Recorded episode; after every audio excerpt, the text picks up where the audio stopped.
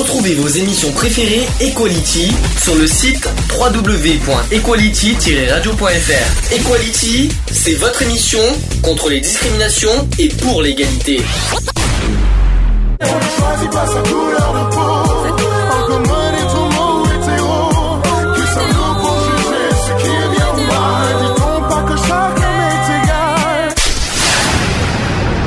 L'union fait la force. Bonjour à tous, bienvenue dans l'émission Equality en direct. Il est 15h05. Nous sommes bien aujourd'hui le vendredi 10 novembre 2017 et on est bien dans l'émission numéro 196. Que le temps passe vite, c'est incroyable. Bientôt la 200e, ouais. Oui, alors je vais expliquer pour la 200e parce qu'il y a un petit changement de programme euh, au niveau des dates, on expliquera pourquoi. Mais euh, on a un petit changement de programmation pour la 200e. Je ne sais toujours pas ce qu'on va faire à la 200e comme sujet et qu'est-ce va, de quoi on va parler. Mais en tout cas, il y a un petit changement parce que, explication, c'est que le 8 et 9 décembre, ça va être le Téléthon. Donc du coup, on ne peut pas mettre la 200e euh, le 9 décembre comme c'était prévu. Peut-être le 8 décembre à la limite, si jamais on fait le Téléthon le samedi soir. On ne sait pas encore parce que tout dépend des, euh, de- des disponibilités de chacun. Donc on va voir ça. euh, on le saura que la semaine prochaine ou dans 15 jours euh, quand est-ce qu'on pourra pouvoir programmer la 200e. On vous donnera quoi qu'il en soit la date officielle euh, sûrement dans 15 jours. Donc ça sera soit le 2 décembre si j'ai bien calculé, soit ça sera le 2 décembre, soit ça sera le 8 décembre la 200e. D'après- Après tout dépendra des disponibilités de chacun. Moi, je sais, on va parler de Minou. Pardon? Pardon Eve, tu disais quoi? On va parler de quoi On va parler de Minou. Eh, écoute, Eve, je vais être très gentil avec toi. Tu pourras parler de ce que tu veux à la 200e. Alors, évidemment, en faisant attention à la vulgarité, parce qu'on n'est pas vulgaire, mais parle de ce que tu veux. On est libre. Bah, oui. Et pour la 150e, tu, tu l'as fait, hein, donc euh, pourquoi pas pour la 200e Qui Ouais. sait? Hein, Tu t'en souviens pas? Si, si. Voilà, trouve-toi ton petit sujet pour, deux- pour la 200e, ça va être sympa. Bonjour Eve, au passage, tiens, vous faites. Bonjour à tant que tu as la parole. Bonjour. Bonjour, monsieur le président, fondateur général. Ah, t'as oublié quelque chose. Directeur aussi, je crois, non? Parce que tu disais. Directeur général, euh, président. Qu'est-ce qui manque encore euh, Caporal, euh, colonel. euh, Président, directeur général, fondateur. La semaine prochaine, je vais être empereur. je vais être euh, tout ce que vous voulez. euh, non, mais, non, mais Eve, tu- Ah, je connais pas. dis-moi, Eve, ça sera- tu, vas- tu vas me dire ça pendant toute la saison. Oh oui. Mais pourquoi Mais pourquoi Mais qu'est-ce que je t'ai fait au monde? Pourquoi d'ailleurs Pourquoi d'ailleurs tu m'appelles comme ça? Parce que j'aime bien te taquiner. Ah, t'aimes bien me taquiner. Attends, pour la 200ème, je te réserve une surprise. Attends, tu verras. Oh oui, j'adore les surprises. Bonjour Alex. Bonjour. Oh, pff, oh, alors toi c'est un bonjour. euh, alors toi le bonjour, bonjour. Ouais, alors toi c'est, me dis donc beaucoup plus énergique que ça quand même le bonjour, non? Bonjour à tous, bonjour Eve, bonjour. Bonjour. Voilà, c'est c'est tout. Voilà, tu vas bien? Ça va, Oui. Bon, même si la semaine était un peu bizarre. bizarre, il faut être honnête. euh, compliqué la semaine. Il faut être- c'est c'est un peu particulier. Donc euh, programme du jour, il y a beaucoup de choses à dire. Première partie, on va parler de l'obésité. Comme ça, je vais pouvoir te questionner et savoir si tu as bien retenu certaines leçons sur ce sujet, notamment sur la diététique, pas sur l'obésité, mais sur la diététique. Euh, il y aura beaucoup de leçons là, et de conseils à donner là-dessus. En deuxième partie, un autre débat et d'actualité parce que euh, j'ai reçu un, un coup de gueule sur, sur Facebook à ce sujet. C'est sur les SDF dans la rue. Donc on aura un gros coup de gueule à passer là-dessus parce qu'il y a encore... euh, je sais pas si tu l'as vu, Eve, le- le- la publication euh, sur des SDF qui dorment encore de la rue et dans le froid. Euh, nous sommes en novembre, hein, euh, bientôt le 15 novembre Ouais. d'ailleurs. La trêve hivernale elle va, va pas tarder. à- Je crois qu'elle a commencé la trêve hivernale si je, Je me crois trompe pas. qu'elle a La commencé. trêve Mais- hivernale a déjà commencé. En effet, c'est normalement au mois d'octobre. Ah, c'est parce que nous, c'est euh, à partir de novembre, donc euh, je pense. Mais bon, euh, il y a eu encore des coups de gueule, des gens qui, qui se plaignent du- que des personnes avec des enfants qui dorment dans la rue.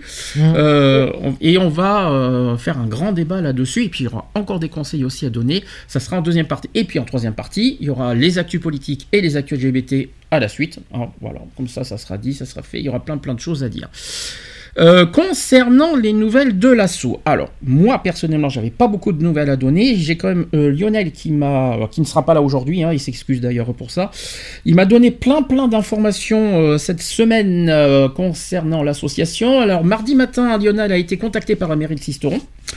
euh, pour nous demander si nous allions créer divers, divers événements cette saison et de savoir quand, car certaines salles de Sisteron vont être indisponibles pendant un certain temps pour cause de travaux de rénovation. Mhm. Bon.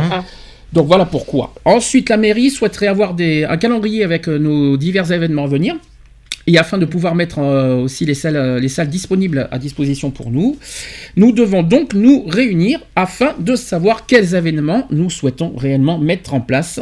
Et nous ne devons pas faire des propositions virtuelles à la mairie. Ce qu'il faut que, ce que je veux dire par là, c'est que proposer euh, virtuellement, oui, au hasard, de- des, projets, non. Il faut être sûr et certain de proposer un projet, oui ou non. Alors peu importe qu'on nous l'accepte ou qu'on le refuse, mais il faut être sûr de proposer un projet et pas dans le pour faire pour, voilà du tac pour, pour le plaisir, il faut que ça soit du sûr. D'où pourquoi il y aura la réunion du 25 novembre que je vais vous en parler après.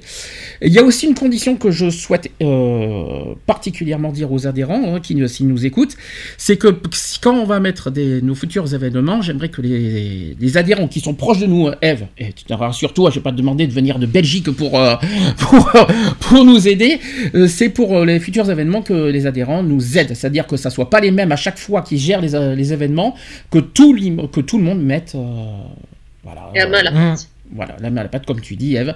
Voilà, tout le monde participe, tout le monde met, met- met- met la main à la pâte pendant les événements. Donc, euh, c'est ça qui est. parce que l'année dernière, euh, au loto et au vide-grenier, on a eu du mal, c'était toujours les mêmes. Euh, certains. Il y a eu aussi, quand même, au loto, tout le monde s'y est mis, hein, quand même, j'ai trouvé. On, est, on était certains à la buvette, certains étaient au boulier, etc. Loto, ça va encore. Mais pour le vide-grenier, c'était un peu compliqué, je trouve. Voilà, cette fois, il faut que ça en soit tous ensemble et pas euh, séparément, ou les uns qui font rien, les autres qui font tout, etc. etc. Donc ça, j'insiste là-dessus.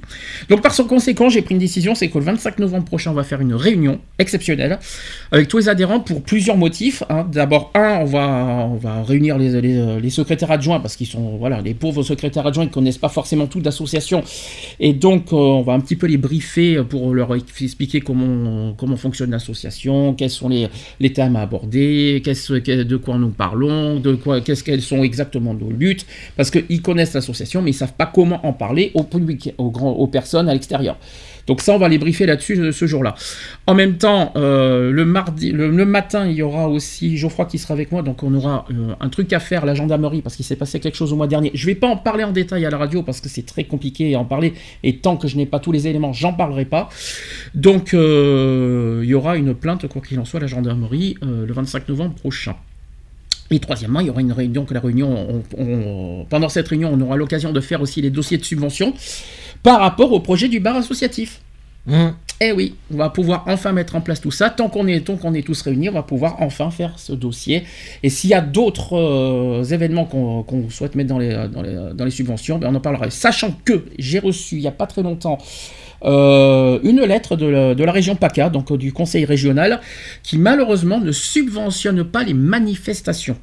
Explication, ça veut dire qu'il ne subventionne pas par exemple la marche qu'on voulait faire l'année dernière. Euh, eh bien, il ne subventionne pas toute manifestation. Autre problème, c'est que le département subventionne uniquement les associations culturelles et sportives. Donc ça nous fait deux problèmes. Donc il faut vraiment faire attention aux, projets qu'on va, mettre aux subventions. Si on veut vraiment euh, subventionner, il faut, faire, euh, faut être vraiment euh, objectif et stratégique cette fois. Il ne faut pas mettre n'importe quoi, sinon on va être refusé de suite. Quoi. Donc ça c'est important. Donc ça c'est ça c'est la première chose à dire. La deuxième chose aussi que Lionel m'a dit, c'est qu'il a contacté la mairie de Château-Arnoux. Il a été contacté même, euh, voilà, il n'y a pas très longtemps, parce qu'en septembre, il a contacté la mairie. Et lundi dernier, euh, on lui a répondu, suite à son appel, et on aurait une nouvelle permanence. On aurait, je dis bien au conditionnel, c'est pas encore sûr, c'est pas encore signé, c'est pas encore fait. À Château-Arnoux, on aurait une deuxième permanence. Donc ça sera plus à Saint-Auban, à côté de la Mhm. case d'épargne. Rien n'est fait, mais apparemment, c'est euh, c'est en cours. Voilà, ça, sera, ça se situera plus à Saint-Auban, euh, à la mairie annexe, à côté de la caisse d'épargne. Je ne sais pas où c'est exactement, parce que je ne connais pas vraiment Saint-Auban, mais apparemment, ça se situerait ici. Alors, il reste juste à fixer avec la, avec la mairie là-bas nos disponibilités. Et aussi, ça dépend aussi de- des horaires et des disponibilités de la salle, parce que malheureusement, comme à Sisteron, hein, euh, Sisteron, il a fallu, on a eu diffi- ça a été difficile de trouver un créneau euh, pour avoir nos horaires. Eh ben, à Château Arnoux, ça sera le même problème. Et en parlant de créneau, il y a eu euh, mardi dernier euh, Lionel qui a fait la permanence de Sisteron, qui se plaint un petit peu de la longueur de nos permanences à Sisteron. Alors, explication, vous allez me dire ce que vous en pensez. Il trouve que 4 heures de permanence, c'est trop long. Ah bon, pourquoi? C'est ce qu'il m'a dit avant-hier. Le pourquoi Alors c'est vrai que, je vais être honnête avec vous, c'est vrai que 4 heures c'est long. Comme nous, on fait à la radio 4 heures. Mais c'est différent. Il ne faut pas confondre 4 heures de radio parce qu'on discute, on parle et ça fait passer le temps. Contrairement à des permanences où tu es tout seul, tu te fais chier, que tu n'as voilà, t'as pas beaucoup de personnes qui viennent forcément te voir à l'association. Mhm. Donc c'est pas pareil. Donc moi je suis un peu d'accord avec lui dans le, dans le fait que c'est un peu long. Le seul problème c'est qu'on n'a pas le choix. Parce que le CCS de Sisteron nous propose rien d'autre. J'aurais préféré, j'aurais souhaité qu'on ait, euh, on va dire, euh, du genre, allez, euh, deux fois deux heures dans le mois. Parce que Mhm. c'est le problème, c'est qu'on a droit qu'à une permanence par mois. Enfin, on a droit qu'à, on a droit qu'à ça. On n'a que ce créneau de disponible et on n'a pas autre chose. Moi, j'aurais souhaité qu'on ait euh, du genre deux fois deux heures dans le mois. Ça serait l'idéal pour moi. Malheureusement, il faut qu'on voie avec le CCS si c'est possible ou pas. Mais à la fois, je comprends Lionel et à la fois, je lui fais comprendre que c'est aussi notre seul moyen d'être visible à Sisteron. Euh, on va pas raccourcir de deux heures alors qu'on a droit qu'à une fois par mois les, les permanences. Moi, je trouverais ça dommage. Par contre, si on a euh, le- les permanences à, à Château-Arnoux, comme il m'a dit, là, à ce moment-là, on va réduire à Sisteron. Parce que comme ça sert à rien d'avoir euh, une permanence de 4 heures à Sisteron et une permanence de je sais pas combien d'heures à Château-Arnoux. On réduira, mais ça serait Mhm. bien à Sisteron, parce que c'est le siège social, qu'on ait deux permanences par mois. Là, ça serait Ouais. l'idéal pour moi. Ça c'est dit, ça c'est fait. Autre chose aussi qu'il m'a dit, euh, donc le local qu'on aura à Saint-Thomas, il m'a dit aussi que ça n'a rien à voir avec le bar associatif, donc je précise aussi que ça n'a strictement rien à voir. Le bar associatif sera, quoi qu'il en soit assisteront. Il sera pas ailleurs. Je veux que je veux et je- j'exige de toute manière que ce bar associatif soit euh, au lieu du siège social de, l'association. Moi je trouve ça très logique. C'est logique. Euh, de per- donc ça c'est dit. Euh, et la dernière chose qu'il m'a dit, c'est qu'il a été en contact avec une association Adapay euh, 04 que moi je connais personnellement parce qu'il nous, nous envoie pas mal de comptes rendus par mail. Alors Adapay 04, vous savez ce que c'est comme association? C'est l'association de parents et d'amis de personnes handicapées mentales des Alpes de Haute-Provence, voilà. Et qui souhaiteraient nous rencontrer dans leur siège à Château-Arnoux. Ça fait longtemps qu'ils voulaient nous voir, on les a pas encore rencontrés. Euh, mais en tout cas, ça sera avec un grand plaisir de les rencontrer. Euh, juste une petite chose, ça c'est bien, c'est une première nouvelle, mais j'aimerais que ça soit élargi dans avec toutes les associations du 04 et pas Mhm. uniquement cette association. J'aimerais bien qu'on soit en contact avec toutes les associations du 04 afin qu'on puisse établir un travail ensemble avec euh, les associations du 04. Voilà, il n'y a, pas une chose qui vous choque par contre quand je, dis, euh, quand je vous donne des nouvelles? Il n'y a rien qui vous choque. Trouvez pas bizarre Euh, trouvez pas bizarre que tout avance dans une ville où c'est pas Sisteron Mhm. Tout avance dans une ville qui s'appelle Château-Arnoux, qui est pas loin, c'est à 20 km de Sisteron, parce que tu, tu connais pas le coin, c'est à 20 km de chez nous, mais c'est c'est Château-Arnoux, c'est pas notre ville, notre ville c'est Sisteron. Ouais. On, a tout, on a tout qui avance dans une ville à, Sa- à- à Château-Arnoux, alors qu'à Sisteron, ça n'avance pas. Moi, je trouve ça choquant, personnellement. Voilà. C'est clair. Donc, euh, Il paraît que nul n'est prophète dans son pays, la preuve. Oui, mais bon, quand même, euh, bon, à la fois, je dois remercier quand même la ville de Château-Arnoux parce que c'est sympa de nous ouvrir les portes comme ils font. Ils nous ouvrent des permanences. Voilà, on a une, association de Château-Arnoux qui veut nous rencontrer, nous, nous- etc. À Sisteron, c'est pas le cas. À Sisteron, on nous ferme les portes, non pas parce qu'on est une mauvaise association, mais plus parce que c'est l'homosexualité qui dérange. On l'a tou- on l'a toujours dit euh, depuis deux ans, le sujet de l'homosexualité dérange dans Sisteron de toute façon, depuis l'affaire du bar, pour rappel. Donc, euh, on va pas lâcher l'affaire, de toute façon, on va se battre jusqu'au bout, on va, on va pas lâcher l'affaire et j'irai jusqu'au bout de que ça dérange ou pas la mairie, les habitants, etc. Je m'en fiche complètement. L'homosexualité a sa place à Sisteron et on ira au bout de nos combats, de toute manière. Le mot d'ordre, on est des pitbulls, on ne lâche rien. Ah non, non, on ne lâchera rien, euh, je ne lâcherai rien du tout, euh, quitte à, quitte à me, me- comment dire, à, avoir un clash avec la mairie s'il le faut, euh, mais euh, il est hors de question de lâcher l'affaire. Je vais pas me, on va pas rester isolé parce que, parce que ça ne plaît pas aux habitants et à la mairie, hein, faut, faut pas non plus déconner quoi. Il y a quand même beaucoup de personnes homosexuelles dans le 04 qui comptent sur nous justement pour qu'on bouge les choses, eh bien moi je vais dans ce sens-là personnellement. Ouais, c'est ce qu'il faut. Voilà. Euh, Est-ce que vous avez des questions à poser Non. Parce que j'ai donné toutes les nouvelles. Eve, est-ce que tu as des, des- des questions à poser sur les nouvelles Non. Non. Bon, bah, moi non plus, j'ai pas de questions à me poser sur les nouvelles non plus. j'ai pas ce point. non plus. Allez, dis, tu vas pas te poser de questions. Ben non, non, quand même pas. Alors, avant de faire le petit sujet, je vais mettre euh, la petite pause d'entrée. Je vais mettre Ed Sheeran Perfect. Pourquoi je vais mettre Ed Sheeran? Parce que la semaine dernière, il y a eu Energy Music Awards et que Ed Sheeran a été un des grands gagnants bah, du concours. hein. Parce qu'il y a eu trois grands gagnants la semaine dernière. Il y a eu Ed Sheeran, il y a eu Louane et il y a eu euh, Amir. C'est, voilà, c'est les trois grands gagnants et je voulais mettre euh, aujourd'hui euh, Ed Sheeran, voilà, parce que je crois qu'il a gagné trois awards, je crois, si je me trompe pas. Mhm. Euh, si j'ai bien fait les comptes, il en a gagné trois. Alors, je voulais lui rendre euh, hommage aujourd'hui, donc avec son nouveau titre qui s'appelle Perfect. Ça vous va? Ça va. Perfect. Allez, on se... Allez, on se dit à tout de suite Pour, pour la suite. Pour la suite. I found a love for me. Darling, just dive right in. Follow my lead. Well, I found a girl, beautiful and sweet. Well, I never knew you were the someone waiting for me. Cause we were just kids when we fell knowing what it was. I will not give you up this time. Darling, just kiss me slow. Your heart is all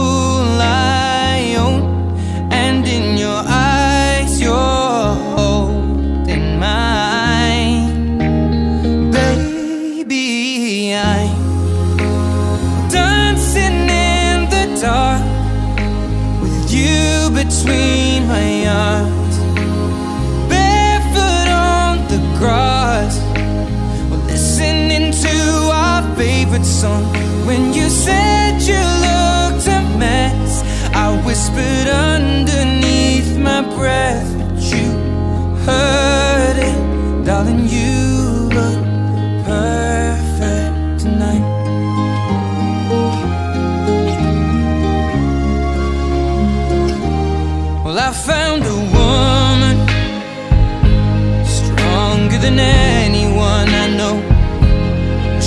Shares my dreams. I hope that someday I'll share her home.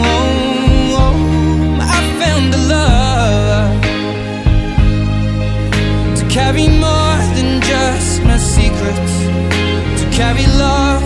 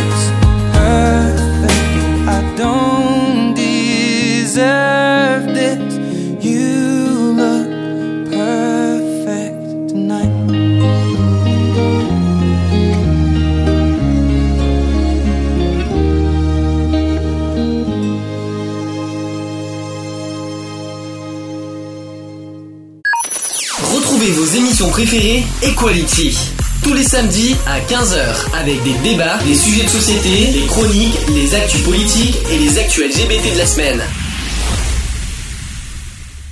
De retour dans l'émission Equality 15h21 en direct, donc je répète sur YouTube. YouTube sur la page de l'association Equality. Sur Skype, qui c'est qu'il a le. Vous allez voir si. On va voir si vous reteniez bien les choses. Sur Skype, c'est quoi le- le pseudo Skype de l'association?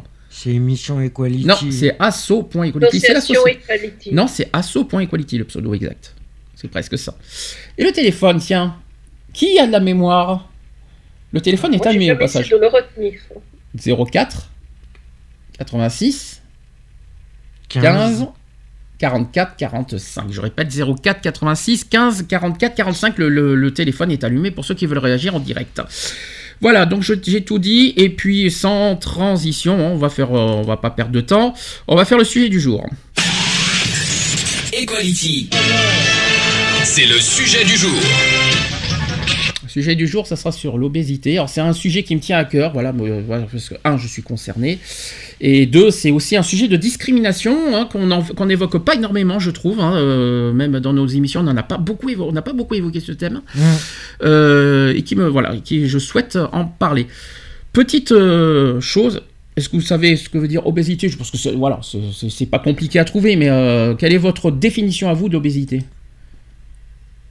Eve Bah, pour moi, euh, l'obésité, c'est euh, déjà par rapport à l'IMC. Quand tu dépasses euh, les 25 euh, d'IMC, c'est que tu es en obésité. Ça, c'est le terme médical, nous sommes d'accord. hein, ça, tu parles de l'obésité en termes médical, mais en, en sens, on va dire, en sens propre du terme. Enfin, quelle est ta définition à toi? C'est une personne qui, qui a un poids qui est au-dessus déjà de, de, de, de- de- je veux dire, d'une personne qui est ronde. Mhm. D'accord. Et- ouais. Ensuite, tu as ta propre définition, soit ne soyez pas vulgaire, surtout, ça serait bien. Bah, euh, comme si. Non, non, mais il n'y a pas que toi, euh, c'est pour ça que je pose la question. Donc, euh, ta définition Ma définition, c'est une personne qui a un surpoids. euh, un surpoids. Parce que je vais vous expliquer un problème, c'est que n'oubliez pas qu'il y a des... Comment vous dire Parce que l'IMC, je suis d'accord, euh, qu'on définisse l'IMC, parce que si on dit un surpoids, il y en a qui pèsent 100 kg, mais c'est pas forcément du gras. Mmh. Donc euh, effectivement, tout dépend de la masse euh, grasse qu'on a dans le corps. C'est ça en fait, c'est ça qui est très important. Parce que tu peux avoir, tu peux euh, peser 100 kg, mais ça peut être 100 kg de muscles. Faut pas l'oublier ce problème. Ouais. Donc l'obésité, effectivement, est définie comme un excès de masse grasse qui entraîne des conséquences néfastes pour la santé. Il s'agit de la première épidémie mondiale d'ailleurs. Ça par Mhm. contre, il faut le savoir. En 2014, plus de 1 milliard 900 000 adultes étaient en surpoids et 600 millions obèses. L'obésité entraîne une surmortalité. D'ailleurs, quelle est la différence pour vous entre surpoids et obésité? Parce que ça aussi, ce sont deux choses que c'est pas du pas tout à fait la même chose. Surpoids et obésité, c'est c'est pas la même chose. Bah, Euh, je dirais que c'est d'abord surpoids, puis obésité. C'est-à-dire que plus plus t'es enveloppé. voyez, euh, D'abord le surpoids. De toute façon, c'est une histoire Et d'IMC puis effectivement. obésité morbide, je dirais. Alors morbide, morbide, c'est le quand on est à supérieur de 40, je crois, d'IMC. De toute façon, on en parlera tout à l'heure parce que j'ai la classification là-dessus. Euh, D'un point de vue médical, l'obésité est un excès de masse grasse entraînant des inconvénients pour la santé, tout simplement. Mm.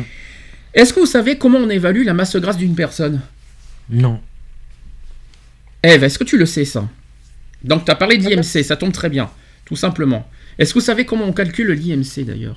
C'est compliqué. hein, Mais euh, c'est par rapport à, à- Donc, on. Attends, on, on dit- on prend le poids et mhm. on fait diviser par la taille au carré. Voilà, donc dis ça à des gens euh, qui sont pas matheux, tu fais comment pour les faire comprendre Donc, tu prends ton poids, tu Mhm. divises par ta taille et tu redivises encore par ta taille. Voilà, non, parce que si tu dis au carré, il y en a qui vont pas comprendre. En fait, c'est ça. Effectivement. Voilà, bonne réponse de Eve. Non, il faut. euh, c'est c'est tout à fait ça. Ça, je le savais pas. Oui, mais toi, t'es pas, t'es pas forcément concerné. Et pourtant, et pourtant, là, euh, à l'hôpital où tu as été, c'est euh, comme ça qu'ils ont dû un petit peu te l'apprendre, ça, parce que t'es, t'es, euh, tu- Marc, tu vas me dire, je l'ai plus appris assistant commis, moi. Mais tu es censé apprendre ce genre de choses. euh, En tout cas, c'est ça l'IMC. D'accord. Voilà. Bah, Après, le problème, c'est que comment tu connais ta taille? C'est le, parce que le poids, tu le connais, mais la taille, c'est euh, c'est pas évident de connaître sa taille aussi si tu dois le faire toi-même.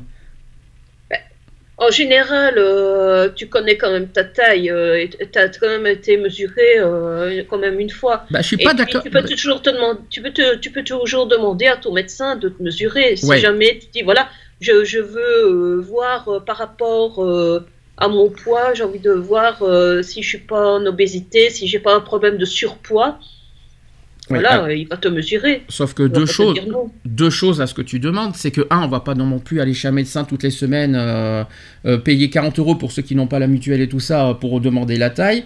Et Mhm. deux, faut pas, il faut rappeler que la taille euh, évolue toutes les semaines, parce que si selon ce que tu manges, ça évolue chaque semaine la, la taille.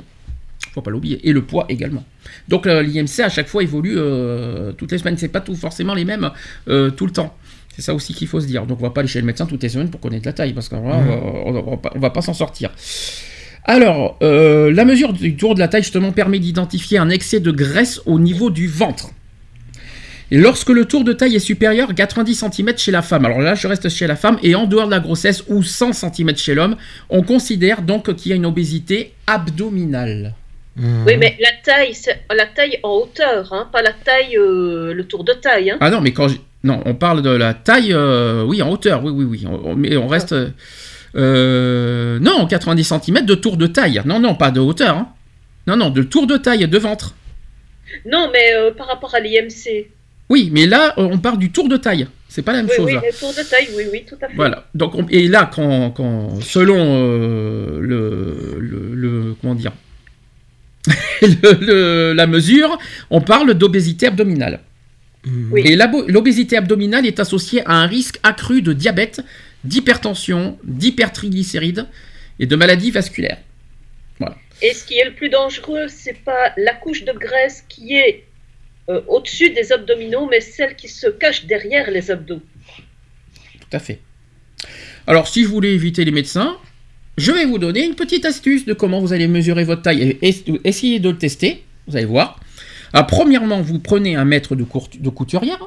Mhm. Deuxièmement, vous vous mettez debout, pieds légèrement écartés et le poids réparti sur les deux jambes. Ensuite, vous prenez la mesure en plaçant le mètre à hauteur du nombril. Et enfin, vous faites cette mesure lors d'une expiration douce. Et vous connaissez votre tour de taille. Mhm. Voilà, ça vous pouvez les faire chez soi aussi, parce que c'est pas évident parce que je crois que tout le monde ne le fait pas ça. Donc voilà, comme ça vous pourrez euh, se connaître votre IMC en faisant cette petite méthode. C'est-à-dire le poids plus le tour de ta- plus la taille. Oui, alors là, euh, par contre, tu as raison parce que l'IMC c'est pas le tour de taille, hein, je crois. hein. Si je me trompe Ah pas. non, non. Le- L'IMC, c'est la hauteur. C'est la Là, hauteur, hein. la taille, c'est la hauteur de la personne, mais pas le tour de taille. Hein. Voilà, nous C'est sommes d'accord. la taille. Hein. Nous sommes d'accord, oui, parce qu'il ne faut pas confondre tour de taille et taille, euh, on va dire, en hauteur, parce que l'AMC, Mhm. c'est la taille en hauteur. C'est bien de le préciser ça aussi, Eve, hein, d'ailleurs. Par contre, il y a une différence. Est-ce que vous connaissez la définition de l'obésité, mais chez l'enfant?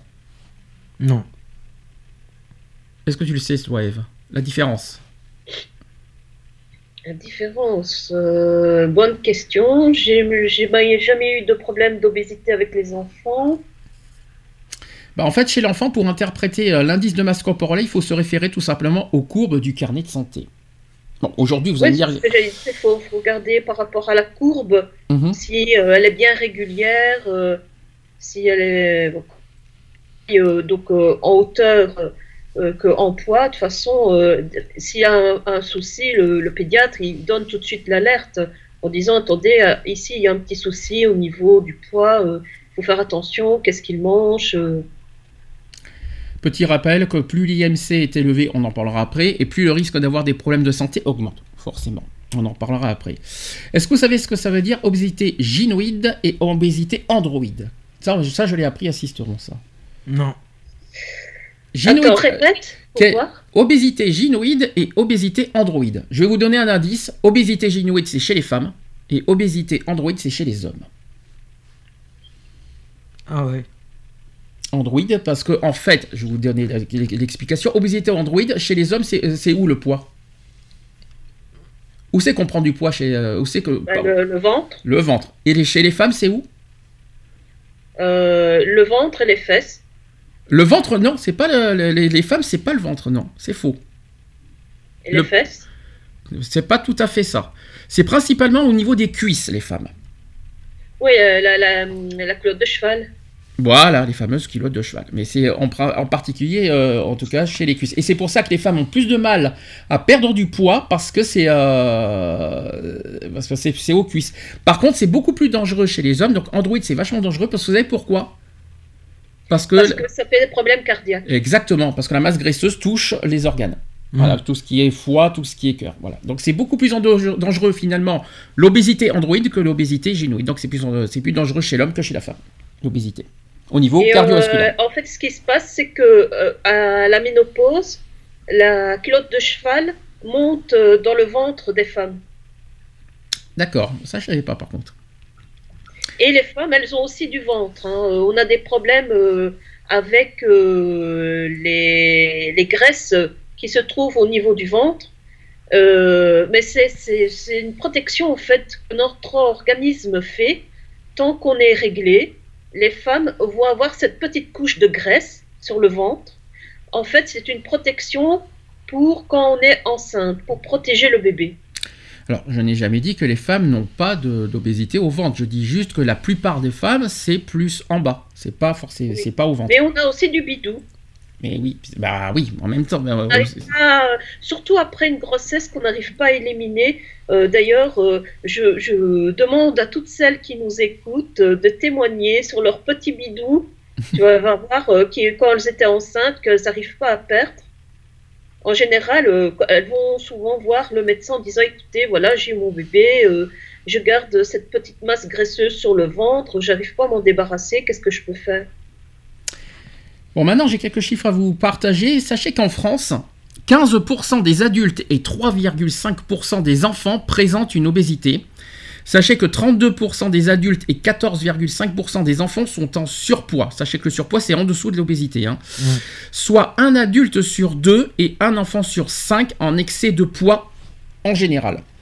D'après Ouais. la dernière enquête nationale euh, OBEPI, sachez que la proportion des personnes en surpoids ou obèses a progressé de 36,7% à 41,6% entre 1997 et 2003, soit une augmentation de 13%. Sur la même période, les Français ont grossi de 1,7 kg. Et l'obésité massive, ou qu'on dit morbide aujourd'hui, a doublé. Euh, la région Nord-Pas-de-Calais est particulièrement touchée par cette pathologie avec 20,5% de la population en surpoids et obèse, soit 6 points de plus que la moyenne française. Concernant maintenant euh, les chiffres dans le monde maintenant, le nombre de cas d'obésité a doublé depuis 1980. Le surpoids concerne 1,4 milliard de personnes de 20 ans et plus.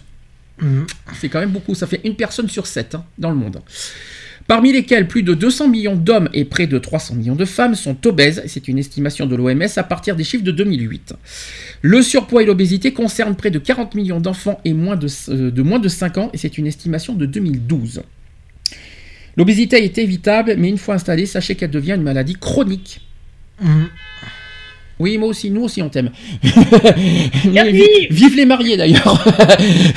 Donc c'est une maladie chronique, on, on plaisante un petit peu. Qu'est-ce que vous en pensez? Euh, Ça, oui, bien sûr, ça devient chronique parce que bah, ce qu'il faut surtout, c'est que la personne déjà change son alimentation.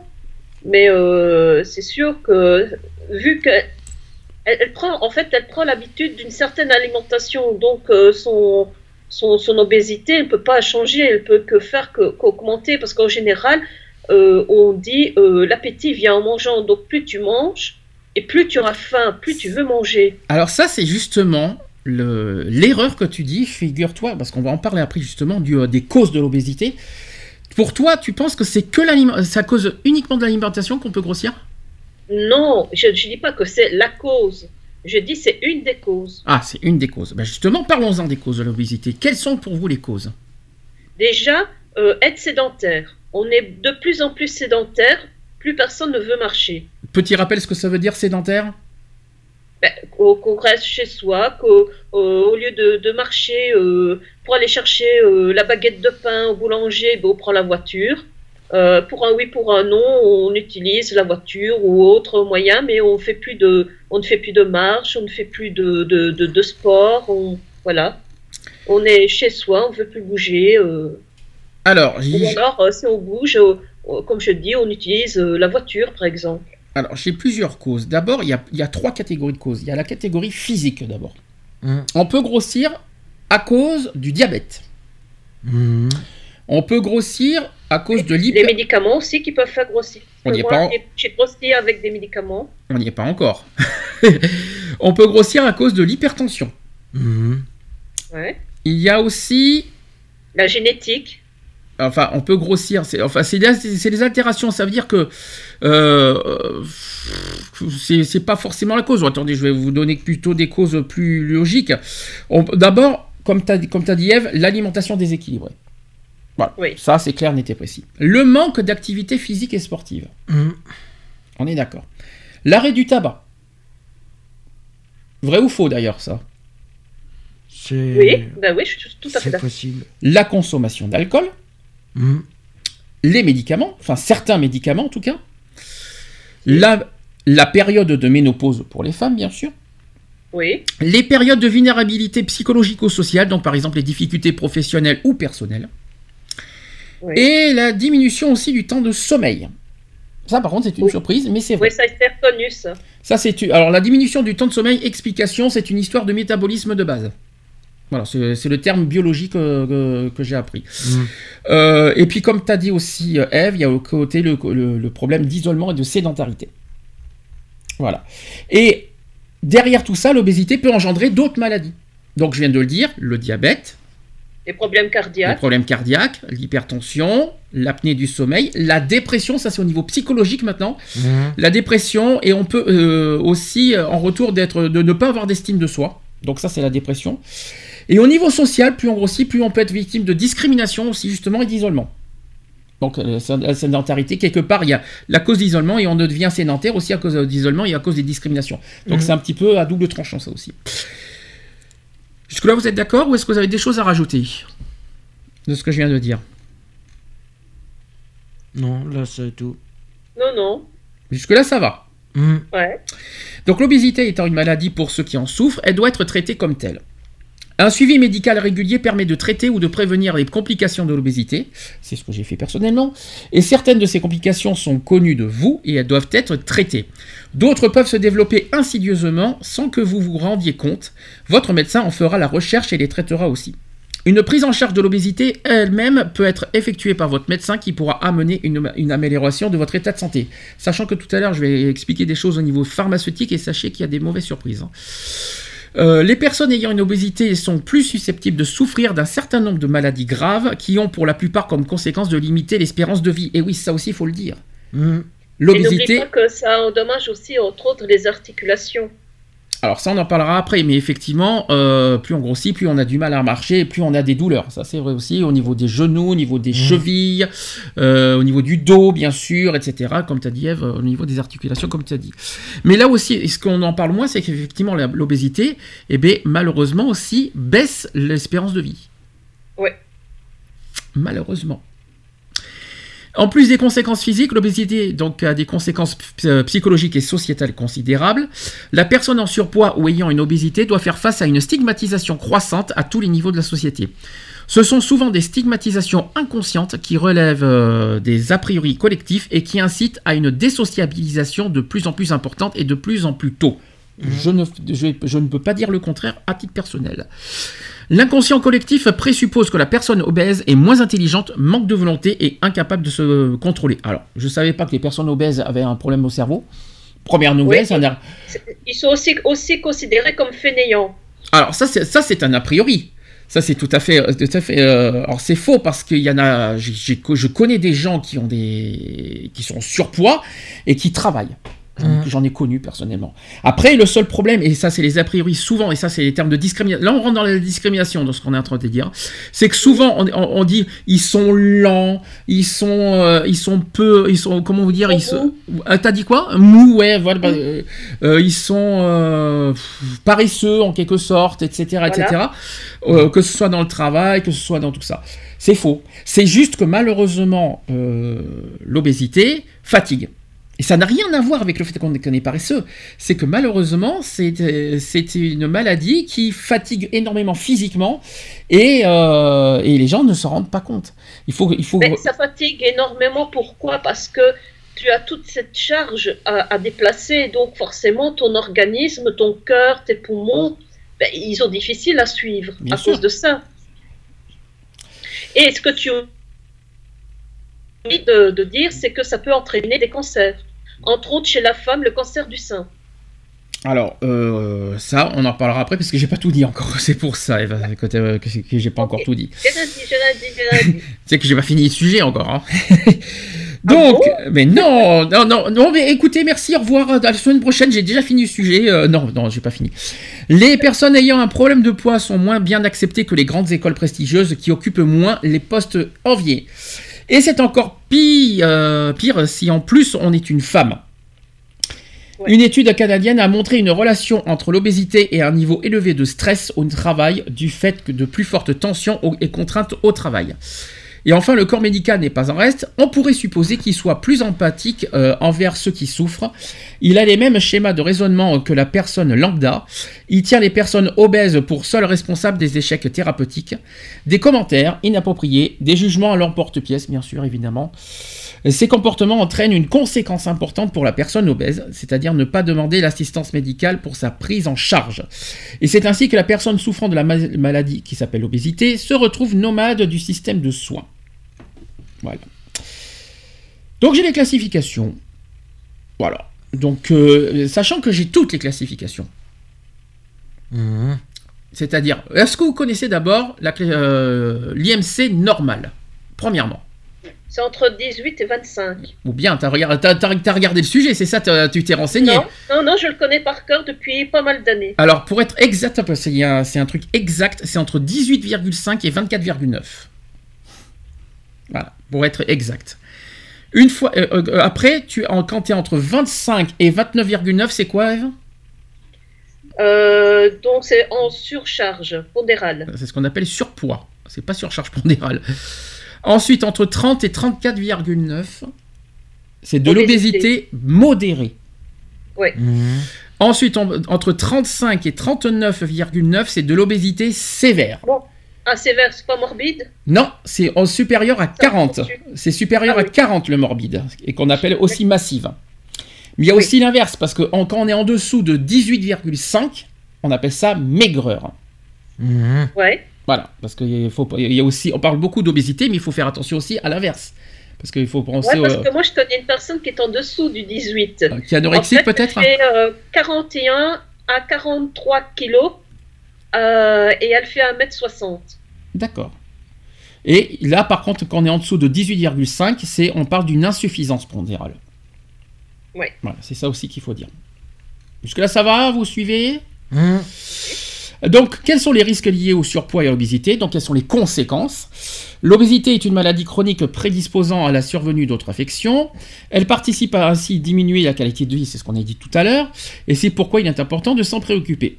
Donc, en effet, les personnes en situation d'obésité présentent un risque plus élevé de développer des maladies cardiovasculaires. Donc, on, l'a dit tout à l'heure un petit peu, mais je vais en rajouter un petit peu. Il y a l'hypertension, les maladies euh, coronaires, l'angine de poitrine, qu'on n'a pas dit Oui. tout à l'heure, l'infarctus du myocarde, mais aussi un AVC.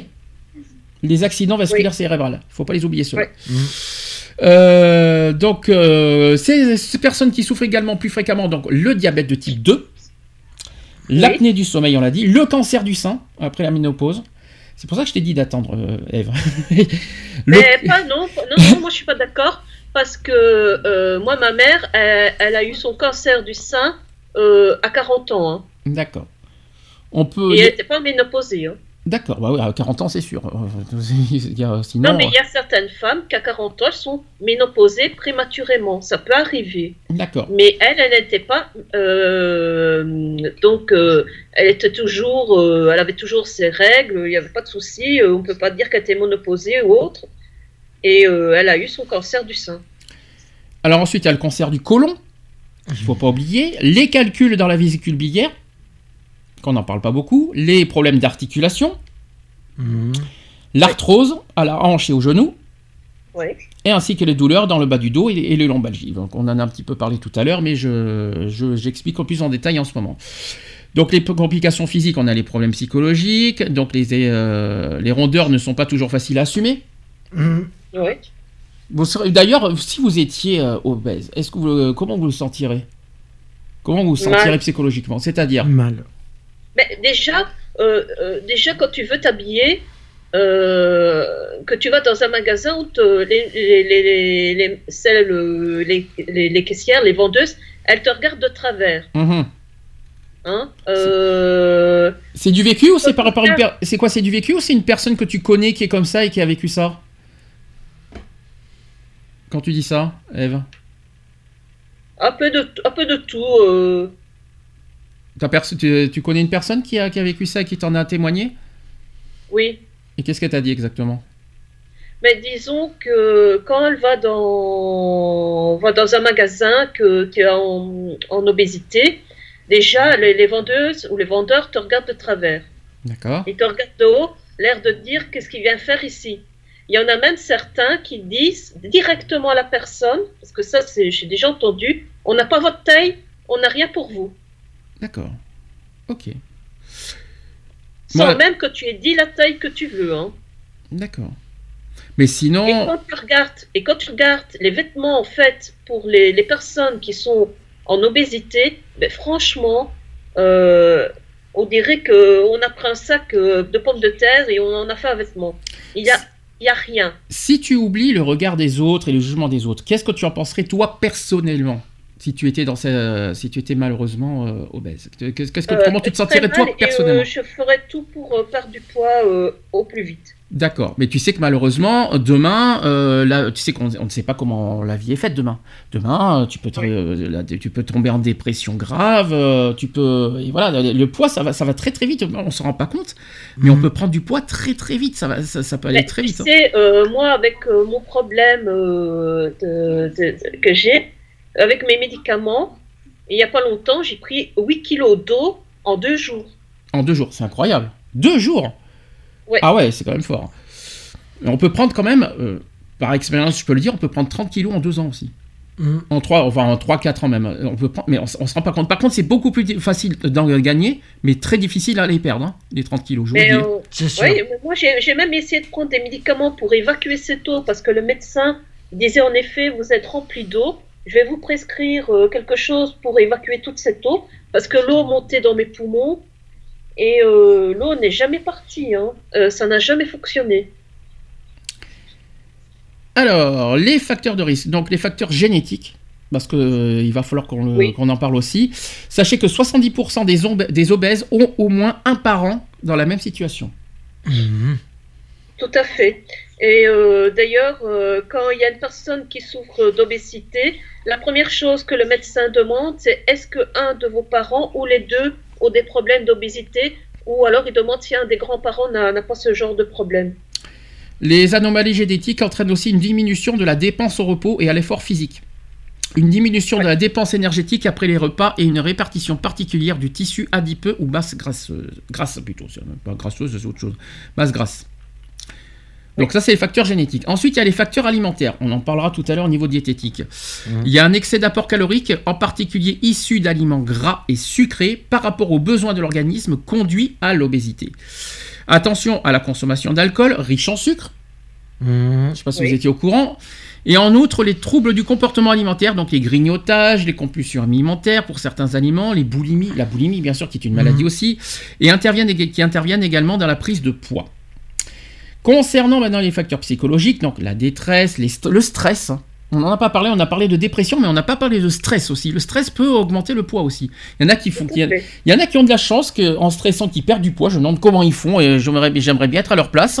Mais malheureusement, le stress, la plupart du temps, fait gagner du poids et euh, ça, c'est embêtant. Donc, on observe aussi une compensation par la nourriture quand on stresse, Oui. notamment par des aliments réconfortants très caloriques. Donc, le chocolat, bonjour, par exemple. Ouais, On se mange sur la ouais. pâtisserie, les Je suis bonbons. pas d'accord. euh, le chocolat euh, ne fait pas grossir. Et si. Le choco- il faut prendre le plus riche possible en cacao. Eh bien, c'est faux. Euh, si tu as droit, à une- t'as droit à un carré, mais pas forcément de, de manger une tablette. Ah, ça, j'ai pas dit qu'il faut manger la tablette. Hein. Non, parce que il faut, pas dire Et ça il parce faut que. la laisser. Il faut. Et Ce qu'il faut faire, c'est prendre un morceau de chocolat Mhm. et le laisser fondre dans la bouche.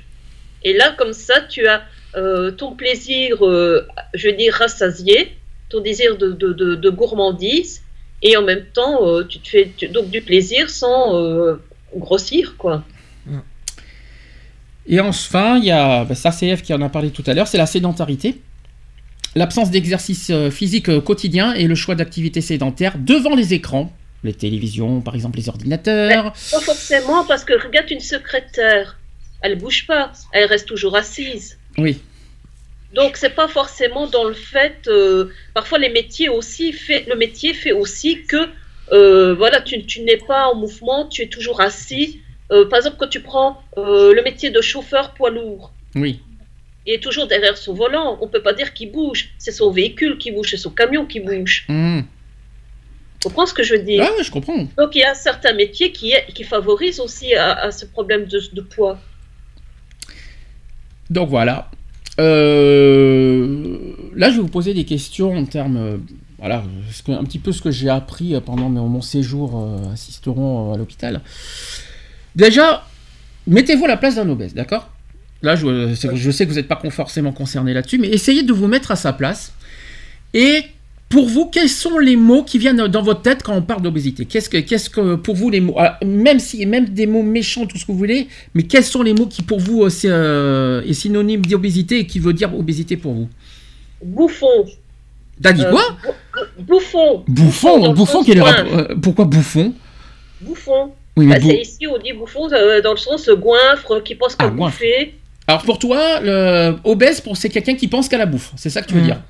Non, mais si on pense, euh, quand, on, on voit les, réactions des gens quand ils voient une personne obèse, c'est pour eux c'est déjà c'est quelqu'un qui pense qu'à bouffer du matin au soir. D'accord. Ensuite.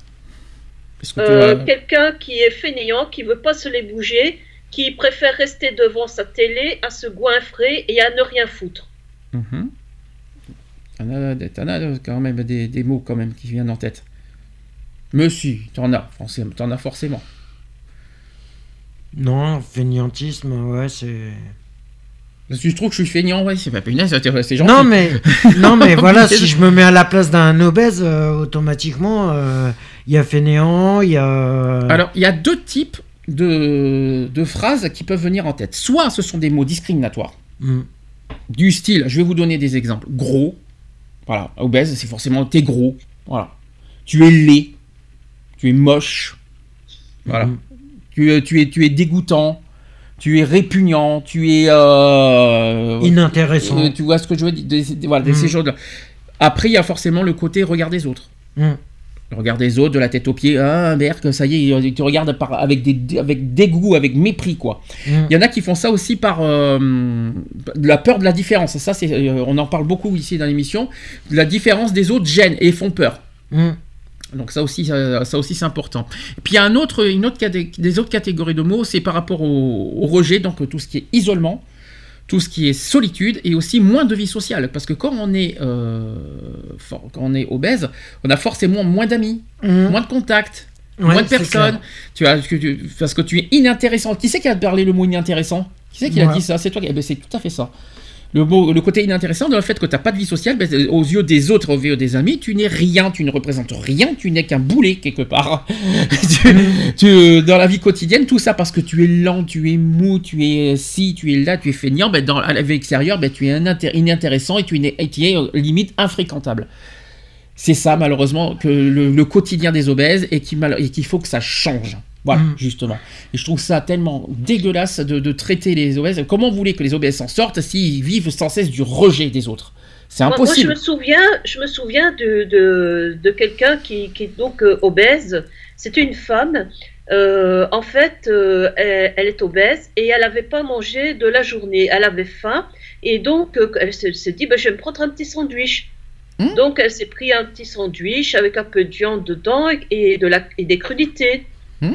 Et euh, il y a des personnes qui sont passées en à, à côté d'elle en disant, elle est toujours en train de manger celle-là et après elle va s'étonner qu'elle est, euh, qu'elle est obèse. Un sandwich euh, n'est pas interdit. hein. Ah, par contre, s'il faut faire attention, c'est le pain. Mmh. J'expliquerai tout à l'heure pourquoi. Ce qu'il faut faire attention, c'est euh, le pain. Le pain, il y a, certains pains qu'il faut faire attention à manger. Le pain blanc, en principe, il faut, normalement, c'est interdit. Mmh. J'expliquerai ça tout à l'heure dans la partie diététique.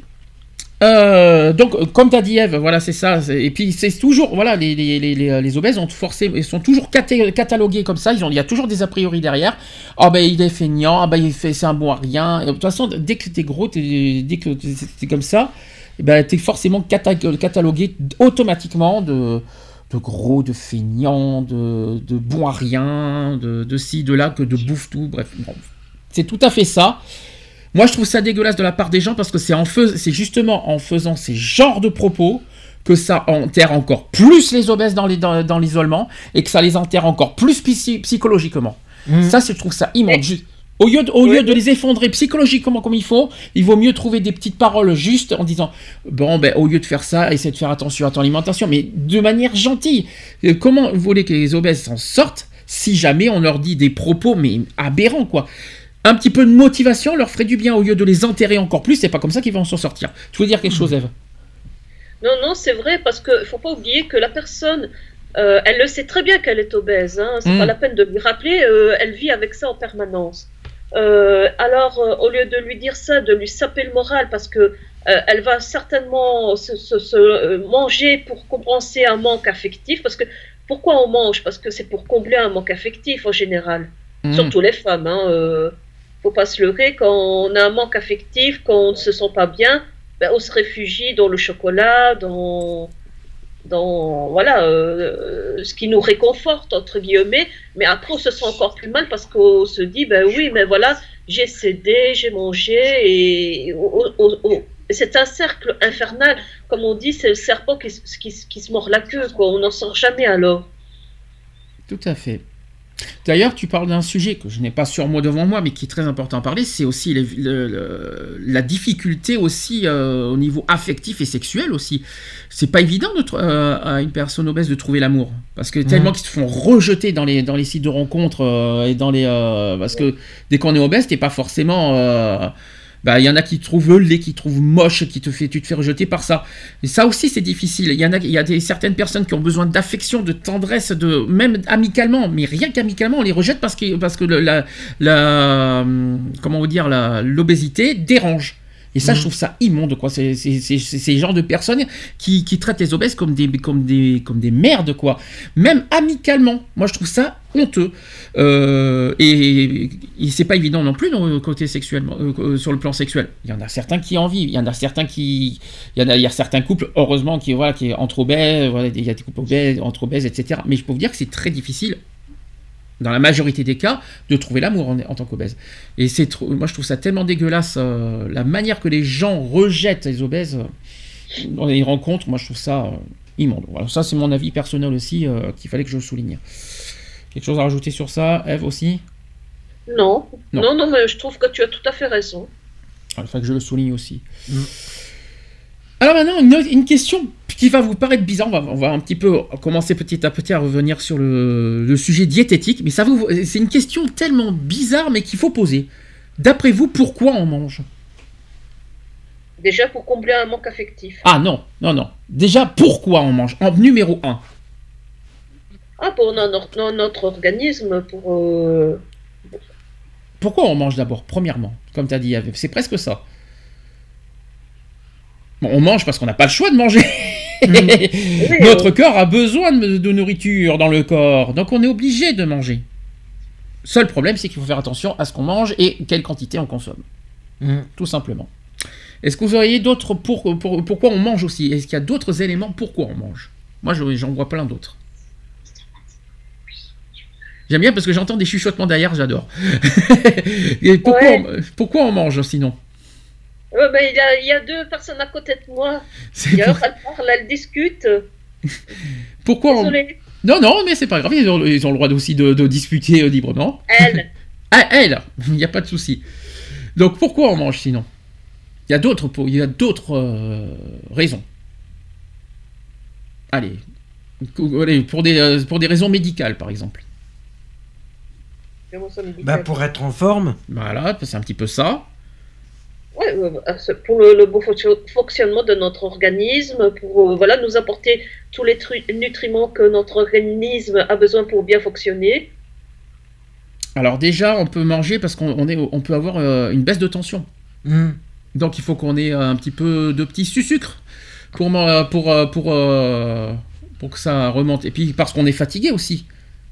Mm. Quand on est fatigué, on a un petit peu besoin de, de se ressourcer. De se ressourcer aussi. Mm. Il faut récupérer des forces aussi.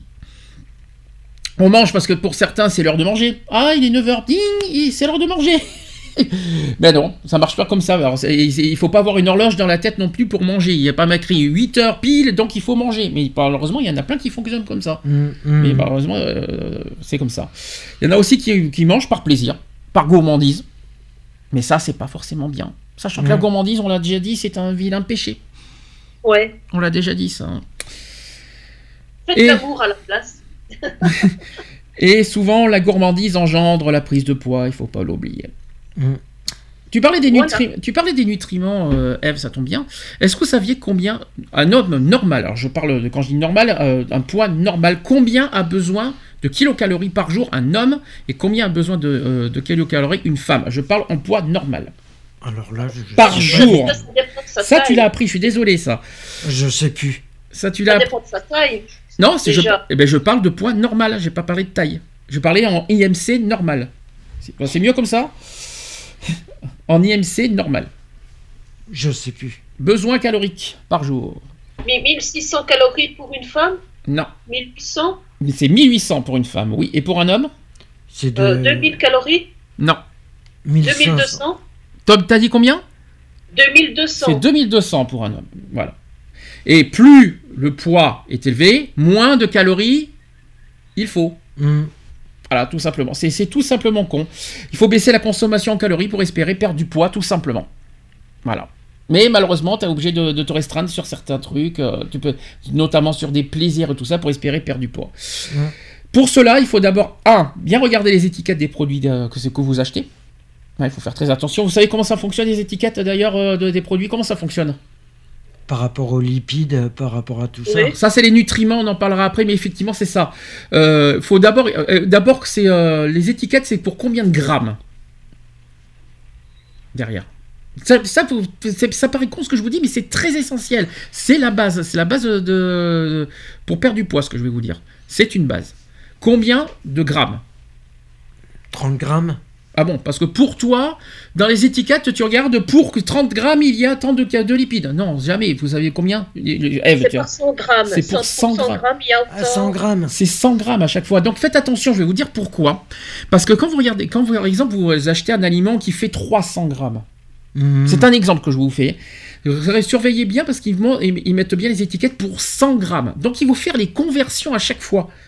Donc ça veut dire que si vous avez acheté 300 grammes, il faut multiplier par 3 euh, parce que vous achetez 300 et c'est pas évident parce qu'il faut faire à chaque fois les, les, euh, les conversions. Les calculs. Les calculs de pour euh, vous faites 100 grammes multiplié par tant de grammes que vous achetez. Hmm. ça c'est le gros problème et qu'il y en a beaucoup qui font comme erreur notamment dans les produits laitiers dans les produits dans les, les, produits comment dire surgelés les, les, plats préparés etc les, les même à bannir les plats préparés si on veut pas prendre de poids mais justement, c'est pour ça que j'ai dit qu'il y en a plein qui font pas attention à ça. C'est-à-dire, euh, je sais que ça bannir. Moi, personnellement, je j'en prends pas. Mais je veux dire qu'il y en a qui font pas attention à ça. Et, euh, et même les sodas, euh, même quand même on, a, on, a, appris, il faut faire attention aux sodas parce que ça fait, ça ballonne l'estomac, etc., etc. Donc. Et le sucre. Il y a dedans déjà. Alors le sucre. Alors pour vous, quel est le plus important pour perdre du poids? C'est le, le, les lipides ou les glucides? Quel est le plus grave Les lipides. Quel est le plus important? Les lipides. Effectivement. Pourquoi? Tu sais pourquoi? Et là, je vais vous apprendre peut-être quelque chose que, vous ne saviez pas et que j'ai appris. Et là, je, pense que beaucoup de monde ne le savait pas. Je vais vous dire pourquoi. Les lipides, 1 gramme de lipides correspond à 9 kilocalories. 1 gramme. Vous faites 100 grammes, vous multipliez par 100, ça veut dire que ça fait 900 kilocalories. Mmh. Ça veut dire que 100 grammes de lipides correspond à 900 kilocalories. Sur les 2200 que vous avez besoin par jour, ça va très vite, hein je vous le mmh. dis. Concernant les glucides, vous savez combien ça fait de kilocalories? Pour 1 gramme Je sais plus. C'est 4. Vous avez, vous avez vu que les glucides, c'est moins grave que les lipides, mais il faut faire attention quand même. Mm. Les glucides, c'est 4 kilocalories. Après, tu parlais de nutriments. Qu'est-ce que, que- quels sont les autres euh, nutriments essentiels qu'on a besoin dans notre corps?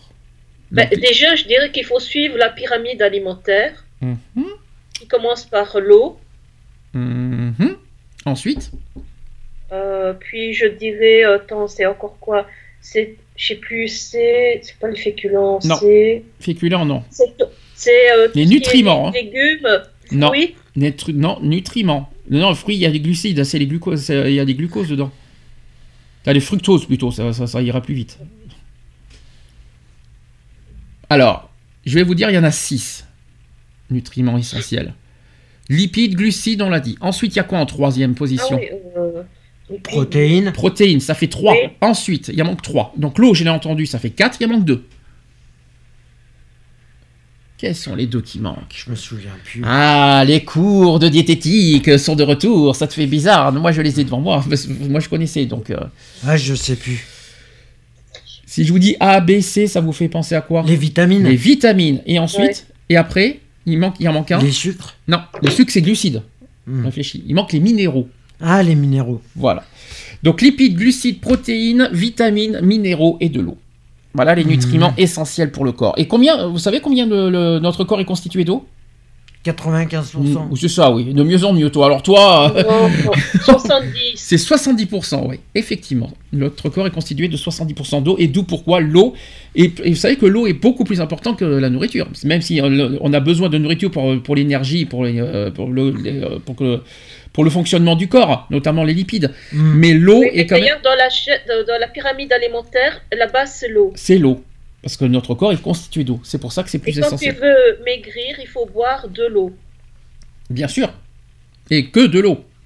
Et, Oui, de, pas d'eau, moi. Je vais pas parler d'autre chose. hein, J'ai juste dit eau. oui, mais quand il dit l'eau, faut pas, il faut éviter de dire gazeuse, par exemple. Par exemple, j'expliquerai L'eau tout à l'heure. gazeuse, disons que ça favorise les ballonnements. C'est surtout ça, voilà. Par contre, c'est une... peut-être que vous saviez pas, mais vous savez pourquoi on a besoin de lipides? Parce que même si c'est faire, il faut faire très attention aux lipides, on en a besoin des lipides. Notre corps a besoin de lipides. Vous savez pourquoi? Notre corps a besoin de, de, de, de graisse pour euh, justement en faire, pour lutter contre le foie, contre, pour l'hiver. Voilà, c'est donc parce que ça tient chaud. On appelle ça là. Alors ça, vous savez pas, c'est bio- le terme biologique, c'est la thermogénèse. Voilà. Hmm. Ensuite, alors ça peut-être que vous saviez, vous allez pas le savoir, c'est que d'abord parce qu'il constitue les membranes cellulaires. Ensuite, ça sert de transport et, messages hormonaux. Ensuite, comme on a dit, ça tient chaud. Et enfin, ça protège des organes. Hmm. Les lipides protègent les organes. Et ça, par contre, c'est très important. C'est pour ça que les lipides sont essentiels. Et c'est pour ça qu'on nous fait manger des féculents. Hmm. Ça va, vous suivez? Ouais. Voilà. Donc, euh, concernant prévention, je vais revenir après euh, sur la diététique, euh, sur ce qu'il faut manger. Donc, chez les enfants, si la situation est installée à la puberté, le risque de rester en surpoids ou obèse est élevé entre 50 et 70%. Il est donc essentiel d'intervenir dès l'âge de 6-8 ans en incitant l'enfant à prendre de bonnes habitudes alimentaires et à bouger plus. Donc, aller à l'école à pied, par exemple, choisir des sports plaisir, etc., etc. Et chez l'adulte en simple surpoids, l'objectif est avant tout de ne pas prendre de poids et d'essayer d'op- d'adopter un mode de vie où dépenses et consommation énergétique euh, qui se compensent. Donc les régimes draconiens sont néfastes. Dans 95% des cas, le poids initial est repris, voire dépassé. Il est préférable d'essayer de changer en douceur et durablement son comportement alimentaire en restreignant l'apport calorique. D'ailleurs, ça a été prouvé que les régimes euh, euh, euh, trop sévères, euh, où tu changes complètement ton, mode d'alimentation, et une fois que tu reprends ton mode d'alimentation, parce que tu as soi-disant bien maigri, eh bien, non seulement tu reprends ton poids, mais tu prends 30% normalement, sauf connerie de ma part, en plus du poids que tu, tu as perdu. Tout à fait. Alors justement, j'en parlerai, un- j'en parlerai plus en détail tout à l'heure, mais est-ce que vous connaissez des traitements contre l'obésité? Euh, les, les, les, les, les faux traitements, là, qu'on te dit, prenez ci, prenez ça, euh, et vous maigrirez Ou autre chose Quand je dis traitement, ça peut être des médicaments, euh, etc. Quoi. Est-ce que vous connaissez des traitements contre l'obésité? Ouais, ils en font la pub là en ce moment. Comment mincir avec un numéro de téléphone Ça, c'est les euh, trucs, ça, c'est les- ça, c'est l'alimentation. les régimes Mais ça, alimentaires. c'est les slim fast et tous, tous ces genres Mm. de choses. Ça, ça, tu t'alimentes. Mais je parle de traitement, médicaments. Est-ce que vous en, est-ce que vous, est-ce que vous, vous savez, est-ce que vous en connaissez? Non, pas du tout. Pas moi. Et toi, Eve Non, je vois pas. Forcément, parce que ça n'existe pas. Il n'existe aucun traitement, médicament contre l'obésité. Est-ce que vous connaissez le seul traitement qui peut euh, traiter l'obésité? Enfin, le, tra- le traitement qui traite, c'est logique. Enfin, quel est, euh, qu'est-ce que, quel est le seul moyen? dit, euh, Pour moi, c'est déjà manger. C'est pas euh, faire régime, c'est euh, prendre une, une, une alimentation saine, bouger, Mhm.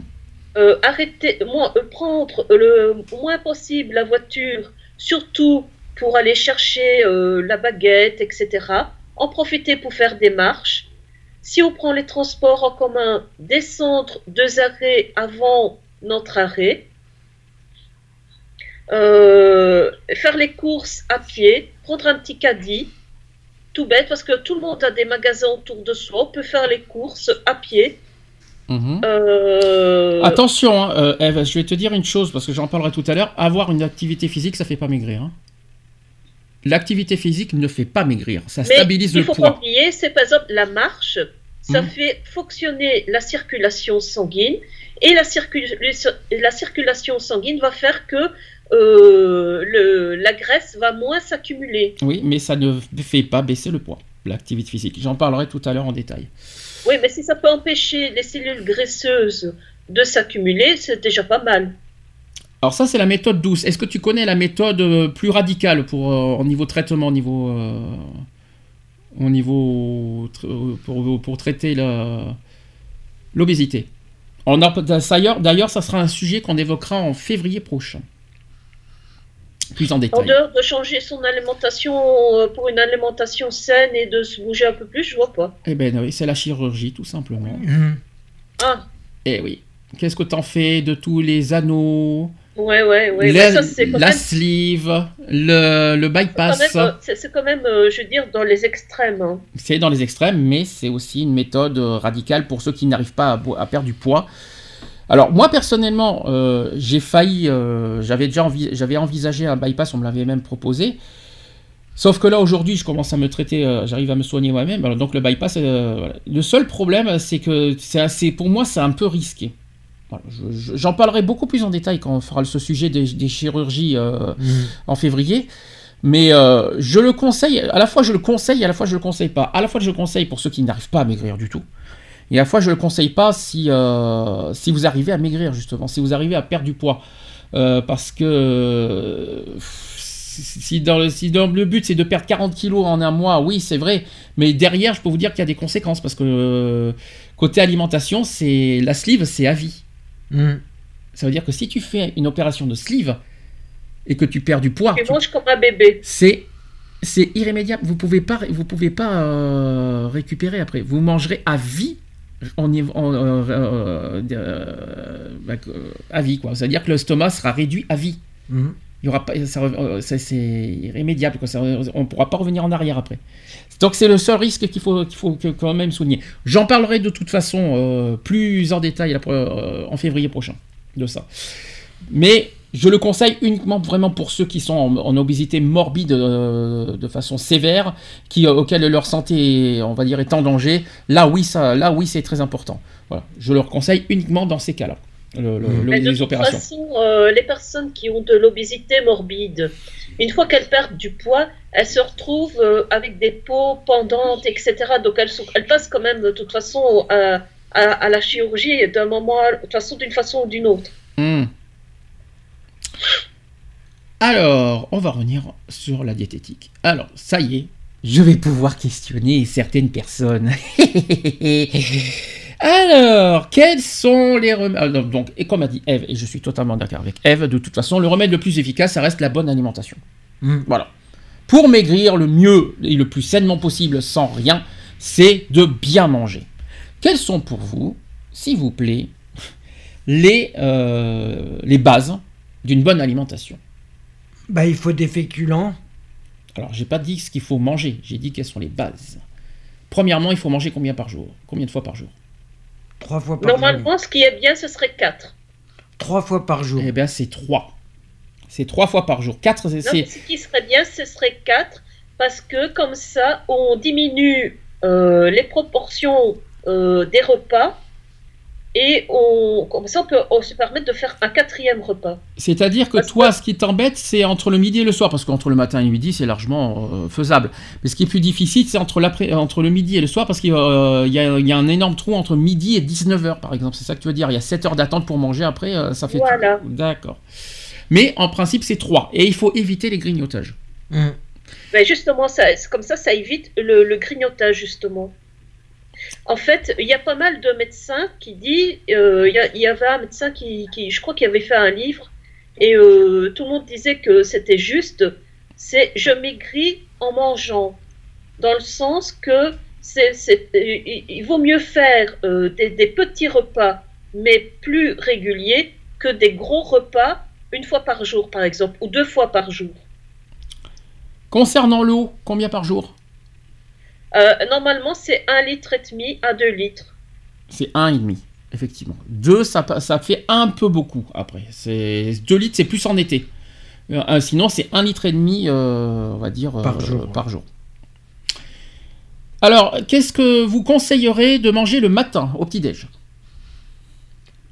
Alors là, c'est biscottes. on va, on va voir, on va voir, on va voir si les, si les leçons de diététique ont servi à quelque chose. C'est là que je vais pouvoir tester. Donc toi, tu dis biscotte. Biscotte avec du beurre, Combien de grammes de beurre? C'est 30 grammes. Et, une, et, la, et la- et la tarte sur la tête, tu, tu la veux? Tu vas avoir 30 grammes. Combien toi, Eve? C'est beaucoup, hein. combien de, combien de grammes, Eve, pour toi? C'est 10 grammes alors. Euh, des grammes, déjà. C'est 10 grammes. Effectivement. Et, et tu as, et pour toi, il faut une biscotte? Pain complet, moi, je dirais. C'est du pain complet, oui. Depuis quand il faut une biscotte? Voilà. Alors, le matin, voilà ce qu'il faut. euh, voilà le conseil euh, qu'il faut. Pain complet avec 10 grammes de beurre. Mhm. Ou alors, des céréales complets. Mais j'ai bien dit complet. Ouais, complète, ouais. Donc, soit euh, vous prenez des, euh, des muesli, mais à fi- euh, c'est-à-dire à base de fibres, si vous préférez. Mhm. Voilà. Alors, je C'est vais ce vous- que j'adore. C'est ce que j'adore. Alors, je vais vous dire une chose. J'ai testé un truc il n'y a pas très longtemps.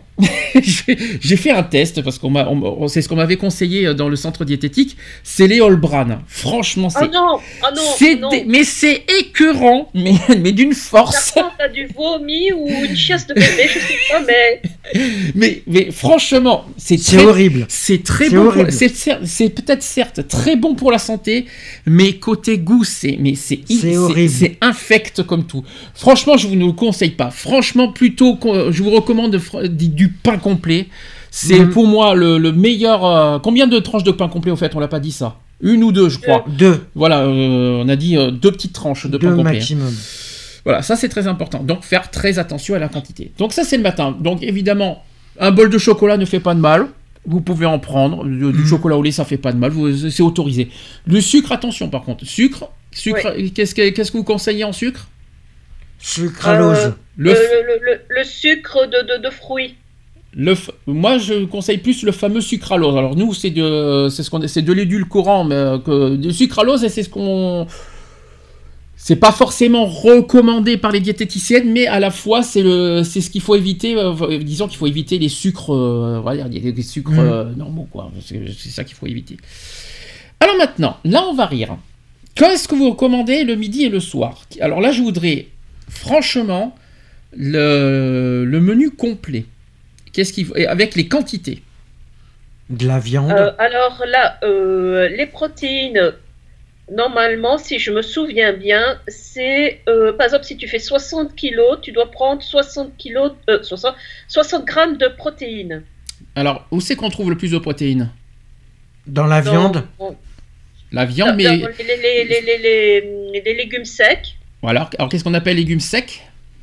Lentilles, euh, Sachant que lentilles, lentilles secs. Ne prenez Mhm. pas des lentilles en boîte. Mhm. non, non, sèches. Voilà, non, parce qu'il y en a plein qui peuvent croire que, que- que les lentilles, il faut les prendre les saucisses lentilles en boîte. Non, il faut prendre des lentilles secs. Des lentilles euh, en sachet, quoi. Donc ça, c'est important. Ensuite, pois chiches. faut pas les oublier, ceux-là aussi. Mhm. Oui. Les pois chiches. Oh, vous avez autre- d'autres idées? Haricots blancs. Haricots blancs, mais bon, je vous raconte pas la nuit après pour. pour les, les flatulences. Mais c'est bien l'hiver, comme ça t'as le chauffage central. les flatulences après ça donne, hein, je vous le dis.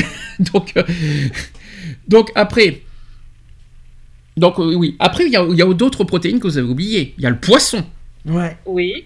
Le poisson. Le poisson, le cabillaud protéine, notamment. On va dire euh, protéine animale, quoi. Voilà, n'oubliez pas les, toutes les tous les poissons blancs. Vous savez, les petits rectangles, les petits poissons blancs, les cabillauds. Euh, il faut mieux manger un poisson extrêmement gras que la plus maigre des viandes. moi, je mhm. prends, moi, je prends du cabillaud. Vous savez, les poissons blancs, là, en, en, rectangle, là. Ah c'est très bon. Ou je prends, alors ça c'est mon petit, je peux me permettre, c'est des petites croquettes de poisson. Mais ça c'est pas, c'est, pas forcément le, plus recommandé, mais ça va, ça, ça passe à mhm. ça. Oui, mais fais gaffe à la chapelure parce que ça a tendance, si tu la fais cuire avec de la matière grasse, ça, ça, ça, ça, absorbe tout ça. Hein. Si je dois me restreindre sur toutes les alimentations, autant manger que de la soupe tous les jours, je vous le dis. Hein. je, je, fais, je, fais déjà, je fais déjà pas mal d'efforts, faut quand même euh, non, mais tout ce qui est pané, tout ce qui est pané, c'est une éponge à graisse. Et bon, ça va, c'est pas, c'est pas, c'est pas non plus euh, grave, grave. C'est pas tous les jours non plus. D'ailleurs, hein. moi, euh, tout ce qui est pané, quand j'avais le, quand j'avais le four, je le faisais au four, donc sans matière grasse. Et puis, dans les hôpitaux, qu'est-ce qui nous, euh, qu'est-ce qui, pour les protéines, n'oublions pas, ils nous font gonfler avec quoi dans les hôpitaux pour les protéines? Honnêtement, si vous savez. qui dit protéines dit je vous le dis, c'est du c'est le fromage blanc. Ah, le fromage blanc, ouais. le fameux fromage blanc à base de protéines. Alors là, qu'est-ce qu'on pour manger pour manger protéines dans les hôpitaux, c'est fromage blanc, fromage blanc, fromage blanc, refromage blanc et rien que du fromage blanc. Mais pourtant, le fromage blanc a ses bonnes, a des bonnes, il y a beaucoup de qualités avec le fromage blanc. On en parlera après, euh, plus tard. Donc on continue. Qu'est-ce que vous mettez dans le dans le menu? Donc vous avez dit protéines. Ensuite. Donc les légumes. Les légumes, est-ce que oui ou non on peut en manger à volonté? Oui. Oui. Oui, on peut en manger à volonté. Alors évitez, évitez non plus de manger 2 kilos de légumes aussi, ça, ça, vous servira à rien. Mais en revanche, si vous avez encore faim, parce que ça peut arriver, si par exemple le midi ou le soir euh, bah, vous mangez mais que vous avez encore faim, vous, vous pouvez remanger des légumes derrière, mais que des légumes. Tu sais ce qui est bien, c'est les soupes, mhm. mais alors avec les légumes entiers. Pourquoi? Parce qu'une soupe, quand tu, tu l'as avec les légumes entiers, euh, coupe plus vite la faim qu'une soupe mixée. Ah oui, oui, oui. Oui, oui, oui, oui, mais avoir un mixeur, tu vas dire tu fais les légumes, tu mixes et hop, ça te fait mm. directement la soupe. J'ai jamais fait ça encore, mais euh, je sais pas si j'arriverai à faire ça. Quand tu manges, c'est vrai, hein, mm. euh, quand tu prends une soupe avec les légumes donc en morceaux et une, une soupe, toi, tu, fais le test, tu vas voir.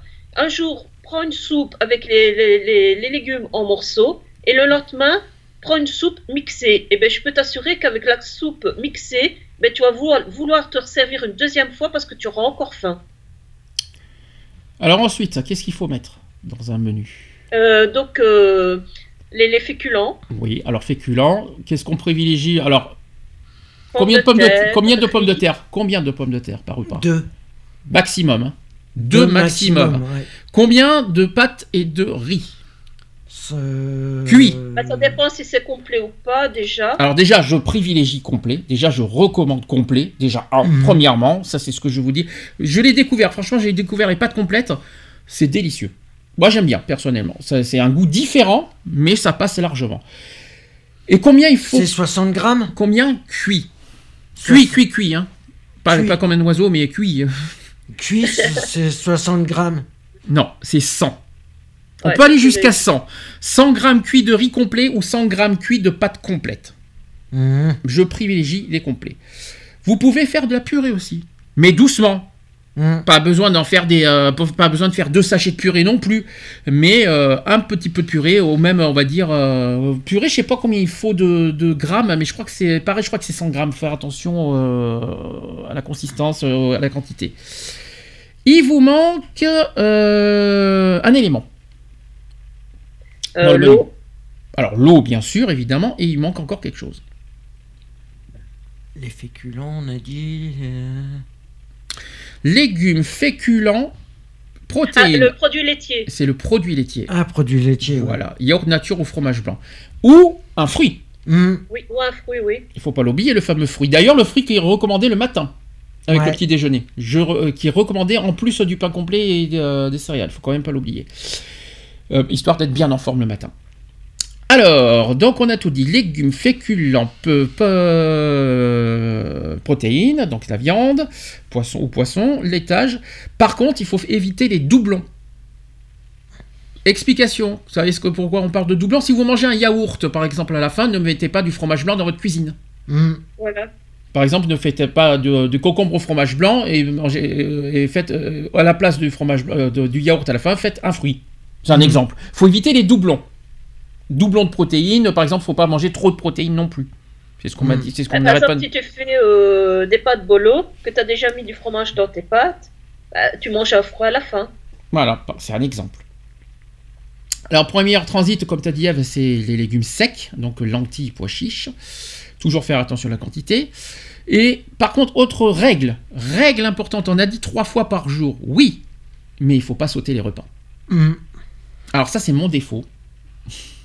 J'essaye de temps en temps d'en faire deux par jour, mais trois par jour, financièrement, c'est chaud. Ce que, ce que les diététiciennes ne comprennent pas, et c'est pas évident, manger trois fois par jour, financièrement, tout le monde n'a pas les moyens de manger trois fois par jour. C'est sûr. Le problème, il est là. Mais pour, voilà, pour que, pour que l'effet soit, pour que ça fonctionne bien, il faut pas, il faut éviter de sauter les repas. Mhm. Pour éviter malheureusement un effet yo-yo à l'estomac. Parce que vous savez pourquoi l'estomac, à un moment, il va, il va, il va pas comprendre. C'est-à-dire, et vous mangez, s'il voit que ça mange pas, il, ben, il va stocker à un moment. Hmm. Oui, et c'est pour ça que euh, on grossit Oui, c'est ça. Euh, parce que euh, on, on mange pas, donc euh, l'organisme fait des réserves. C'est ça. Donc il stocke euh, sous forme de réserve et après, plus tard, bon, ça va, ça va forcément un jour ou l'autre descendre. Mais ça va stocker à un moment parce que l'estomac ne comprend rien. Un, un coup on mange, un coup on mange pas, un coup on mange beaucoup, un coup on mange très peu, etc. Mais C'est Et donc- surtout le cerveau qui fait ça. Oui. D'ailleurs, en parlant du cerveau, vous savez ce que, que- quel, est les- les- quel est le nutriment que le cerveau a besoin? Ça, c'est Le sucre. C'est le sucre. Hmm. Et ça, ça paraît contradictoire. Le Ouais. sucre est le l'élément qu'il faut pour le cerveau. Alors que comment euh, c'est à dire que pour être en forme, il faut que le, le cerveau a besoin de sucre. Mais il faut faire attention à ne pas prendre beaucoup de sucre. C'est pour ça que le matin on privilégie de manger des fruits pour Hmm. que le cerveau soit bien bien en forme aussi dès le matin. Ouais. C'est aussi pour ça. Autre chose, combien de temps doit durer un repas? 30 Euh, Attends, une demi-heure. Non, c'est 20. Minimum. 20 minimum. 20 minutes. 20 minutes minimum. 30 minutes si vous préférez, mais le minimum c'est 20. Donc, j'en connais un qui est devant moi qui mange en 5 minutes chrono tout ce qu'il mange, n'est-ce pas? Et toi, tu sais qu'il faut manger 20, de 20 à 30 minutes. Tu le sais, mais tu le fais pas. Hmm. Et pourquoi? Parce que, je sais pas, c'est une habitude. que C'est une habitude. D'accord. Normalement, on dit que quand on met quelque chose dans sa bouche, il faut pouvoir le mâcher 30 fois avant de l'avaler. Surtout pour ceux qui sont opérés. Il faut encore plus mâcher quand on est opéré en plus. Hmm. Je tiens à le dire. Autre chose, euh, donc on- comme on a dit, autre règle, c'est d'éviter de se resservir, Ouais. sauf, comme on l'a dit, a- légumes. sauf les légumes. Évitez de se resservir, sauf si quand on a fait, euh, la seule chose que vous pouvez vous permettre, c'est les légumes. Ah oui, et autre chose très importante aussi, ce qu'on dit, c'est que euh, éviter de prendre des assiettes trop grandes. Dans le sens, euh, euh, l- l'assiette elle-même, tu vois, plus l'assiette est large, plus on a tendance à la remplir. Si jamais, C'est euh, ce que je veux dire? oui, tout à fait, tout à fait. Bah oui, bah forcément, plus l'assiette est grande, plus ça t'incite à, à- à mettre plus d'aliments. Hmm. Voilà. C'est ça que tu veux Donc, dire. surveiller euh, à, la, à la dimension des vaisselles que l'on prend. Oui. Parce que ça aussi, euh, fa- ça favorise euh, à manger plus et donc euh, à, à- voilà, à, à grossir plus aussi. Hein. Mais dans le cas justement où vous faites trop de nourriture et qu'il reste de la nourriture, qu'est-ce qu'il faut en faire? Mais il y en a certains qui s'obligent à terminer leur assiette parce que voilà, euh, c'est dans l'éducation, on, on a toujours dit oui, il faut terminer son assiette parce que si tu termines pas ton assiette, ce n'est pas poli. Et il y a certains parents, par exemple, qui obligent leur enfant à terminer leur assiette alors que l'enfant n'a plus faim. Il faut déjà écouter sa, sa sensation de, sa satiété. Donc écoutez, euh, si notre organisme nous dit je n'ai plus faim, et bien il faut arrêter et pas se forcer à terminer l'assiette. Eh bien, la méthode la plus simple, c'est que s'il y a des restes et que vous, qu'il faut, voilà, que, vous avez dépassé une certaine quantité qu'il ne faut pas dépasser, eh bien, les restes qui, euh, pour les restes, vous les congelez et vous le mmh. prenez le lendemain. Voilà, c'est la, c'est la méthode la plus simple. Vous, vous, congelez vos restes et vous les mangez le lendemain. C'est tout con. C'est comme ça. Ou au frigo si c'est faisable, si ça peut tenir 24 heures. Mmh. Bah, nous, c'est ce qu'on fait. Hein. Il nous reste, il a des restes, ben, c'est pas grave, ce sera pour demain. Ouais, mais c'est mieux de congeler parce que si tu restes dans le frigo, ça va t'inciter à manger ce qu'il y a dans le frigo. Tandis que le congelé, tu vas pas manger congelé. c'est aussi une bonne méthode, ça aussi. Mmh. Alors, pour l'eau, qu'est-ce qu'il faut éviter par, rapport à l'eau pendant le repas? Il y a des, quelque chose à éviter. Mange, euh, boire en mangeant. Exactement, il faut éviter de boire pendant le repas. Il faut boire avant et après le repas. Vous savez pourquoi? Parce que euh, attends, ça empêche euh, la digestion? Pas tout à fait. Tu sais pourquoi? Non. Il sait pas. En fait, il sait rien du tout. Est-ce que tu sais toi Donc toi, tu dis que ça empêche la digestion. Mais en fait, c'est pas tout à fait ça. Ça empêche les, sucs gastriques de, de, dissoudre correctement les aliments. Alors c'est pas tout à fait ça. C'est que souvent l'eau, ça gonfle un peu les aliments, quoi. Mmh. Voilà, euh, effectivement, ça empêche la, bonne digestion et à la fois, euh, ça, gonfle certaines, euh, certains aliments qui ça empêche le bon transit en fait. Voilà, faut pas. D'où pourquoi il faut éviter de, boire de l'eau comme ça. concernant les fibres alimentaires, vous savez à quoi ça sert Les fibres? Parce qu'on parle beaucoup de fibres, mais vous savez à quoi ils servent? Eh ben, Allez faire caca. C'est presque ça. Les fibres alimentaires servent à capter le mauvais cholestérol et avoir un meilleur transit. Donc le meilleur transit, c'est bien faire caca mhm. comme tu dis, mais ça sert aussi à capter le mauvais cholestérol. Mhm. Ça aussi, c'est, euh, vous voyez que c'est pas forcément une des mauvaises nouvelles. Hein. Autre chose, alors ça aussi c'est quelque chose que j'ai appris, qui, qui n'est pas et qui est très très très très très important, c'est concernant le sel. Concernant le sel, est-ce que vous savez combien un homme a besoin de consommer de sel par jour? Je crois que c'est 6 grammes. C'est pas loin, c'est 5. 5 grammes par jour. Est-ce que vous savez en réel combien on consomme par jour Dans la réalité? 10, euh, 12 grammes C'est 14 en moyenne. 14 ah. en moyenne? Ça, fait, ça fait le double. Donc en fait, il faut. Euh, est-ce que donc le conseil très simple pour le sel, il faut l'utiliser uniquement en cuisine, mais pas à table, hmm. pour éviter d'en consommer plus et d'éviter de, de, dépasser un certain seuil euh, de consommation de sel. Vous savez pourquoi c'est euh, que, si on prend si on consomme trop de sel, qu'est-ce qu'on risque derrière? Rétention d'eau. Euh, c'est plus autre chose. Problème cardiaque. Pas loin, encore autre chose. Ça durcit les artères. Oui, déjà, déjà un, mais il y a autre chose aussi, c'est que ça fait augmenter la tension. Mmh. Faut pas l'oublier ça aussi. Euh, autre conseil, on peut parler de fruits secs aussi. Les fruits secs, c'est recommandé. Et euh, petite recommandation. Les fruits secs, d'ailleurs, c'est très bon. Euh, les fruits secs, et euh, donc euh, aussi bien amandes que bananes, pommes, etc., parce que ça apporte plein de, de, de, nutriments pour notre organisme. Mais bien sûr, il ne faut pas exagérer. Normalement, on dit qu'il faut manger une poignée de fruits secs par jour. Alors, vous savez que les fruits secs, c'est cher. Hein, c'est mmh. très très cher. Il y a quand même un magasin auquel vous pouvez y aller, que c'est pas, les prix sont très raisonnables, je peux vous le dire, c'est Lidl. Euh, n'hésitez pas à aller chez Lidl pour acheter des fruits secs. Euh, c'est le, magasin où c'est vraiment le plus abordable et le moins cher au niveau des fruits secs. D'ailleurs, on a été fait nos, courses tantôt Lidl. Ah bon? Très bien. c'est cool. Bah oui, parce qu'en Belgique aussi, ça existe, Lidl. Je sais, parce que c'est pas français, Lidl, d'ailleurs, faut pas l'oublier. C'est pas une marque française, Lidl. Hein. C'est normal. Merci Eve, en tout cas. rien. Alors, on parlait de magnésium tout à l'heure. Les chocolats. Hmm. Pour, pour éviter justement de consommer du chocolat, est-ce que vous savez les, quels sont les produits qu'il faut qu'on peut consommer? Toujours à faible quantité, mais à la place du chocolat, à la place du chocolat, qu'est-ce qu'on peut consommer? La banane.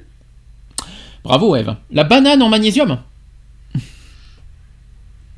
Oh, tu, me la, tu me la referas celle-là, Eve. Surtout qu'il faut faire très attention à la banane à, cause de, des glucides.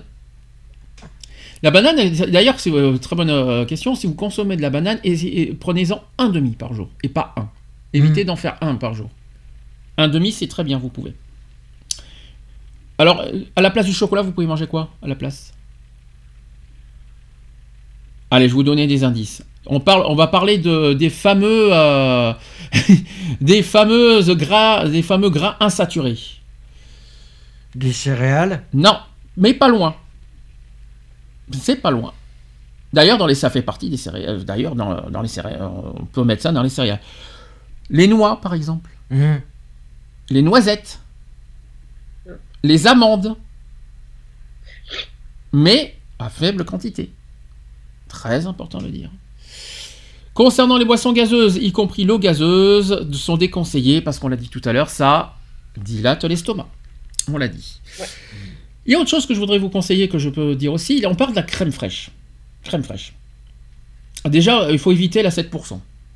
Déjà, ça ne vous Mhm. sert à rien. euh, tout ce qui est allégé, tout ça, il faut faire attention. En fait, le petit un petit conseil que je peux vous donner, c'est qu'il faut prendre euh, la crème fraîche à 15%. Mais qu'est-ce qu'il faut faire avec? Pour que ça passe mieux. Faut la faire en cuisson. Non. Toi, Eve, as la- tu connais le conseil pour, euh, pour alléger euh, une crème fraîche? Euh, la diluer, La diluer, c'est-à-dire?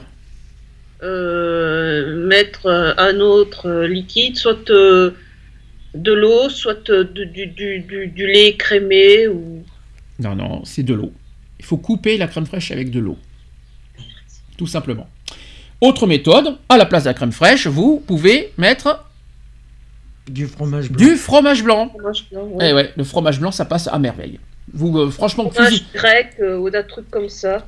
fromage blanc, testez-moi, testez euh, la, la cuisine au fromage blanc, vous ne serez pas déçus. Mhm. Franchement, hein, euh, fromage blanc, fromage blanc à 0%, bien sûr. hein. Fr- franchement, euh, à la place de la crème fraîche, même euh, par exemple vos, vos pâtes à la crème fraîche, tout ça, testez le fromage blanc, ça c'est délicieux. Alors évitez, en surtout 7% déjà au goût, c'est pas terrible, déjà. hein. Et deux, voilà, essayez, de, essayez au moins une fois, vous, vous m'en direz des nouvelles, vous apprécierez en principe. Évidemment, faites bien cuire les pâtes parce que sinon, au niveau du goût, ça va être dégueulasse. Je vous le dis franchement. Bah, Euh. Ça dépend, les- il y a des personnes qui aiment bien les pâtes al dente, il y en a d'autres qui aiment bien euh, un peu plus cuit. euh, ça, ça dépend aussi des- du goût de chacun. Ouais, je sais, mais bon, comme le fromage blanc aussi, c'est pas de la crème fraîche, c'est pas forcément les mêmes goûts exactement. Il faut faire attention aussi au, euh, voilà, faut faire attention à ça. Il y a autre chose aussi, et il faut faire attention aux produits allégés. Mhm. Euh, les produits allégés ne sont pas forcément les plus recommandés. Il faut faire à ce moment-là très attention aux étiquettes, bien regarder euh, les détails des étiquettes. Euh, par exemple, euh, les édulcorants, les, euh, voilà, faut faire très très très attention au tout, à tous les que les Américains, c'est les premiers consommateurs au monde de produits allégés. Mhm, Et c'est les premiers à souffrir d'obésité. tout à fait. Mhm. Parlant de, de viande, il y a, il y a une chose que qu'on m'a appris aussi. C'est pour ça que les étiquettes hein, sont d'importance. Vous savez, il y a par exemple dans les surgelés euh, de la viande de 100% bœuf. Mhm. Alors Oui. vous regardez, et quand vous regardez les étiquettes, vous regardez, il y a finalement euh, tel pourcent de bœuf et à côté euh, 30% de dinde. Ah bon? C'est du 100% bœuf, vous êtes sûr? Et pourtant, il y a des, étiquettes qui disent qu'il y, a, euh, qu'il y a un mélange finalement de viande qui, alors qu'on est censé manger que du bœuf. Imaginez que ça peut être dangereux pour ceux qui sont allergiques. Mhm. Ouais. Ça peut, ça peut être dangereux. C'est pour ça que les étiquettes aussi à son importance parce qu'il faut faire attention aux. Voilà, bah, il y en a qui sont par exemple allergiques à certains, à certains produits et malheureusement, quand on, va- malheureusement, on n'y prête pas attention à certains produits qui sont rajoutés sans qu'on qu'on y prête attention, sans qu'on euh, qu'on sache. D'où pourquoi là, aussi l'importance de regarder les étiquettes. J'y tiens particulièrement. parfois même, moi, à certains moments, les filles, elles étaient au régime euh, sans lactose. Mmh. Donc, je devais regarder tous les ingrédients. Même dans le jambon de dinde, de poulet, il y a de- du lactose. Oui, ah oui. Et bon, ceux qui sont allergiques au lactose, hein, ceux qui font de, de- de- un rejet au lactose, aïe aïe aïe, hein, ça, je vous le dis. hein. Mhm. Non, mais voilà, c'est ce que je veux dire par là, c'est que l'étiquette a son importance dans tous les sens du terme. Un, parce qu'il y a forcément, il y a peut-être des produits, euh, des produits cachés, Voilà. des édulcorants euh, qu'on, euh, Le sucre, entre autres. Il y a voilà. beaucoup de produits. Euh, on on dit quand on doit surveiller son sucre ou son sel, il y a énormément de produits euh, que, que l'on consomme où il y a du sel et du sucre euh, caché. Tout à fait. Donc voilà, ça c'était euh, le... la partie diététique. Est-ce que vous avez autre chose à rajouter du côté diététique? Est-ce qu'il y a d'autres conseils à donner? Ben, Je dirais euh, augmentez vos proportions de légumes, de fruits. Euh, faites attention. Pas trop de fruits, pas trop de fruits non plus, hein, parce qu'il y, ben, y, a quand même du sucre. Hein. Mmh. Oui, mais bon, de toute façon, vu le prix des fruits, t'inquiète, on, va pas faire une surdose de fruits.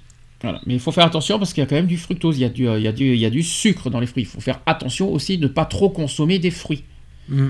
On consommez plus de légumes, faites-le, mais faites attention de ne pas trop consommer de fruits. D'ailleurs, vous, vous savez quels sont les fruits les plus sucrés? La pastèque. Euh, la banane. La banane, oui. Il y a les raisins. Le raisin, ouais. Et il y en a un autre, je crois. L'ananas. Non, l'ananas, ça, ça va encore, ça passe. C'est dans la moyenne. Je sais qu'il y a les raisins, je sais qu'il y a les bananes, et il y en a un troisième. Euh, c'est pas la pastèque. Je... Non, je crois pas que c'est la pastèque. Non, la pastèque, tu peux en consommer de la pastèque. Non, euh, justement, elle est trop sucrée. elle est trop sucrée. Non, il y a beaucoup d'eau, donc euh, comme a dit. non, c'est pas la pastèque. C'est, y a, je sais qu'il y a un troisième fruit, je m'en souviens plus lequel c'est. Mais voilà, en tout cas. Et le melon? Non, le melon, tu peux. Le melon, tu peux largement en prendre. Aussi.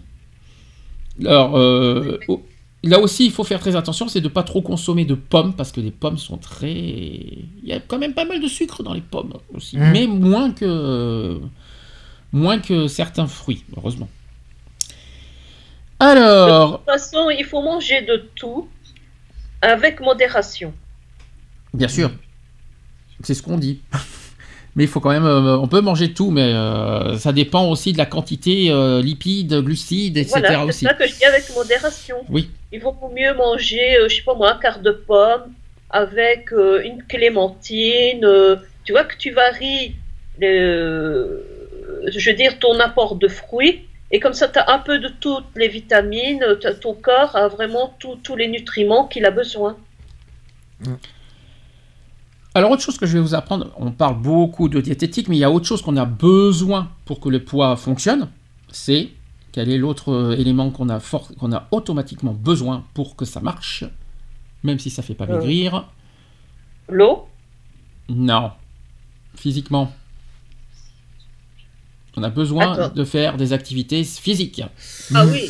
Donc, sachez que d'abord euh, que sachez que le fait que de beaucoup marcher et faire du sport ne fait pas maigrir. J'insiste lourdement là-dessus parce que moi, c'est d'ailleurs une des plus grosses gifles que j'ai pris dans la tronche, d'ailleurs, euh, dans, tout ce que j'ai appris. Euh, en revanche, pratiquer une activité physique stabilise le poids. Ça, c'est la bonne nouvelle. Mm. Donc, il faut pratiquer une activité physique minimum combien de temps par jour? Euh, Une demi-heure. 30 minutes, oui, oui. Alors, sachez que les activités physiques servent à renforcer les muscles. Déjà, mm-hmm. premièrement.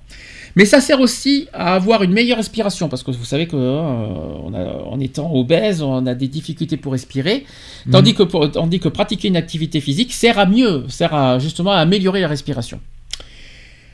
Avoir aussi une meilleure fréquence cardiaque. Mhm. Avoir aussi moins de douleur au niveau des articulations. Ainsi qu'un meilleur transit. Ainsi qu'un meilleur tonus et avoir plus d'énergie physique. Voilà à mhm. quoi servent les activités physiques en tant qu'obèse. Donc finalement, ça a du bon derrière. Mm. Ça fait pas maigrir, mais ça fait beaucoup de bien dans les, euh, au niveau des douleurs surtout. Voilà, ça fait. Et pour les femmes, ça vous, euh, ça permet d'évacuer un peu de cellulite au niveau des cuisses, même si on peut pas avoir la cellulite profonde. Et puis ça fait dépenser les calories. Mm. Les activités physiques, faut pas l'oublier ça. Heureusement, ça fait pas maigrir, mais ça fait dépenser les calories. Et il y a une chose que, j'ai appris aussi, c'est que sachez qu'un adulte dépense 800 kilocalories pendant un sommeil de 8 heures.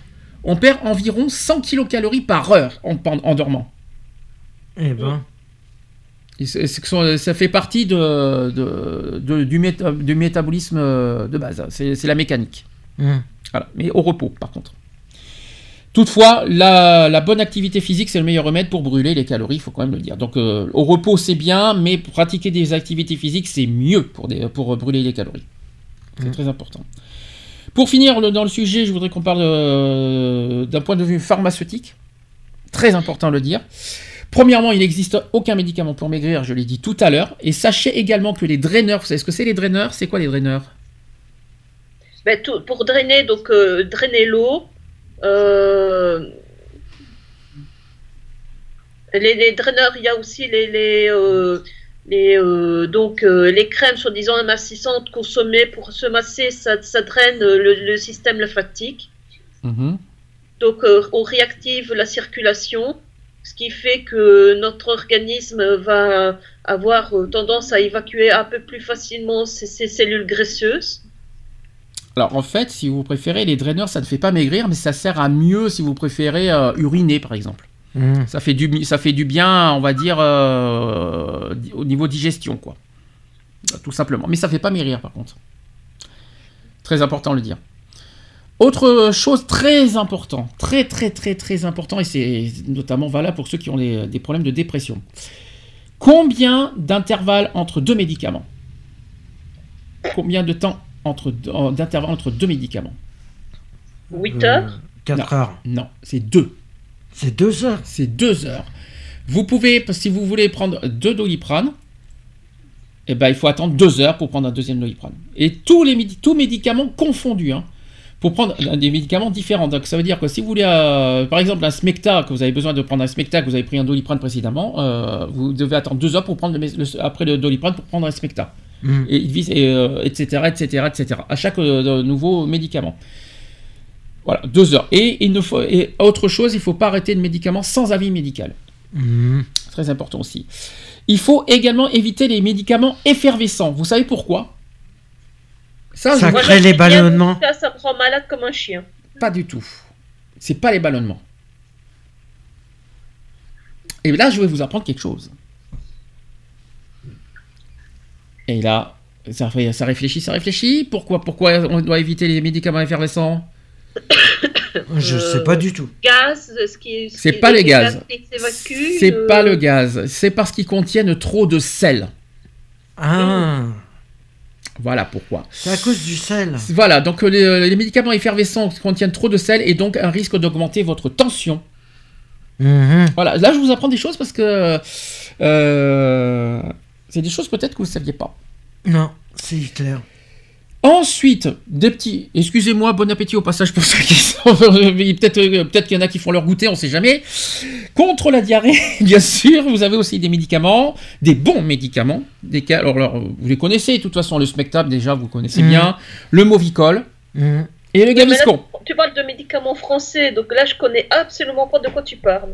C'est pas grave, t'apprendras. ça apprendra des choses. Si vous avez des, des crampes, parce que ça, ça peut arriver d'avoir des crampes, eh bien, un petit, con- un petit remède, un petit conseil que, que, que le pharmacien nous a bien conseillé, un petit jus d'abricot banane. Mhm. Oui. Vous saviez ça? Contre les crampes. Contre les crampes, ouais. Ah ouais. Pour avoir moins de crampes, eh ben, prenez un petit jus d'abricot banane. Ah ben. Non, moi, je prends une eau euh, minérale euh, riche en magnésium.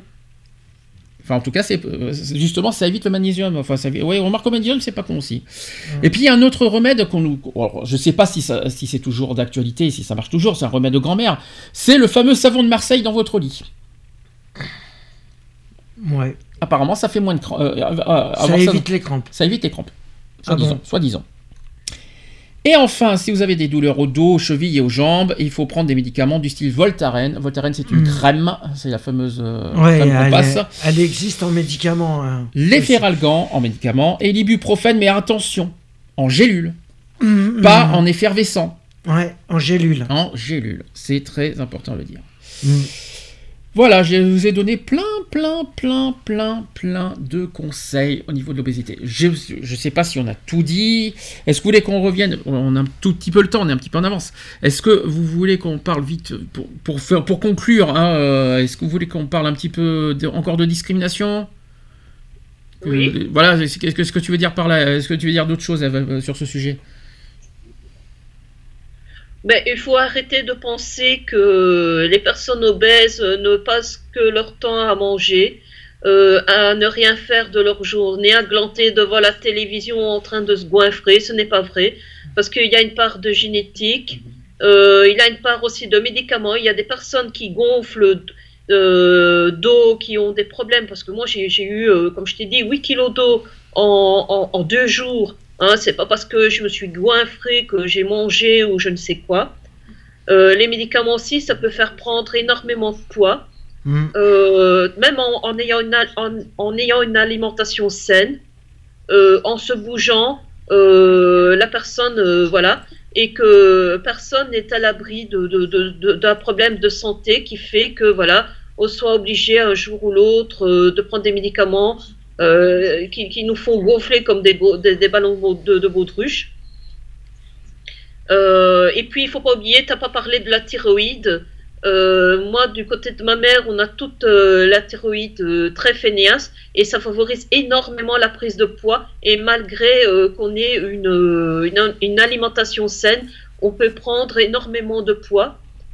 Il y a les, les, phases de la vie d'une femme. Une fois que la femme est ménopausée, en général, sauf certaines exceptions, on prend du poids.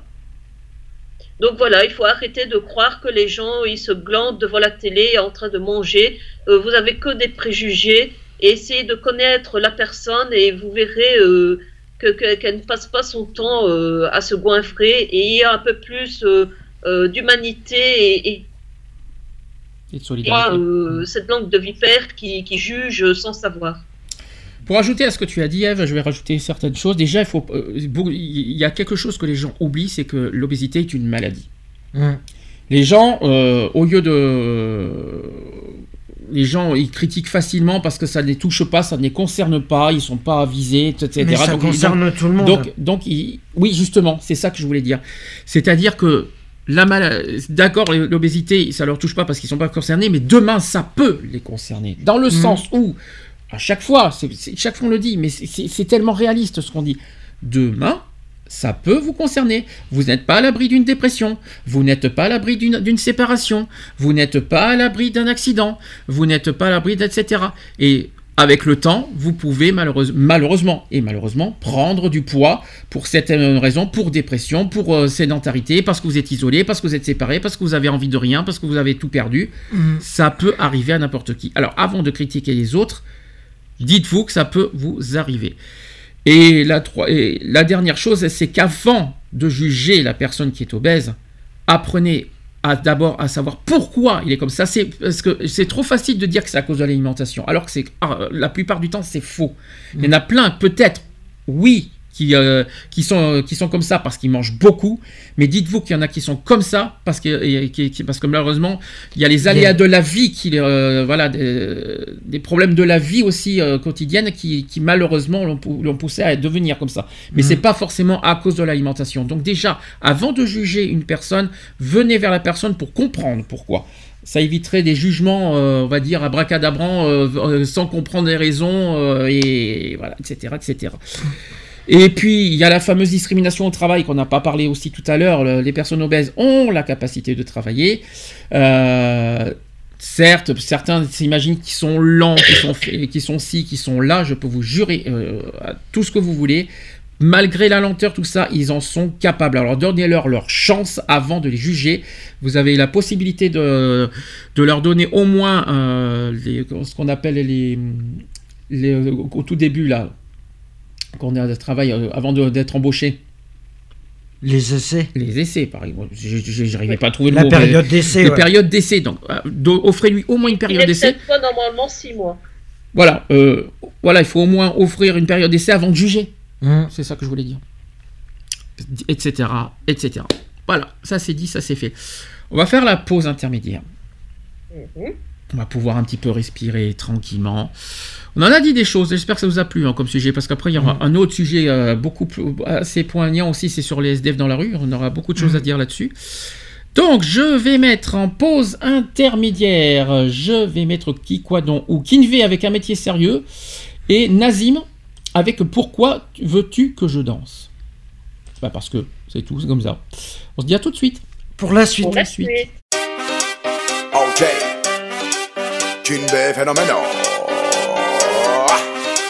C'est mon anniversaire et je souffle ma trentième bougie. Je demande ce que ma mère va encore m'inventer ce coup-ci. Car l'année dernière, elle m'a posé quelques soucis.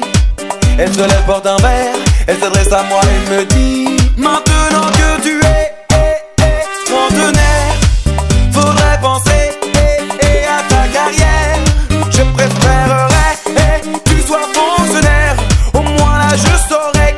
j'ai plus de à faire. Il serait temps que tu te trouves une femme Et que tu me fasses des petits enfants. Que tu fasses un peu plus d'état d'âme Et que t'arrêtes de vivre à mille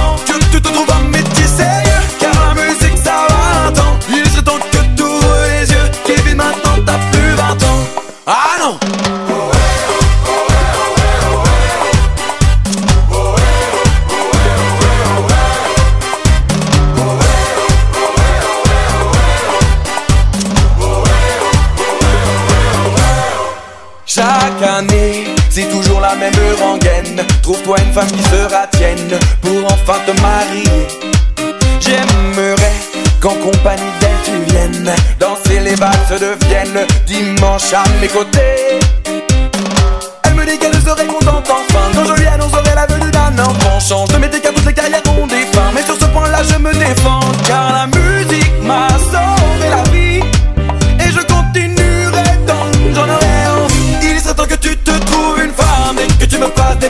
enfants, que tu fasses un peu plus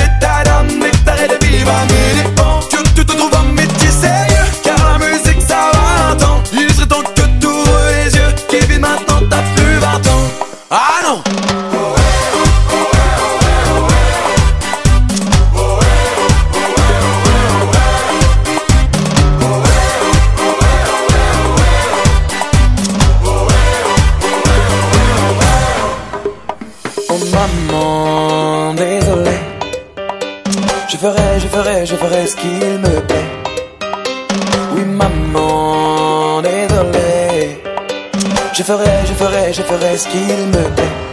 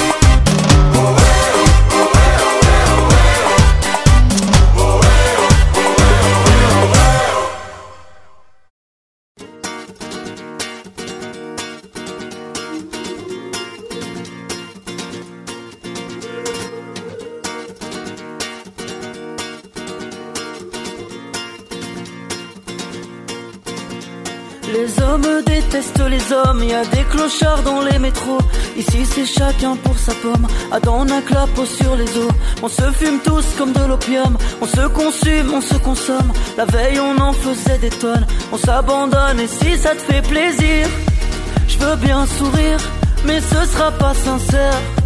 Je préfère te le dire, moi ce qui me ferait plaisir, c'est de m'enfuir, mais je tiendrai même pas la distance. Et sans vouloir te faire offense, pourquoi veux-tu que je danse?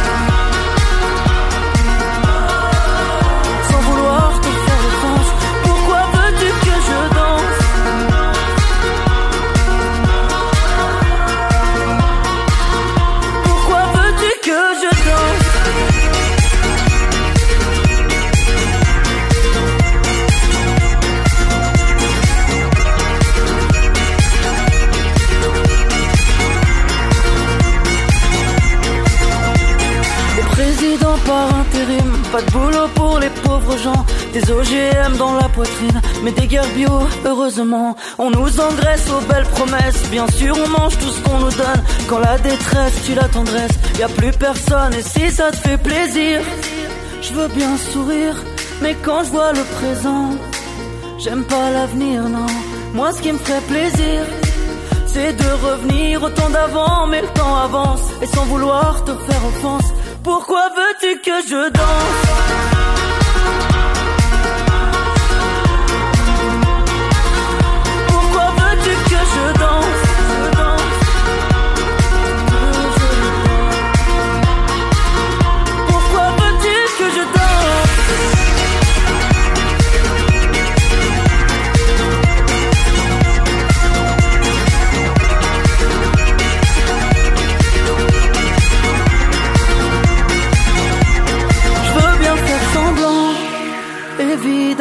Mais le bonheur c'est comme le temps, faut s'en servir à bon escient. Je voudrais sourire, sans réfléchir et retrouver ma part d'enfance, mais pour ça j'ai besoin de silence. Pourquoi veux-tu que je danse?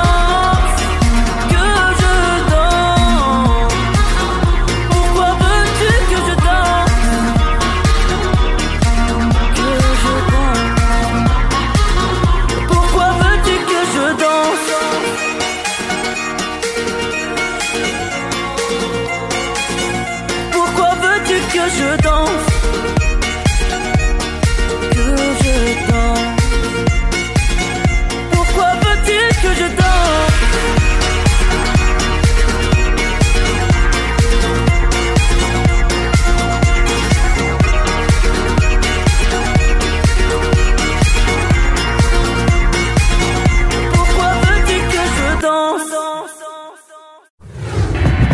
nouvelle émission Equality tous les samedis à 15h avec le débat du jour. Sujet de société, Actu politique actu LGBT et messages de prévention. et messages de prévention.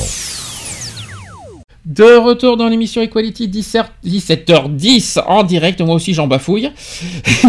voilà, ça c'est dit, ça c'est fait. Donc sans transition, on va passer au débat du jour. Equality, le débat. Débat de la semaine, c'est suite à un coup de, de gueule qu'on m'a envoyé euh, cette semaine sur Facebook par rapport aux SDF qui dorment dans la rue. Euh, coup de gueule, pourquoi? Parce que le froid est revenu, plus tôt que prévu. Ben voilà, euh, froid de chez froid. Mm. Et il y a encore des personnes qui dorment dans la rue euh, et qui, des personnes qui s'en fichent, euh, qui ne font rien, qui n'agissent pas, euh, qui laissent dormir les gens dans les rues sans agir. Donc gros coup de gueule là-dessus, euh, sur ce sujet. Donc si, si vous avez des choses à dire euh, là-dessus pour commencer, Eve peut-être pour commencer, non? Non? Il n'y a pas des choses qui te dégoûtent, il n'y a pas des choses qui te, que tu trouves injustes? Oui, euh, moi j'ai déjà tricoté pour, pour des SDF, entre autres, et on essaie de sensibiliser via des petites actions comme ça pour faire des bonnets, des écharpes pour les SDF, ou alors euh, euh, voire même des petites opérations style euh, tricoter, crocheter des carrés, et alors l'association les assemble pour faire des petites couvertures pour euh, les SDF. Ok. Bon, déjà un petit chiffre en France. Alors, je suis désolé euh, pour, pour les Belges, pour nos amis belges. hein, je suis toujours en France au niveau des chiffres. hein. On a actuellement 143 000 personnes sans domicile fixe en France. 143 000, c'est énorme. hein. Mm. Donc, euh, que ce soit abri de fortune, tente, matelas sur les trottoirs, ce spectacle est devenu habituel dans les grandes villes euh, françaises, comme à Paris par exemple. Euh, donc, comme je vous ai dit, 143 000 personnes sont sans domicile fixe. Cette situation de grande précarité est loin d'être homogène puisque les SDF peuvent autant être des jeunes en manque d'emploi, mais aussi des familles, ainsi que, mais aussi également des actifs qui, ont donc, qui, qui travaillent, qui n'ont pas Oui. les moyens d'accéder à un logement.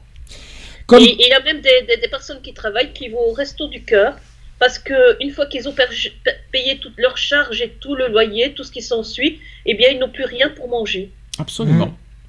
Donc, comme toutes les nuits, les camionnettes du SAMU social sillonnent euh, les rues des grandes villes. Par exemple, euh, dans la capitale à Paris, il y a un homme âgé qui a été signalé à la rue d'Alésia et qui c'est un habitué. Direction le centre d'hébergement du SAMU social au sud de, de Paris. Sachez que tous les soirs, 23 personnes sont accueillies euh, à Paris, hein, je parle, hein, et peuvent bénéficier d'un repas et d'un peu de répit. Donc les places sont chères et n'ont aucune et n'est garantie. En France, sachez que un sans-abri sur quatre travaille. Mm. C'est quand même fort.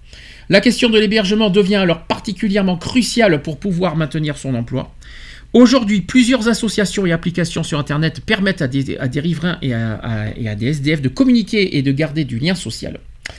Entre 2001 et 2012, le nombre de personnes sans domicile fixe a augmenté de 50%, 50%, selon le rapport annuel de la Fondation Abbé Pierre. Le- la Fondation Abbé Pierre regrette également que les expulsions locatives surviennent encore avec le concours de la force publique sans relogement, contrairement aux engagements présidentiels.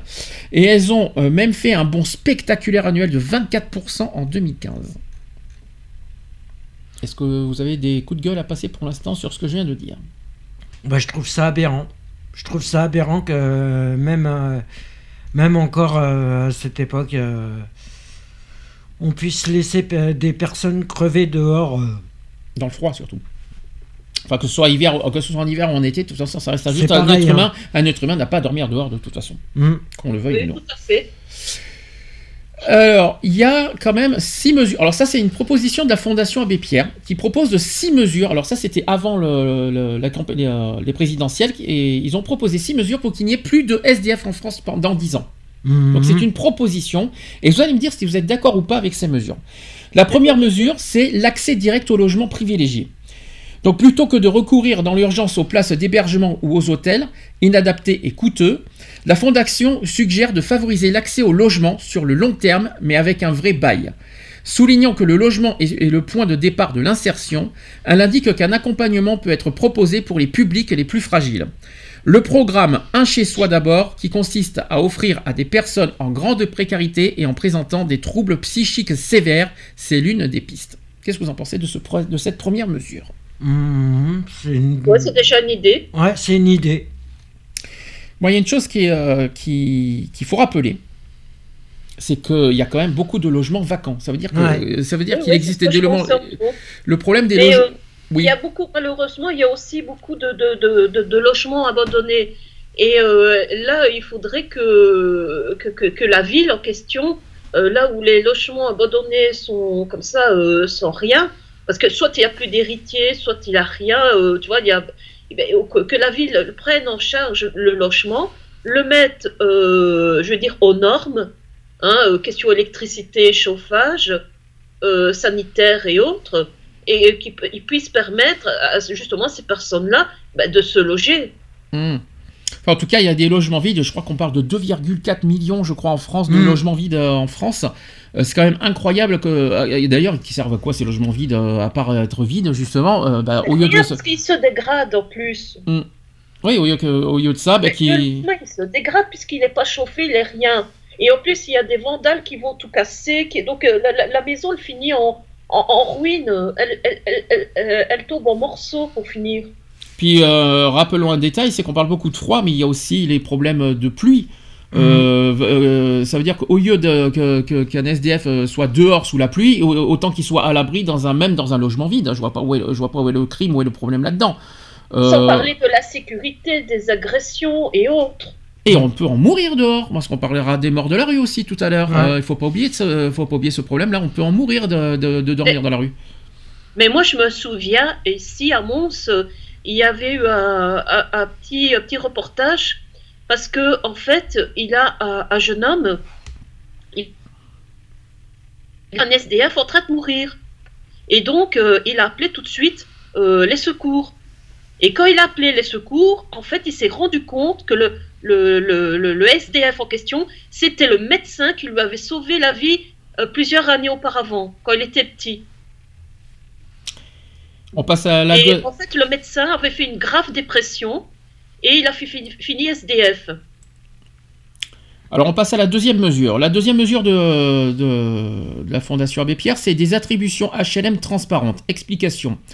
Les ménages à très bas revenus ont moins de chances que les autres candidats d'accéder au parc social. C'est ce qu'a révélé la Fondation dans son plan. Et pour que les sans domicile fixe et les ménages les plus précaires puissent se voir attribuer un logement HLM, il faut donc établir des systèmes objectifs avec des critères partagés et transparents. Et pour ce faire, elle suggère notamment de prévoir des baisses de loyer si nécessaire et en augmentant l'aide au, paiement des charges. Hum. C'est mal barré. Hein. Ouais, c'est un peu mal barré de ce côté-là. Là, pour l'instant, baisse des loyers, je pense qu'on peut toujours euh, se faire cuire un œuf. hein. Déjà que déjà qu'on vient de subir la, la baisse des allocations logement, euh, c'est pas ça qui va inciter les propriétaires à baisser les loyers. J'y crois pas du tout, moi. Non, c'est clair. Mais bon, ça reste quand même un bon plan quand même euh, de, de la Fondation Abbé Pierre. Hum. Troisième mesure, c'est la construction de 150 000 logements sociaux par an. Et Explication, c'est que pour la Fondation Abbé Pierre, la fin des sans-abri requiert aussi d'augmenter impérativement la production des logements sociaux à hauteur de 150 000 par an. En priorité dans les métropoles, où les demandes sont particulièrement nombreuses. Des logements qui doivent sortir à des niveaux de loyer accessibles, sous, les plafonds pris en charge par les APL, donc les aides personnalisées au logement, c'est ce qu'a précisé la, Fondation. Alors, c'est là qu'on se pose des questions. Il y a encore un débat. Est-ce que, euh, des logements sociaux vont euh, permettre à des SDF d'avoir un logement? Ben, pas forcément euh, des, des maisons ou des grands appartements, mais ils auraient déjà leur studio. Si la personne est seule ou, ou, ou qu'elle se met en couple au par après un studio, ça leur convient très bien. Oui. Déjà que voilà qu'on leur mettrait des, des petits, des petits studios à prix euh, sociaux, ce serait super pour eux. Oui, je me souviens dans les premières périodes euh, qu'on avait créé l'émission, tu avais dit une chose euh, à l'époque, parce que ce que vous ne saviez pas, et on peut en parler, c'est pas la première fois qu'on le dit, tu es un ancien SDF. Jusque-là, tu me suis. Ouais. Euh, tu m'as dit à une époque qu'il y en a certains qui ne veulent pas être logés. Ah oui, oui, oui, il y a des SDF qui veulent pas être logés. Pourquoi? Est-ce que tu Parce que justement, ils, ils ont peur de- d'être logés parce que ça, pour eux, c'est c'est faire partie d'un système qui, qui ne leur ressemble pas. Ouais, mais ils ont quoi des idéaux, ils ont des idéaux, ils ont des idées qui, Ouais, mais je vais te poser une qui question. sont contre la société. Et... Mais la question est simple, ils préfèrent quoi? Être logés ou mourir dehors? C'est quoi le choix le plus, le plus primordial C'est de sauver, d'être dehors? On prend un risque d'être dehors. Mm. il y a risque d'être volé, d'être cambriolé, pas cambriolé, mais d'être, d'être agressé, d'être, euh, d'être, de mourir par les intempéries. C'est quoi le mieux? D'être protégé dans un logement tu es tranquille ou d'être, c'est quoi le problème? C'est d'être logé, donc payer, qui dit être logé, payer des factures, c'est ça qui dérange? C'est le fait de, de revenir à l'état, de, de ne plus être considéré comme un objet. Je vais, je vais parler comme ça parce que je sais que, voilà, d'être un oublié de la société en fin de compte. Oui, mais c'est quoi le problème? C'est quoi? C'est de payer des factures qui dérangent? C'est, bah ouais, c'est de ne pas pouvoir quand même s'en sortir. Pour eux, c'est une li- le fait d'être à la rue, c'est une liberté qui- qu'ils ont, euh, qu'ils ont acquise. euh.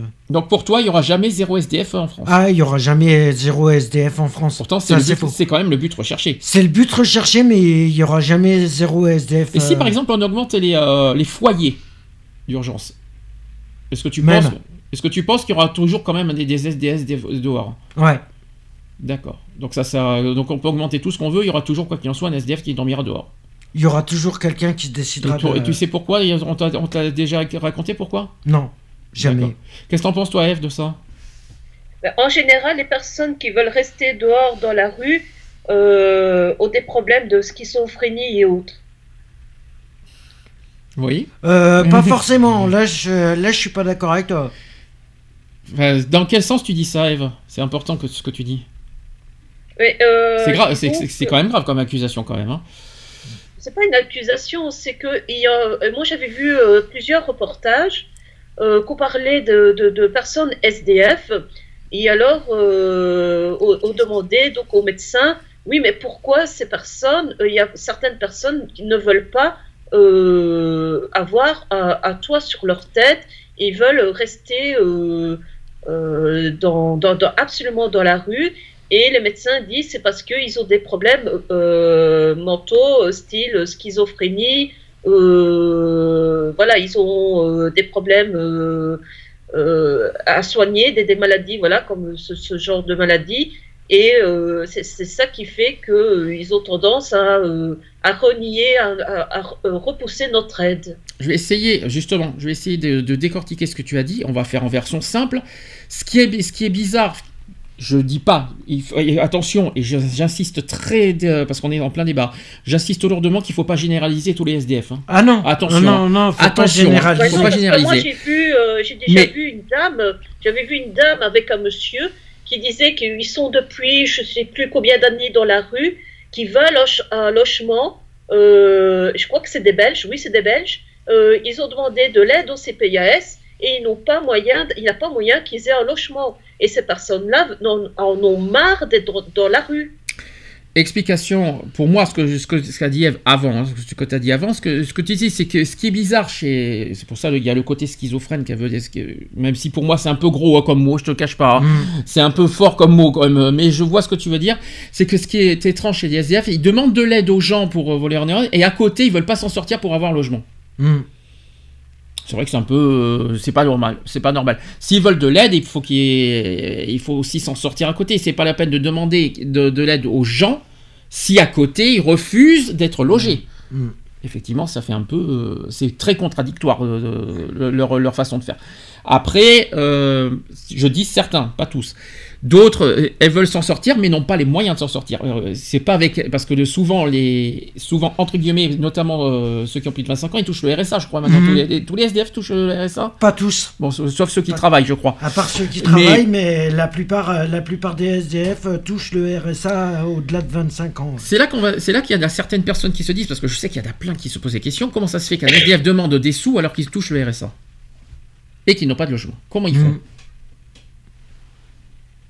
Non, mais c'est une question que c'est pas, c'est pas pour critiquer les SDF, mais il y en a qui se posent des questions là-dessus. Comment ils peuvent toucher des RSA Le RSA, je rappelle que c'est quand même 500 euros à peu près. Ouais, Et 500 euros. comment ils peuvent avoir 500 euros et à côté ne, ne pas et Mais après pas- de faire la manche? Comment Mais justement parce que les loyers sont trop chers. Mais non, justement, ils sont Et pas parce logés. que les Et, euh, Il y a propriétaires. beaucoup Et parce que. SDF, malheureusement, qui tombent dans l'alcool aussi. Hein. Il y a l'alcool. Et puis, autre problème, c'est qu'il y a autre, autre conséquence aussi, c'est qu'il y a beaucoup d'SDF qui, qui vivent dans des hôtels. Mm, mm. Et c'est pas donné les hôtels non plus, faut pas les oublier. Donc à côté, ils sacrifient, enfin, euh, ils, ils préfèrent euh, payer des hôtels Euh, ça dure pas toutes les nuits, hein. ils vont pas dormir tous- tous les soirs, c'est tellement c'est cher les hôtels. Mais Mm. ils- des fois, de temps en temps, ils aiment bien euh, le confort, de vivre dans un hôtel tran- en tranquillité, tout ça. Et c'est tout à fait en leur honneur, je comprends.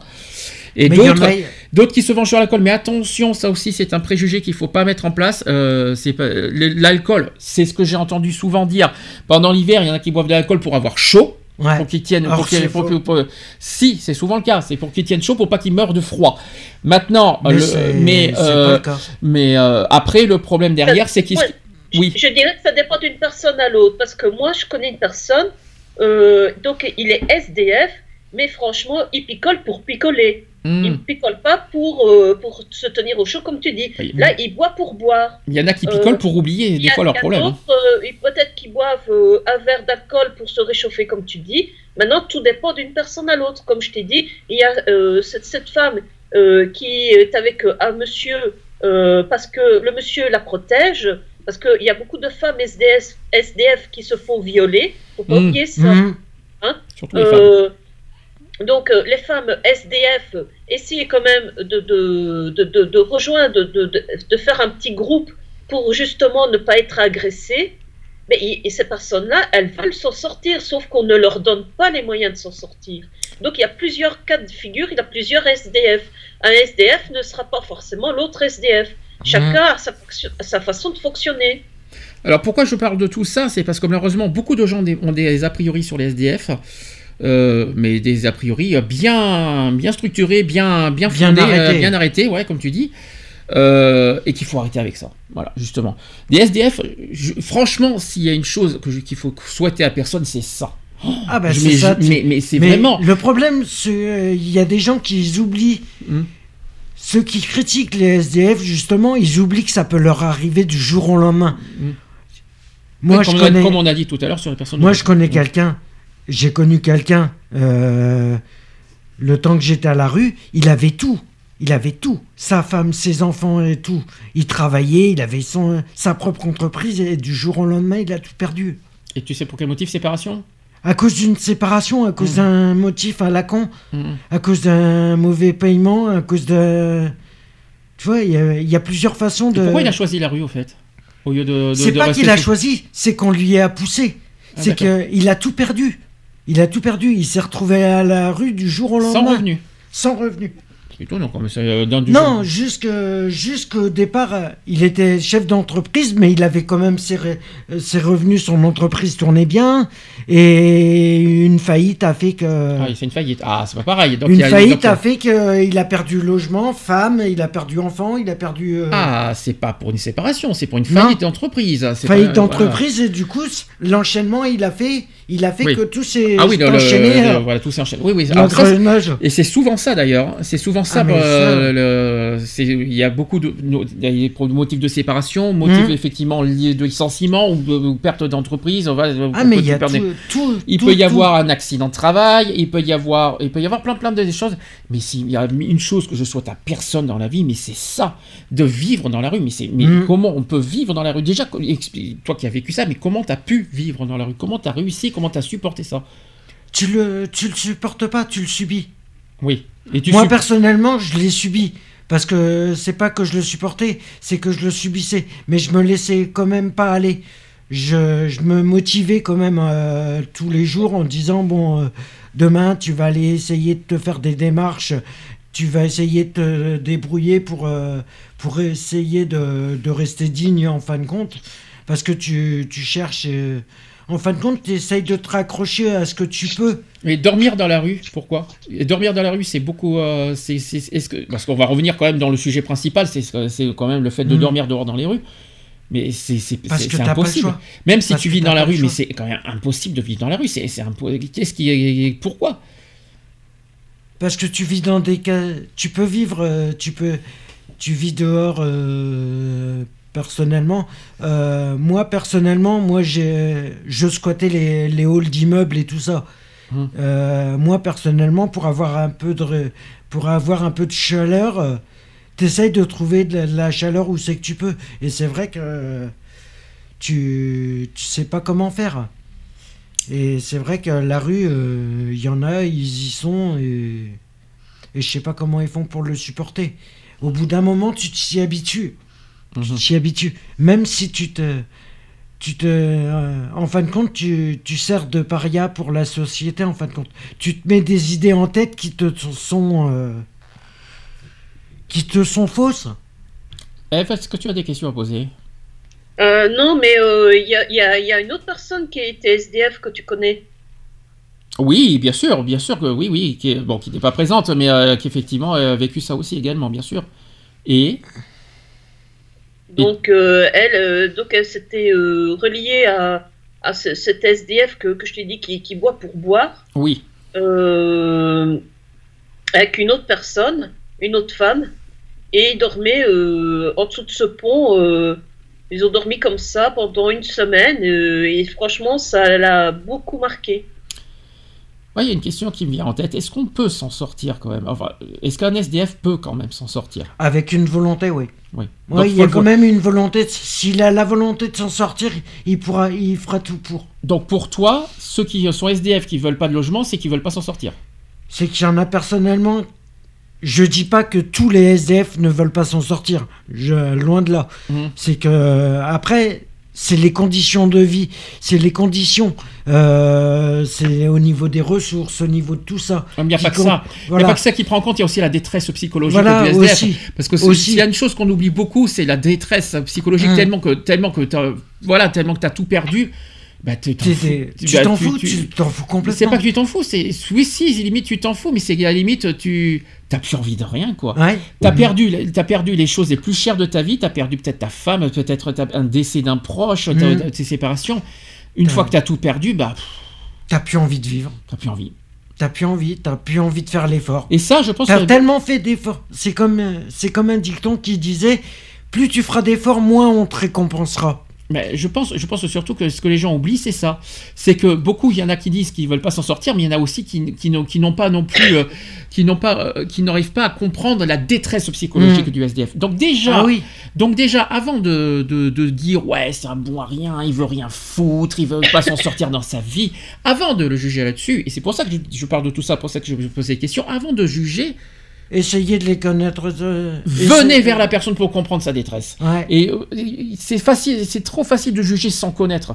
Avant Mhm. de, d'abord, déjà, j'ai une chose que je déteste, c'est de juger les gens sans connaître. Donc, avant de juger la personne, Allez venez. voir la, venez voir la personne directement. Allez voir directement. Essayez de discuter. S'il n'a pas envie d'être logé, c'est qu'il y a, mo- il y a un motif Il y a derrière. un motif. C'est Mm. qu'il a, voilà, c'est qu'il, il a, il est pas fait pour, euh, il est pas fait pour vivre en appartement. Et il y en a, il y a beaucoup de SDF qui le disent eux-mêmes. hein. Toutefois, malgré tout, même s'il y en a qui veulent pas de logement, c'est inadmissible qu'une personne soit dans la rue. Il y a, Ah oui, il y a ouais. autre chose qui est inadmissible, c'est que les gens qui regardent la personne rue n'agissent même pas. Alors ça, c'est ça, c'est encore pire. Euh, ils traversent, euh, ils laissent euh, le- la personne tranquille par terre, euh, comme euh, ça, ça c'est pire. On est quand même en 2017. hein. À l'époque, ça encore, c'était très courant, mais là en 2017, c'est inacceptable. Je vous dis Ah, c'est clair. C'est, chaque année, et ça devient inacceptable euh, d'année en année. hein. Moi, je sais que et les et je sais que moi, du temps que j'étais à la rue, j'avais beau tout faire pour essayer de m'en sortir, on me fermait les portes au nez. Mm. Parce que souvent, les administrations te ferment les portes au nez. T'envoies, t'envoies balader, euh, te disent ah bah oui mais vous savez euh, vous vous avez pas de logement automatiquement euh, ça va être deux fois plus dur pour vous et parce que ils essayent de Mais comment il peut savoir ça? Pourquoi, elle, se met à ta place? Elle sait même pas ce que tu dis. Euh, oui voilà c'est ça le problème c'est qu'ils pensent se mettre à ta place et en fin de compte ils savent même pas ce que tu vis Mhm. c'est ça le problème et c'est ça part sur des jugements qui sont inadmissibles euh. Sans connaître en plus. En plus, c'est ça qui m'énerve. Moi, c'est ce qui m'énerve maintenant, c'est c'est les gens qui jugent Sans connaître. avant de avant de juger. Regardez-vous parce que vous n'êtes pas mieux, voire pire. Continue Mm. Alors, quatrième mesure que propose euh, la Fondation Abbé Pierre, c'est la, mobilisation- la mobilisation du parc privé. La Fondation suggère également de proposer des conditions avantageuses au parc privé, donc les aides simplifiées, les travaux de, re- de remise en état, les indemnisations des baisses de loyers consenties, etc., afin de capter chaque année 40 000 logements qui pourront accueillir des ménages en difficulté. Donc ça rejoint un petit peu la mesure Mm. précédente. Le cinquième, cinquième mesure, enfin la cinquième mesure, l'accueil solidaire des migrants. Alors ça, je sais qu'il y a beaucoup de divergences d'opinion sur ce sujet. Euh, la Fondation souhaite que l'accueil des personnes migrantes soit amélioré, quelle que soit leur situation administrative. Pour les demandeurs d'asile, elle demande notamment la création des places supplémentaires en centre d'accueil pour demandeurs d'asile afin de faciliter et d'accompagner leur démarche. Alors, on va oublier ce thème-là parce que je sais qu'il y a beaucoup de, de divergences d'opinion sur les migrants. Mmh. Donc, on va passer ça et on va, rester figé que sur les SDF. On continue, il y a aussi la prévention des expulsions. Donc alors que les expulsions locatives ayant recours aux forces de l'ordre ont bondi de plus de 40% en 10 ans, la Fondation Abbé Pierre estime qu'il faut préférer le maintien dans les lieux où le relogement des ménages en difficulté. De telles expulsions augmentent en effet le nombre de personnes à la rue, et pour ce faire, elle propose d'indemniser les bailleurs victimes d'impayés de loyers et d'en finir avec la politique d'expulsion sans solution des squats et bidonvilles qui ne fait que déplacer et aggraver le problème. Mmh. Voilà. Donc ça, c'était les six mesures euh, de la. Fondation Abbé Pierre. On va pas on va, on va pas s'éterniser sur les mesures. On va passer à l'étape suivante. On va parler de quelque chose encore plus grave. On va parler des morts de la rue. J'ai les chiffres actuels. Ah. 2016, toute la- pendant toute l'année 2016, le collectif Mort de la rue dénombre 501 personnes SDF mortes dans les rues avec un âge, avec un âge de 49 ans en moyenne. C'est aberrant. Et attention, 501, c'est le minimum. Ouais. Parce, qu'il y a- minimum, parce que certains, parce que sont certains, pas- certains pensent qu'il y en a plus. Mmh. Ah bah oui, euh, à mon avis, il y- en a beaucoup plus. 500 personnes en un an, toute l'année 2016. C'est aberrant. Ça fait, ça fait, fou, ça fait beaucoup. En 2017, ça va. Je vais pas dire que ça va mieux parce que le froid arrive là. Alors je vous, je vous raconte pas ce qu'il va y avoir là. hein. Ouais, le 2017, froid on est à ce jour à 290 personnes avec 48,3 en moyenne. Mais attention, la période hivernale arrive, donc ça Mhm. va forcément augmenter dans pas longtemps. Euh, Allez-y, c'est le moment de faire vos coups de gueule sur ce sujet. Donc comment on peut réfléchir? Donc c'est ce qu'il faut se dire, c'est c'est ça qu'il faut prendre en compte. Pour moi, c'est ça, c'est le, le chiffre à prendre en compte. Il y a des morts. Ah oui, automatiquement, il y aura des morts et toujours. il y a- Donc, il y en a qui veulent pas de logement, je, je- ça se comprend. Il y en a qui veulent pas payer de facture, il y en a qui veulent pas dépendre de la société, qui veulent Mhm. vivre libre, qui veulent pas, voilà, qui- ça se comprend. Maintenant, derrière, il y a, c'est trop dangereux. Ils, risquent Ça leur vie. Il y a des ouais. morts, ils, risquent leur vie. Il y a des morts derrière. Donc, comment, comment agir contre contre ça? Qu'est-ce qu'il faut faire? Quelles sont les solutions pour pour pour bah, pour éviter qu'il y ait trop de morts dans la rue justement? Qu'est-ce qu'il faut éviter? Quelles- sont les solutions? On peut, je sais pas. Personnellement, je sais pas, mais euh, c'est vrai qu'il y a, il y, a, il y a déjà arrêté de juger euh, les SDF. Ça, c'est la première chose à faire, c'est d'arrêter de juger une personne qu'on ne connaît pas forcément. Et Mhm. ça, euh, de, après, on peut les aider en leur apportant simplement un sourire ou un, un minimum d'aller discuter vers eux. Ça les, ça les aidera d'essayer euh, ouais, de les réconforter déjà. C'est- Est-ce que tu es sûr, est-ce que es sûr qu'ils se- sont forcément réconfortés? Est-ce que des fois, même venir un SDF, ils ne sont pas agressés, ils n'ont pas forcément peur parce qu'ils ne connaissent pas la personne? Est-ce que tu es sûr que les sans-abri sont- Il y, en a, il y en a qui peuvent se sentir agressés. Hum. Il y en a qui peuvent se sentir agressés. Mais je sais que, par expérience, je sais que moi, à chaque fois qu'on venait me voir, euh, qu'on venait discuter avec moi, ça me réconfortait quelque part. Mhm. On me disait des insanités souvent. On me disait, oui, tu es un feignant, tu veux pas travailler, c'est pour ça que tu es à la rue. Hum. Euh, je disais non, ben, vous avez qu'à prendre ma... Ce- selon la situation de la personne, c'est ça le problème. On se retrouve à la rue de- du jour au lendemain. On peut, du jour au lendemain, on peut se retrouver à la rue. Et c'est ça le problème. C'est selon la situation. Chaque situation est différente. Et ça, euh, moi, je sais que par expérience, euh, Eve, tu as quelque chose à rajouter, d'autres euh, des questions à poser? moi, je dirais déjà que si on voit une personne, un SDF en détresse, ne pas hésiter d'appeler euh, les numéros adéquats euh, Je- pour leur porter secours. le 115. J'en parlerai tout à l'heure, de toute façon, des numéros, de toute façon. Euh, de, de pouvoir euh, augmenter les places d'accueil justement pour permettre à un grand nombre de SDF, de, de, de ceux qui veulent euh, aller au chaud, ben, d'avoir vraiment un endroit pour être au chaud parce que beaucoup de SDF restent à la rue Euh, alors qu'ils ne demanderaient pas mieux d'avoir euh, un endroit pour dormir, mais seulement tellement que les centres sont pleins, ben, ils sont refoulés. Bah, c'est étonnant ce que tu dis. Donc si, là je parle des cas de ceux qui veulent pas de logement. C'est bizarre. Ils veulent pas de logement, mais à côté ils veulent, ils veulent un abri pour, euh, pour se chauffer. C'est pas contradictoire quelque part. Ben, quelque part, si. Mais c'est c'est une perte de notion. Ils ont la perte de notion, en fin de compte. C'est Ils veulent être, ils veulent être SDF sans l'être, en fin de compte. C'est Le problème, il est là. C'est juste que c'est tu, le, tu veux être SDF, mais tu veux. À la fois, tu le veux pas. C'est. Ouais, c'est- je sais pas comment dire ça, mais. C'est compliqué. Puis les chose- situations sont compliquées, c'est selon les situations. Ça dépend comment tu supportes la situation aussi. Alors maintenant, il y y a autre chose qu'il faut aussi souligner, parce qu'on m'en on m'en a parlé quand j'étais encore à Bordeaux à l'époque. On m'en avait pas, on m'a parlé de l'expérience à Bordeaux. Euh, on m'a dit que il y en a qui, il y a plein d'SDF qui ne vont pas dans les foyers parce que il y a, y a pas mal de délinquants et il y a pas mal de problèmes. Il y a certains SDF qui refusent d'aller dans le foyer pour éviter voilà tous les problèmes de Ben- vol, de violence, de tout ça. Est-ce que c'est vrai ça? Ça, par contre, ça, je peux confirmer, ça, c'est vrai. Il y a beaucoup de SDF qui refusent d'aller dans les foyers d'urgence parce que c'est, ça devient, parce que ça se bat.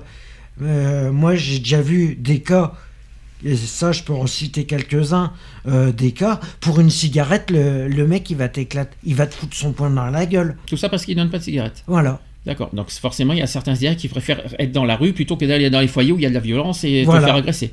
Donc il y a aussi ce motif-là qui a, qui a tout ça. Donc quelque part, là, c'est pas au rôle des SDF, mais c'est au rôle aussi de ceux qui gardent, euh, voilà, les gardiens de, Mhm. de ceux qui gardent Des foyers, des foyers. de- de- Ils ont un rôle aussi à jouer là-dedans pour, pour le bien-être et la sécurité de- des SDF dans les foyers. Ouais, mais automatiquement, si tu prends les gardiens qui des, des foyers qui, qui accueillent les SDF, euh, si tu dis qu'ils doivent être responsables, ils sont responsables. Mais la solution, elle est, d'accord, ils sont peut-être responsables de ce qui se passe. Mais il y a bien un règlement Mais intérieur. le règlement intérieur, le problème, c'est que si le SDF, et là, je vais parler pour euh, pour les SDF. Faut, faut que le SDF s'y plie. S'il il s'y plie pas, automatiquement, il- la solution, c'est que le foyer va le refoutre dehors, Mhm. automatiquement, pour nuisance. Et ça, il y a beaucoup de, beaucoup de foyers. euh, moi, je sais qu'il y a eu beaucoup de cas où. Donc il y a ce problème-là aussi à réviser, à améliorer, c'est-à-dire Ouais. le bien-être dans les foyers. Mhm. Donc, ça- Il y a le bien-être aussi dans les foyers, et c'est vrai que La là-dedans, sécurité. euh, Il y a la sécurité, il y a tout, il y a tout qui rentre en compte. D'accord. Et c'est vrai que les, les gérants, euh, Il y a deux problèmes pour les foyers. Un, il n'y a pas assez de place. Il n'y a pas assez de place dans le foyer. Déjà, les foyers, c'est- Déjà, déjà je trouve- ce que je trouve aberrant, c'est qu'ils ferment certaines places en été. Moi, je trouve ça dégueulasse. Ouais. Euh, les places doivent être Certains ouvertes foyers. autant en hiver qu'en été. Moi, je trouve ça aberrant de fermer certaines places en été. Tout ça parce qu'il fait plus chaud. Moi, je trouve ça aberrant. Que on s'en fout qu'il fasse chaud, qu'il fasse pas chaud. Un être humain n'a pas à être dehors même pendant l'été. Déjà, ça Regarde. ne pas ça. Tu prendrais, tu je vais prendre, je vais donner un exemple. Tu prendrais un, un, un immeuble, tu prendrais un immeuble ou une caserne. Tiens, par exemple, j'ai vu, j'ai vu, je sais plus où c'est que c'est, mais c'est des SDF qu'on fait, des anciens SDF qu'on fait ça. Ils ont monté ça. C'est une association qui s'est montée dans une ancienne caserne. Mhm. Et en fin de compte, ça accueille pas mal de sans-abri. En fin de compte, c'est d'anciens SDF qui ont, qui ont squatté la caserne et ils avaient un projet, c'est d'ouvrir une, de créer une association justement pour lutter contre, euh, contre ça, contre le chômage, contre les sans-abri. Contre les sans-abri. Oui, non, mais Sympa. pas pour les, pour les sans-abri. Ah, c'est mieux. Parce que Voilà. contre les sans-abri, euh, c'est grave. hein, je te le dis. Contre hein. la société, en fait. Ah, d'accord. Et en fin de compte, ils ont, ils ont réussi leur projet. Et maintenant, ils en ont fait un foyer d'accueil. C'est, mais c'est une ancienne caserne qu'ils ont retapé, qu'ils ont, à l'aide, euh, qu'ils ont ré- récupéré et de, ils en ont fait un foyer d'accueil. D'accord. Bah, ça, ne, ça ne résout pas non plus le problème de, de, de confort, de sécurité. et Non. de- de- Non, mais voilà. Hum. Mais moi, ça fait un minimum déjà de, de fait. Et c'est une association qui s'est créée euh, comme ça. Donc il y en a qui sont à la rue pour ça, il y en a qui sont à la rue parce qu'ils veulent pas de logement, il y en a qui sont à la rue parce qu'il y en a qui veulent pas du tout D'aide. Puis il y en a Et qui il y en a qui sont à la rue, qui restent à la rue parce qu'ils ont des chiens et que dans les centres, La plupart ils- sont pas On les accepte pas, on n'accepte Ouais. pas les animaux. Ça normal, ça, déjà Alors plutôt Non. que de laisser à l'abandon son animal, eh bien, il préfère rester dehors. Ouais. Ça, c'est pas normal. C'est pas normal. Je suis désolé, on va pas demander à un chien d'être dehors. Euh. Le chien, c'est quelque part une forme de protection de- du SDF. Euh, c'est son, c'est sa protection, c'est C'est son. sa, euh, c'est sa seule protection. et c'est son, Ce que- et c'est son compagnon aussi Mm. de rue. hein, c'est son Mm. petit compagnon. euh, euh, c'est un petit animal. euh, Mais mieux. tu sais que il y a beaucoup de, il y a beaucoup de SDF qui ont des chiens et je vais te dire qu'ils font passer l'animal avant lui. hein. Bien sûr. Bien Et sûr. la plupart des SDF, qui, et qui achète plus la nourriture pour son chien que pour lui-même. Ouais, Ça, je le sais, ça, euh, bien sûr. Tout à fait. et ça c'est. Donc voilà, ça fait, c'est- des éléments qu'on apporte et c'est bien ce qu'on dit parce que c'est des, il faut le dire. Voilà. il y a- Puis il y a autre chose qui est aberrant que c'est dans la photo que j'ai vue cette semaine, c'est qu'il y a encore des enfants qui dorment dans la rue. Ça, c'est c'est la photo que j'ai vue cette semaine sur Facebook. J'ai dit, mais attendez, ça y est, en, en 2017, on laisse encore des enfants, Ouais, des, des familles, dans la rue. Mm. Mais quand même, pitié, quoi. Euh, il- là, là, là, ça va trop loin. On est quand même en 2017. hein. Euh, des enfants, on parle des enfants quand même. Euh, non, non, non, non. Là, non, il faut quand même pas abuser. Il y a des limites à ne pas franchir. Non, des enfants, non. On- tout ce que, au pire, voilà, qu'un adulte puisse supporter ça, non, mais un enfant, non. Vous savez que de la santé, ça va, ça va hyper vite chez un enfant quand il fait froid, il peut mourir très vite Mm. de froid. Non, non. Là, là, un enfant, qu'on le veuille ou non, il n'a pas de dehors, mais dans toutes circonstances. Voilà. C'est clair. Quoi qu'il en soit. Là, ça, là-dessus, c'est un grand coup de gueule que je voulais passer. C'est pour ça que je voulais faire euh, ce petit débat aujourd'hui sur ce Et sujet. d'ailleurs, il y en a un qui doit se retourner dans sa tombe. hein. Qui ça? L'abbé Pierre. Mm. Ah oui, complètement. pas que l'abbé Coluche Pierre, aussi, hein. Pour euh, permettre, parce qu'il voyait dans les années 50 des personnes mourir de froid et de faim, des familles entières qui ne pouvaient pas se chauffer, Mm. et que voilà, que c'est pour ça qu'il a fait ce- sa fondation, justement pour permettre aux personnes très démunies de pouvoir se, lo- se- se chauffer, s'habiller décemment. euh, voilà. Et Coluche aussi. faut Et l'oublier, Coluche bien aussi sûr, qui hein. doit se retourner Ouais, dans mais sa bon, tombe. avant, c'était Mm. quand même l'abbé Pierre. Bien sûr, oui, parce qu'il y a eu vers 54, hein, mais bon. il y a- Vers 54.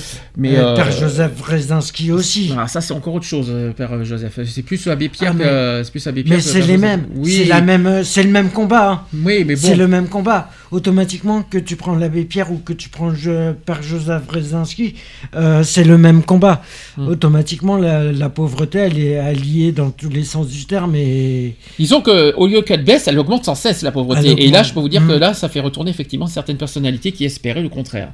ouais. Il y a peut-être plein de lois, il y a peut-être des avancées, mais ça ne, la, pau- la pauvreté existe toujours et les SDF, eh ben, ça ne baisse Mais pas. souvent, les lois ne sont pas, ne sont pas appliquées. euh, Ne sont pas appliquées Bah, aussi, pour moi, il y a deux solutions. Voilà, si on doit parler de solutions avant que je parle de, de, de- voilà de d'autres choses, euh, enfin que je toujours sans abri, il y a deux choses à résoudre. Un, c'est sur les logements vides. Mm. Le logement vide, c'est euh, c'est pas fait pour euh, pour pour faire joli. Hein. Des, des- je vois pas où est le problème que des SDF puissent au moins s'abriter dans des logements vides. Et le deuxième problème à résoudre, c'est effectivement le problème de sécurité et de et de, de tranquillité dans les foyers, parce que Mm. franchement, euh, c'est pas comme ça que les SDF on donne, ça donnera pas envie aux SDF de venir s'il y a trop de, de violence et de et de, de problèmes là-dedans. Et puis les chiens, je suis désolé, les chiens, ce sont des êtres vivants. On n'a pas laissé des chiens dehors. Mm. Euh, S'ils ont des problèmes avec les chiens, ils ont qu'à mettre sous muselière, mais laisser les chiens dehors, c'est hors de question. C'est pour ça que les SDF euh, préfèrent rester dehors, euh, ceux qui sont accompagnés d'animaux. Voilà, donc ça c'était euh, ça c'était les solutions. Là, je voulais vous donner aussi quelques conseils. C'est euh, certaines personnes qui n'osent pas aller vers les sans-abri. Alors Mhm. ça aussi c'est quelque chose qu'il faut aussi dénoncer. Il y en a qui ont peur des sans-abri parce que tout de suite automatiquement les personnes s'imaginent euh, qui dit sans-abri dit alcool, dit violence, dit euh, etc etc. Il faut pas avoir peur des sans-abri. Un sans-abri, un sans-abri, ça reste un être humain. Ça reste une personne. Ça reste une, ça reste une, c'est une personne qui souffre. C'est une personne qui a, qui est dans la détresse. C'est pas une, c'est pas une merde. C'est pas, une- c'est pas un chien. Non, c'est clair. Et je vais vous donner des outils pour aller vers un sans-abri. Alors, premièrement, il faut se présenter à une personne sans domicile les mains nues. Pourquoi? Ouais. Tu sais pourquoi? Pour pas qu'ils se sentent agressés. Exactement. Donc, euh, donc, il faut se présenter les mains nues et qui ne va pas de soi, qui peut paraître une démarche inconfortable, mais vous pouvez faciliter la rencontre par un prétexte. Donc, il faut proposer une boisson chaude, un encas, un bon solidaire, etc. En laissant la personne exprimer son besoin au préalable. Par exemple, apporter un plat chaud qui est, euh, qui est peu utile lorsqu'une maraude et de distribution alimentaire vient de passer. N'hésitez pas à inverser les rôles. Demander son chemin, l'heure ou une cigarette, qui peut être une bonne façon d'inverser la logique et d'en aider. Et aussi d'atténuer le poids de la main qui donne et la main qui reçoit, tout en valorisant la personne qui est en face de vous. Mm. Tu es d'accord avec ce qui est dit euh, avec ce premier, euh, premier, premier conseil ou pas? Ah oui, euh, tout à fait. Oui, c'est clair que là, là-dessus. euh, Inverser Et- les rôles, inverser les rôles, c'est une bonne méthode? Inverser les rôles, oui. Ouais. Je me, moi, je sais que moi, on m'a apporté de l'aide. Euh, moi, je me, je me rappelle quand je faisais la manche, les gens, quand ils me donnaient, souvent, ils me, quand ceux qui me donnaient pas, ils me regardaient de travers et en me disant, oh, je donne pas au SDF parce que c'est simplement pour picoler. Mhm. Même, et je vois, et moi, je, quand je, quand je faisais la manche, je faisais la manche, mais je taxais aussi des cigarettes en même temps. Ça m'arrivait de temps en temps de taxer des sous. Ou Et c'est vrai que l'échange, euh, c'est comme ça que se crée l'échange. Et c'est, même si c'est un court moment, ça fait toujours du bien de, de pouvoir parler, de pouvoir. euh, Non mais on va pas non plus demander à des SDF d'avoir un éthylotest sur soi pour prouver que, que c'est pas forcément pour l'alcool non plus. Oui, non, Ben, mais. moi, je, suis- moi, je suis désolée, mais moi, quand je faisais les courses, je voyais une dame euh, qui faisait la manche devant le magasin. Mhm. Et elle disait que c'était pour manger. Bien Seulement à sa tête, j'avais pas confiance. Mhm. Je me dis non, Tu, juges, tu, tu sur la tête des gens, Eva? Ça, c'est ah, c'est pas bien ça, Eva. Euh, J'espère que tu fait, euh, que as conscience. Oui. D'accord. Mais euh, voilà, euh, sa façon de s'exprimer, ça me disait rien. Ça, Et euh, quand elle est rentrée, cette personne-là, elle est rentrée dans le magasin et elle est partie directement dans le rayon bière et elle a pris toutes des bières bon marché. D'accord. Ok. Ouais. La preuve que Voilà. euh, mon intuition me disait vrai, c'est juste pour picoler. D'accord. Par contre, moi j'ai vu un SDF euh, dans la rue, il demandait rien à personne. Eh bien, je lui ai pris une soupe, Mhm. des pâtes chaudes. Bah, c'est ça qu'il faut faire en fait. Au lieu de donner de l'argent et que vous n'avez pas confiance, bah, achetez-lui. Offrez- euh, offrez- achetez- euh, achetez- Proposez-lui. Ou même juste de lui ven- venir vers la personne, lui proposer, au lieu de lui dire, bah, au lieu que je te donne de l'argent, bah, viens, je vais t'acheter à manger. Voilà. Ou voilà. Si tu si es sûr. De euh, toute façon, à SDF, à SDF, si ici la fin, euh, que tu lui dis, au lieu de te donner de l'argent, je te donne à manger. Il va te dire oui. Ah bah Si oui, c'est automatiquement, dans le but oui. de boire, il va te dire non. Bien sûr. Ouais.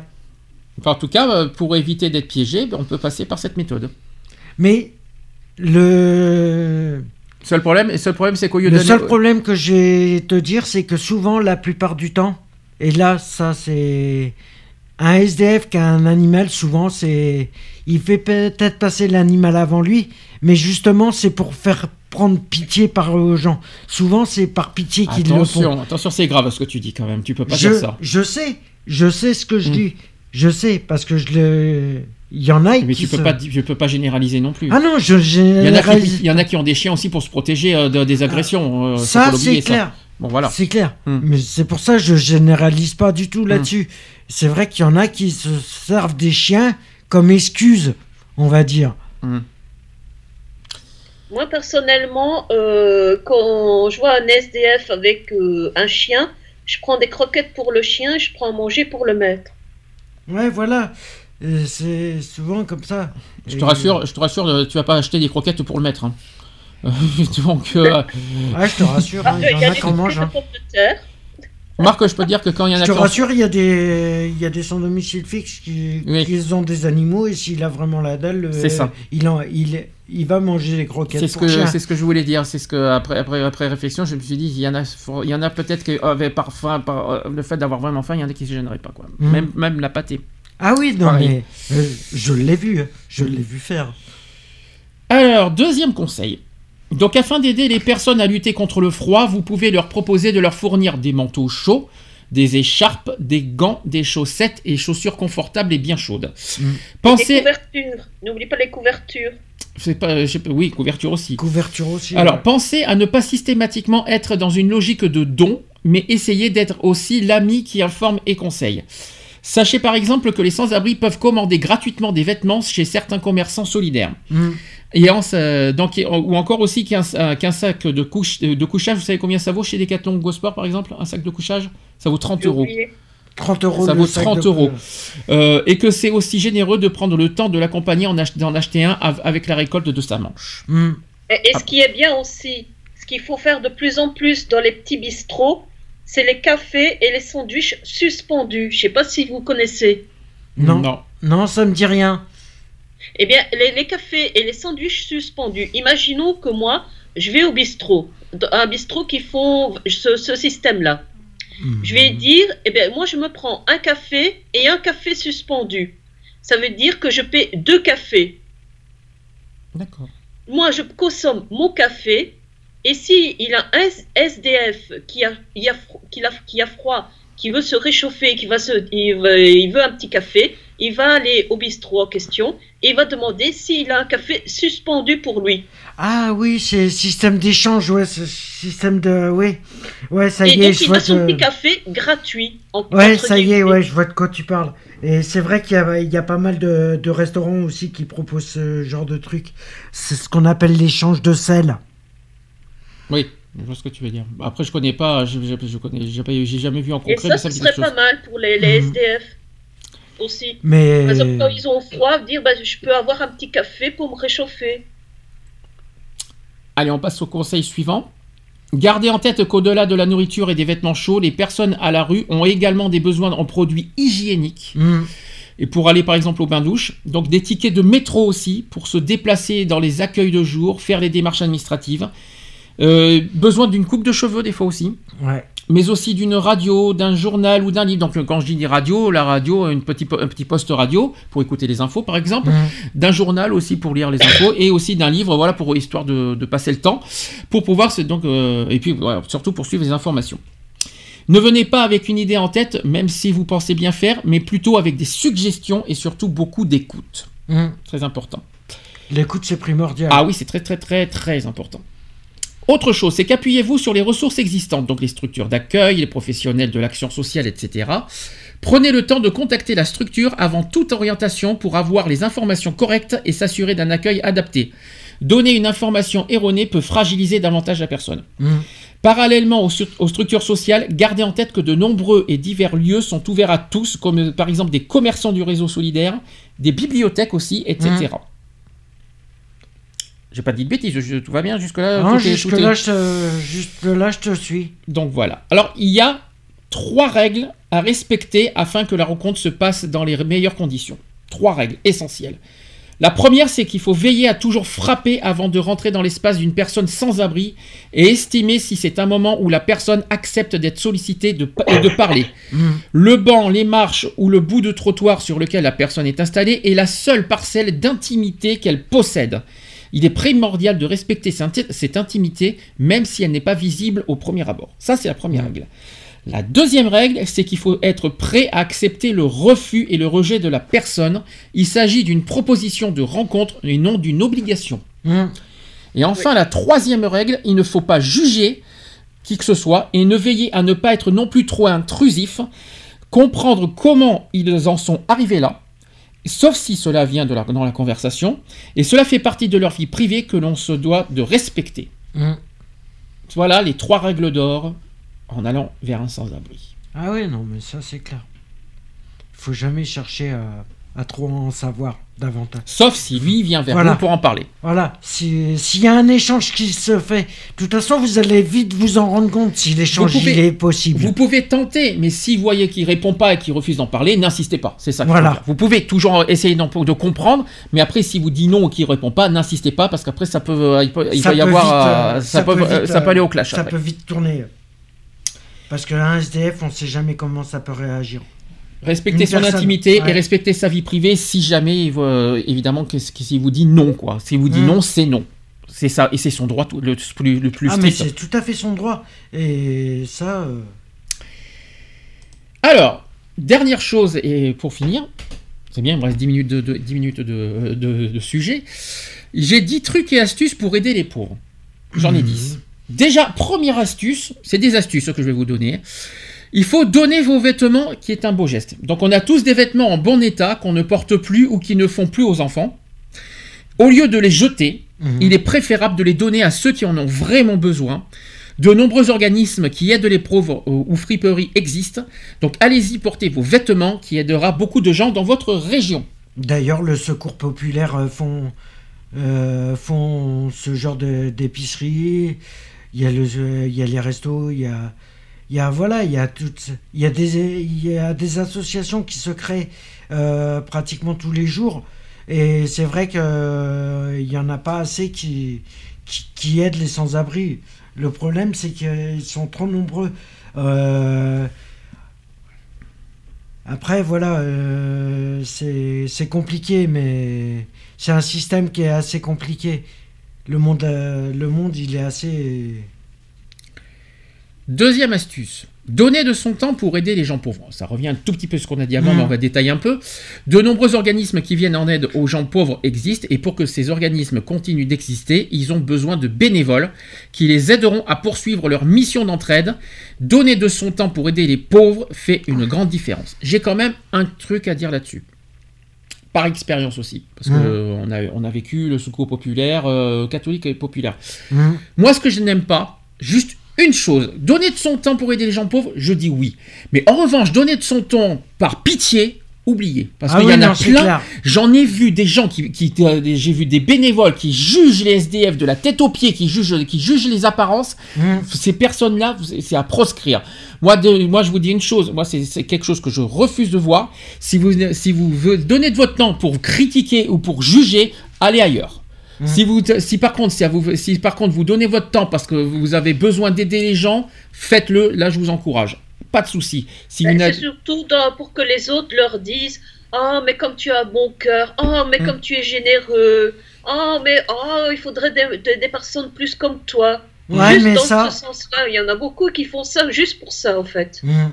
Ouais, pour la reconnaissance. Il y en a qui, le, qui font ça simplement pour une reconnaissance. Et ça, c'est c'est abusé.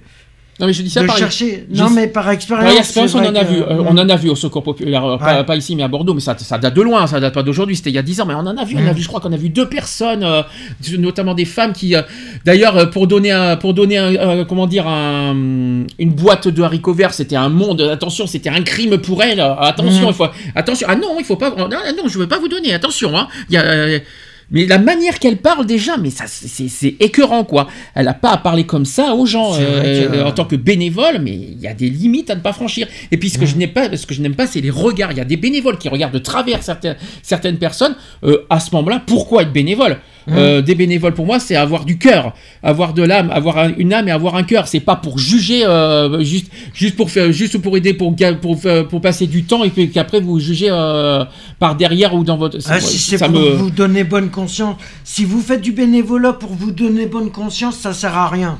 Voilà, c'est un coup de gueule parce que on a vu ça par expérience. Troisième astuce, c'est qu'il faut faire une collecte de fonds. Donc vous pouvez faire une collecte de fonds afin d'am- d'amasser des sous pour les pauvres. Euh, attention par contre, vous devez en aviser l'organisme choisi pour, euh, afin qu'il vous donne des directives et qu'il vous appuie car les gens craignent maintenant d'être fraudés Mhm. lorsqu'il est question de collecte d'argent pour aider les gens. Ouais. Ça. Quatrième astuce, il faut donner de la nourriture non périssable. Donc vous pouvez également offrir des paniers de nourriture non périssable à des organismes d'aide alimentaire pour aider les gens pauvres. Donc forcément les banques alimentaires, Mhm. les restos du cœur, le secours populaire, les secours catholiques, etc. Donc voilà, toutes ces, tous ces genres C'est pour ça d'associations. qu'on a. C'est pour ça que quand il y a des associations qui sont, euh, les associations sont dans les grands magasins, euh, Mhm. font les bons, les banques alimentaires, euh, les récoltes alimentaires, voilà. Et Alors- puis ça, de, même de, dé- dépanner une boîte, qu'est-ce que ça coûte? Alors mieux que ça, si vous connaissez des familles ou des gens qui ont peu d'argent, vous pouvez également passer directement par eux pour les aider, Oui, sans passer aussi. par les banques alimentaires. Aussi. Ça serait même encore mieux. Oui, Je voilà, dirais. encore mieux. ouais. Cinquième astuce, il faut acheter des accessoires d'hiver et les distribuer dans la rue. Donc, de nombreux sans-abri vivent dans la rue. L'hiver, c'est infernal comme situation. Et pourquoi ne pas vous rendre dans un magasin à 1 dollar, donc à 1 euro, ou récupérer des articles d'hiver que vous avez déjà à la maison et aller les distribuer aux gens de la rue? Alors, croyez-moi, parce qu'ils seront contents de recevoir des mitaines, des tuques et des foulards. Mhm. C'est très important de le dire. Sixièmement, il faut sensibiliser les jeunes à la pauvreté. Ça, oui, il faut le dire aussi. Nouvelle génération, Mhm. il y a du boulot. hein.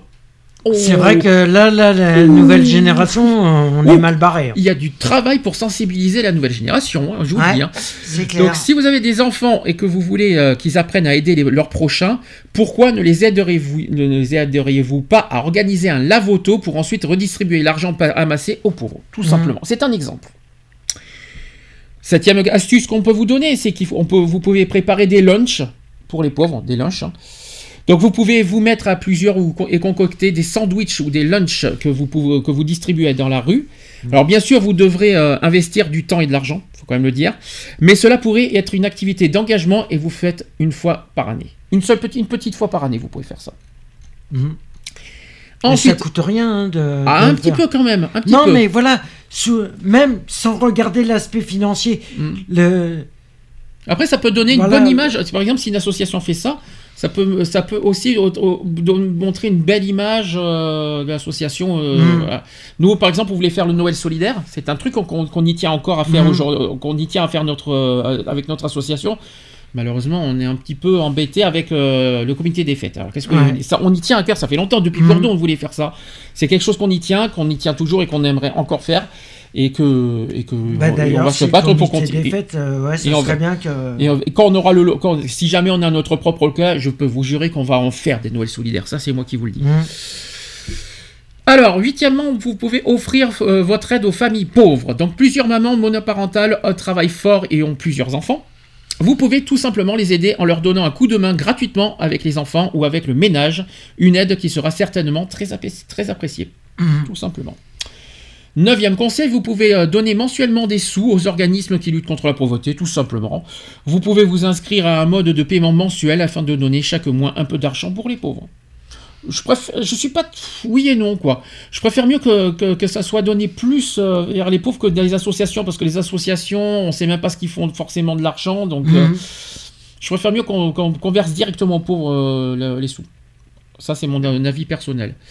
Et enfin, dixième astuce, c'est qu'il faut aider les travailleurs de rue. Vous pouvez encourager les travailleurs de rue, donc les gens qui vendent l'itinéraire ou qui lavent les vitres auto- d'auto, par exemple. Mm. Voilà, c'est une astuce aussi qu'on peut vous donner. Vous avez d'autres conseils à donner ou pas? Non? Bah, ou sinon, de. Ben, à tout- tout- tout- toutes les tricoteuses, euh, crocheteuses, euh, si euh, vous avez des laines en trop, euh, pensez aux SDF euh, qui ont froid dehors. Un bonnet, euh, une écharpe, euh, ça fait toujours plaisir. Dernière chose, pour conclure. Euh, moi, pour moi, c'est quelque chose que je voulais sensibiliser et c'est aussi mon but de, de, de cette, euh, de ce sujet. Là, on est en pleine période de froid. Mhm. Voilà, vous avez vu, les, les températures négatives sont arrivées hein, le, le matin et la nuit. Euh, En ce moment, il y a des moins 1, des moins 2, on est qu'en novembre. Alors, moi qui pensais qu'il allait faire froid en décembre, c'est pas le cas. Là, je pense Ça que commence ça déjà, commence- là, il y a les gelées que ça commence. Mhm. Donc, moi, personnellement, dans ces, dans ces conditions, personne doit être, personne doit être à la rue. Donc, si vous croisez une personne dans la rue, une chose, même deux choses à faire. Premièrement, vous appelez le 115. Qu'est-ce que le 115 C'est le SAMU social. Le SAMU social sert à, justement, euh, euh, c'est l'intermédiaire entre, euh, voilà, entre accueillir les SDF et les mettre dans des foyers. Mhm. Voilà, c'est eux qui gèrent justement les, les- les hébergements. Par contre, si vous voyez un SDF limite euh, pas bien au niveau de la santé, que vous voyez qu'il n'est pas très en forme, tout ça, appelez directement le SAMU le 15. Mhm. Arrêtez. Les pompiers. Le 15 en premier. Ouais, le 15. C'est ouais, le 15, SAMU. c'est le- c'est pas le 18, c'est le 15. Si par contre vous n'avez pas rejoint le 15, forcément le 18 derrière, euh, en deuxième. Mhm. Par contre, euh, par pitié, évitez de d'ignorer, de, les, euh, de, de, de zapper, de, de voilà, de, de passer votre chemin. De critiquer. Non, c'est pas ça. Qu'ils arrêtent de critiquer. C'est pas ça que je veux dire. C'est pas dans ce sens-là. C'est qu'il faut arrêter de passer votre chemin quand vous croisez un SDF dans la rue. Vous, vous arrêtez de suite et vous faites le geste citoyen de suite. Vous appelez le 115 tout de suite et le 15 tout de suite pour le sauver de la rue. Parce que si vous, si vous le traversez, vous serez peut-être responsable de sa mort. Mhm. C'est ça que je voulais dire. Vous, en passant, en passant, en, en- en passant, sans- en ignorant euh, le- ça, ça, vous serez peut-être coupable de l'avoir peut-être laissé mort dans la rue euh, dans les heures qui suivent. Mhm. C'est ça que je voulais dire. Mais bon, après, voilà, il y a, il y a plusieurs. euh, Il y a plusieurs façons de, de faire. Mais c'est vrai que. euh, Moi. euh, Hmm?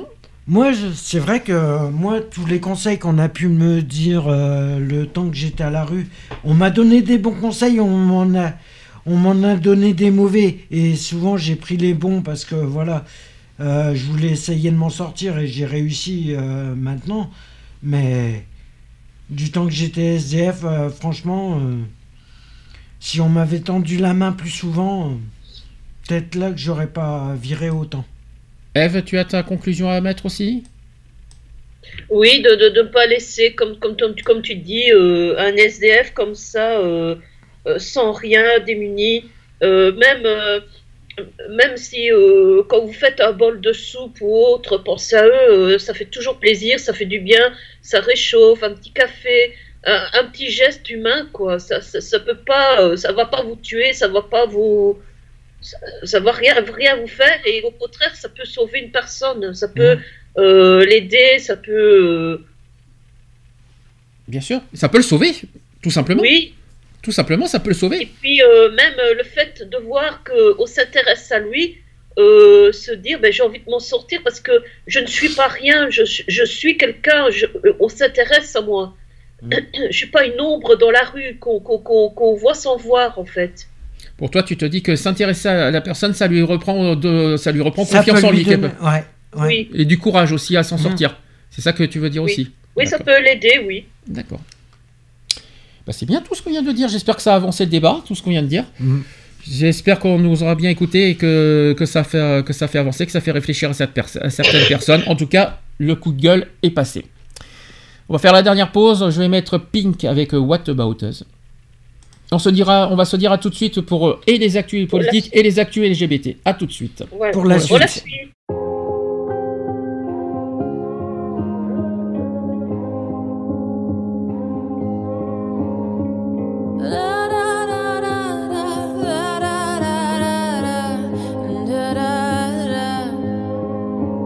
We are searchlights we can see in the dark. We are rockets pointed up at the stars. We are billions of beautiful hearts. And you sold us down the river too far. What about us? What about you you had the answers? What about us? What about all the broken happy ever after?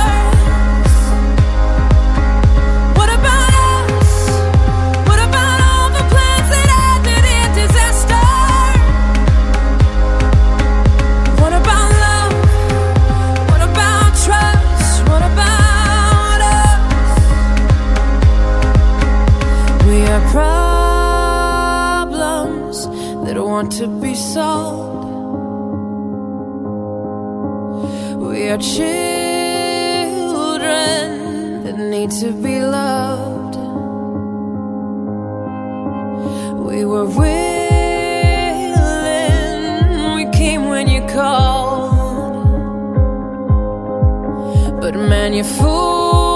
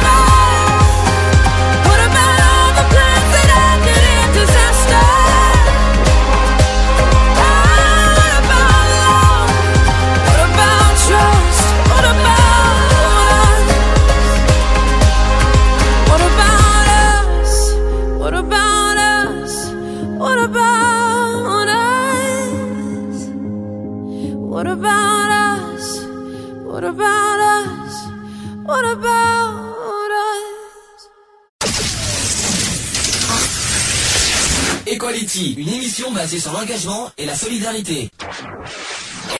De retour dans l'émission Equality en direct, 18h18. Ça va? Ça va. Bon, on va passer aux actus. Oh, je sais que ça me fait plaisir. Oh, j'adore.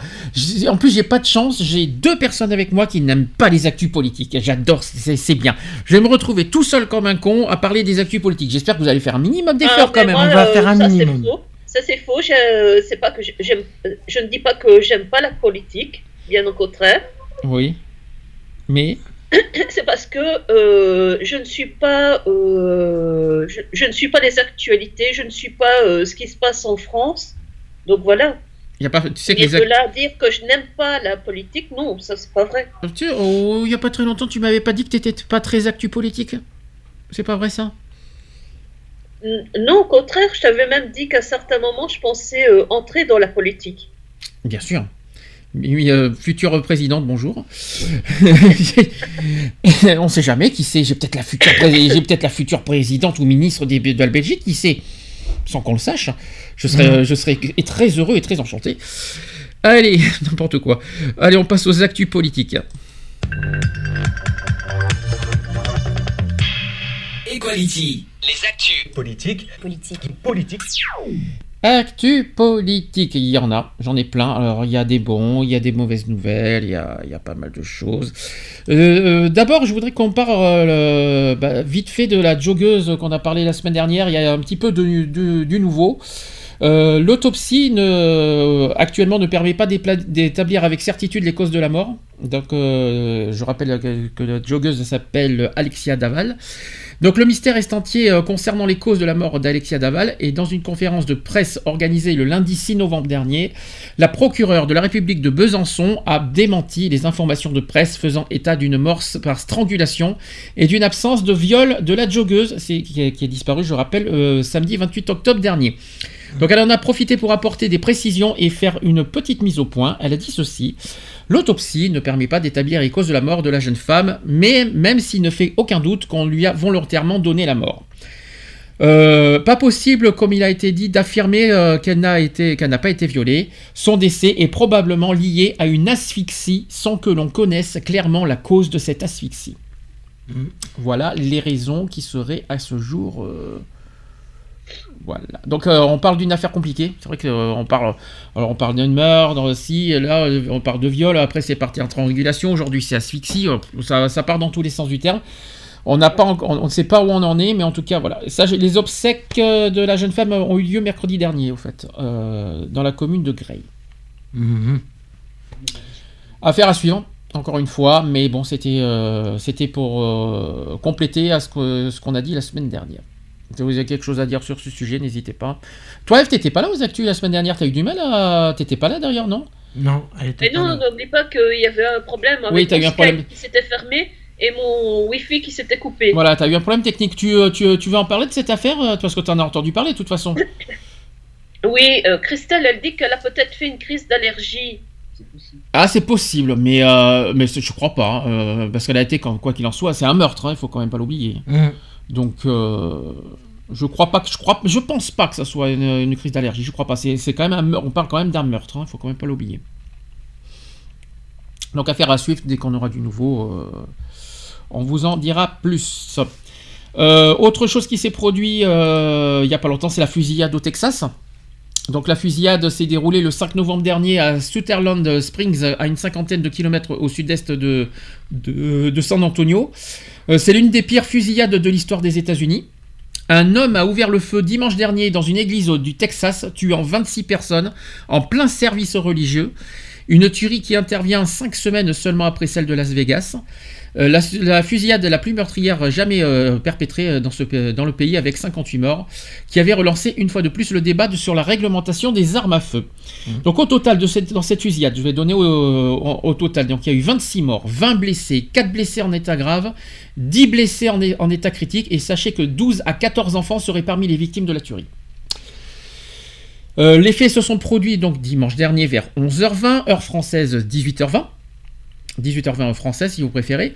Un jeune homme âgé- blanc âgé d'une vingtaine d'années, tout de noir vêtu, armé d'un fusil d'assaut et portant un gilet pare-balles, a ouvert le feu sur la First Baptist Church de Sutherland Springs, un hameau rural du Texas de 400 habitants, ont rapporté, c'est ce qu'ont rapporté les autorités euh, locales. Il a ensuite poursuivi son carnage à l'intérieur de l'église, en plein service religieux, avant d'être euh, pris à partie par un habitant qui a saisi son fusil. L'homme a réussi à prendre la fuite, mais a été retrouvé mort dans son véhicule peu après, sans qu'on le sache s'il s'est suicidé ou si quelqu'un lui a tiré dessus. Le tireur donc s'est donné la mort pendant une course-poursuite, c'est ce qu'a indiqué euh, ensuite le shérif euh, Joe Tatic, euh, la chaîne CBS. Donc il s'est apparemment suicidé.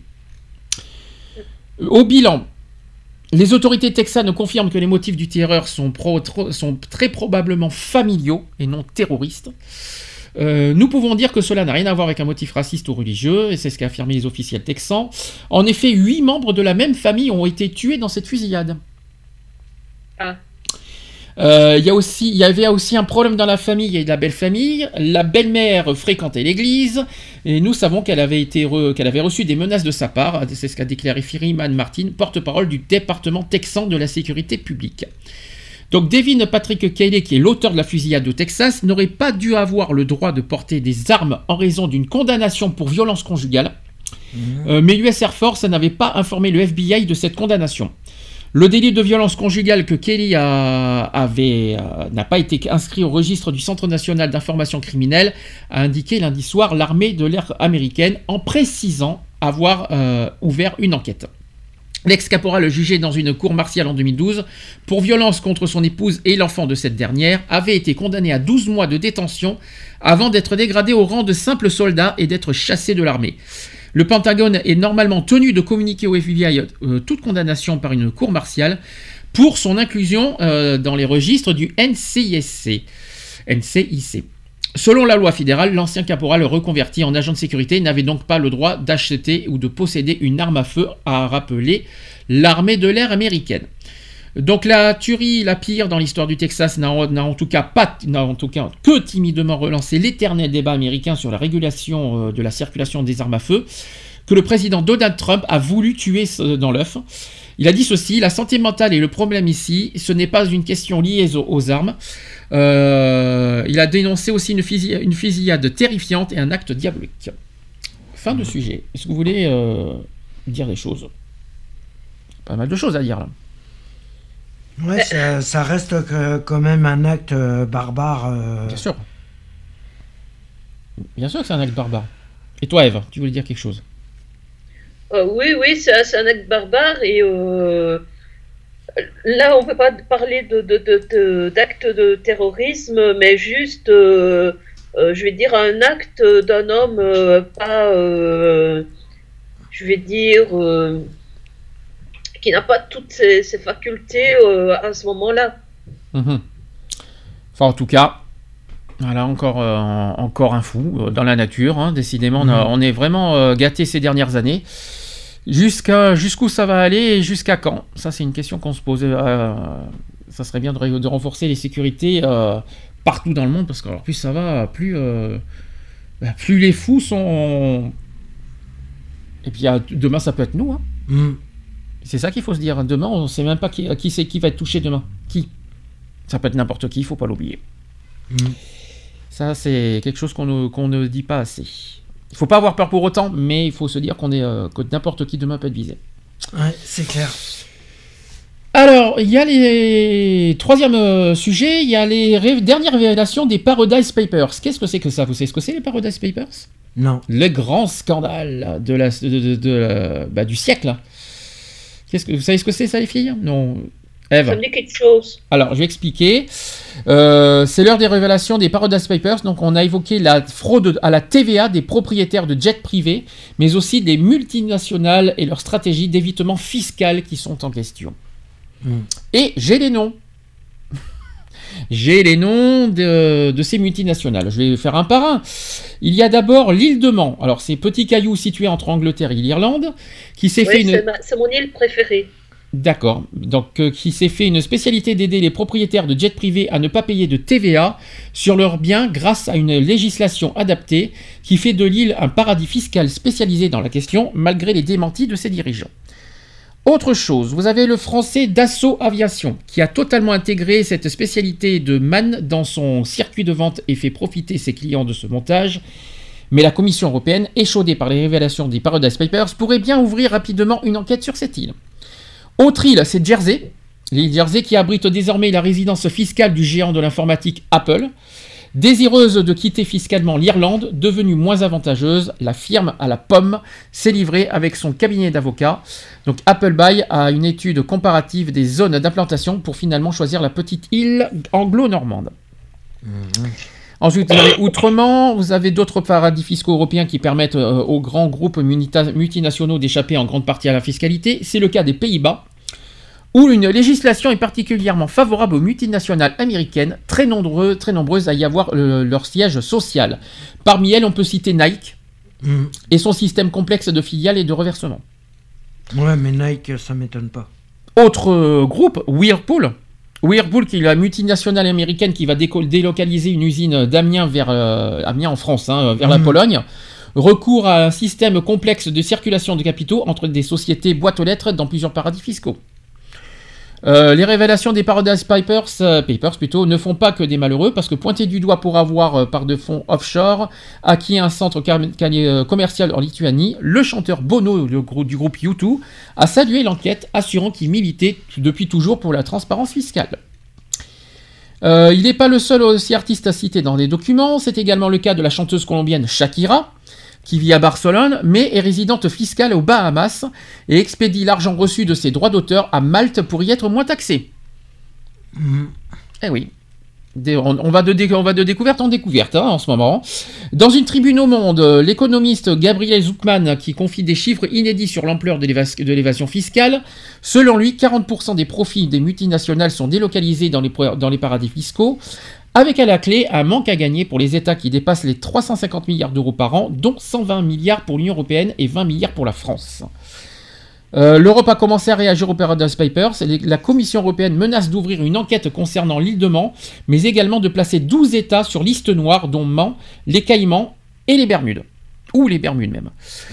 Et pour finir, les Paradise Papers permettent de mieux comprendre l'épée maquis des sociétés écrans qui entourent le géant minier euh, anglo-suisse Glencore, qui possède pas moins de 107 sociétés offshore et en use pour imposer ses hommes, notamment le sulfureux, diamantaire et homme d'affaires israélien Dan euh, Gletler.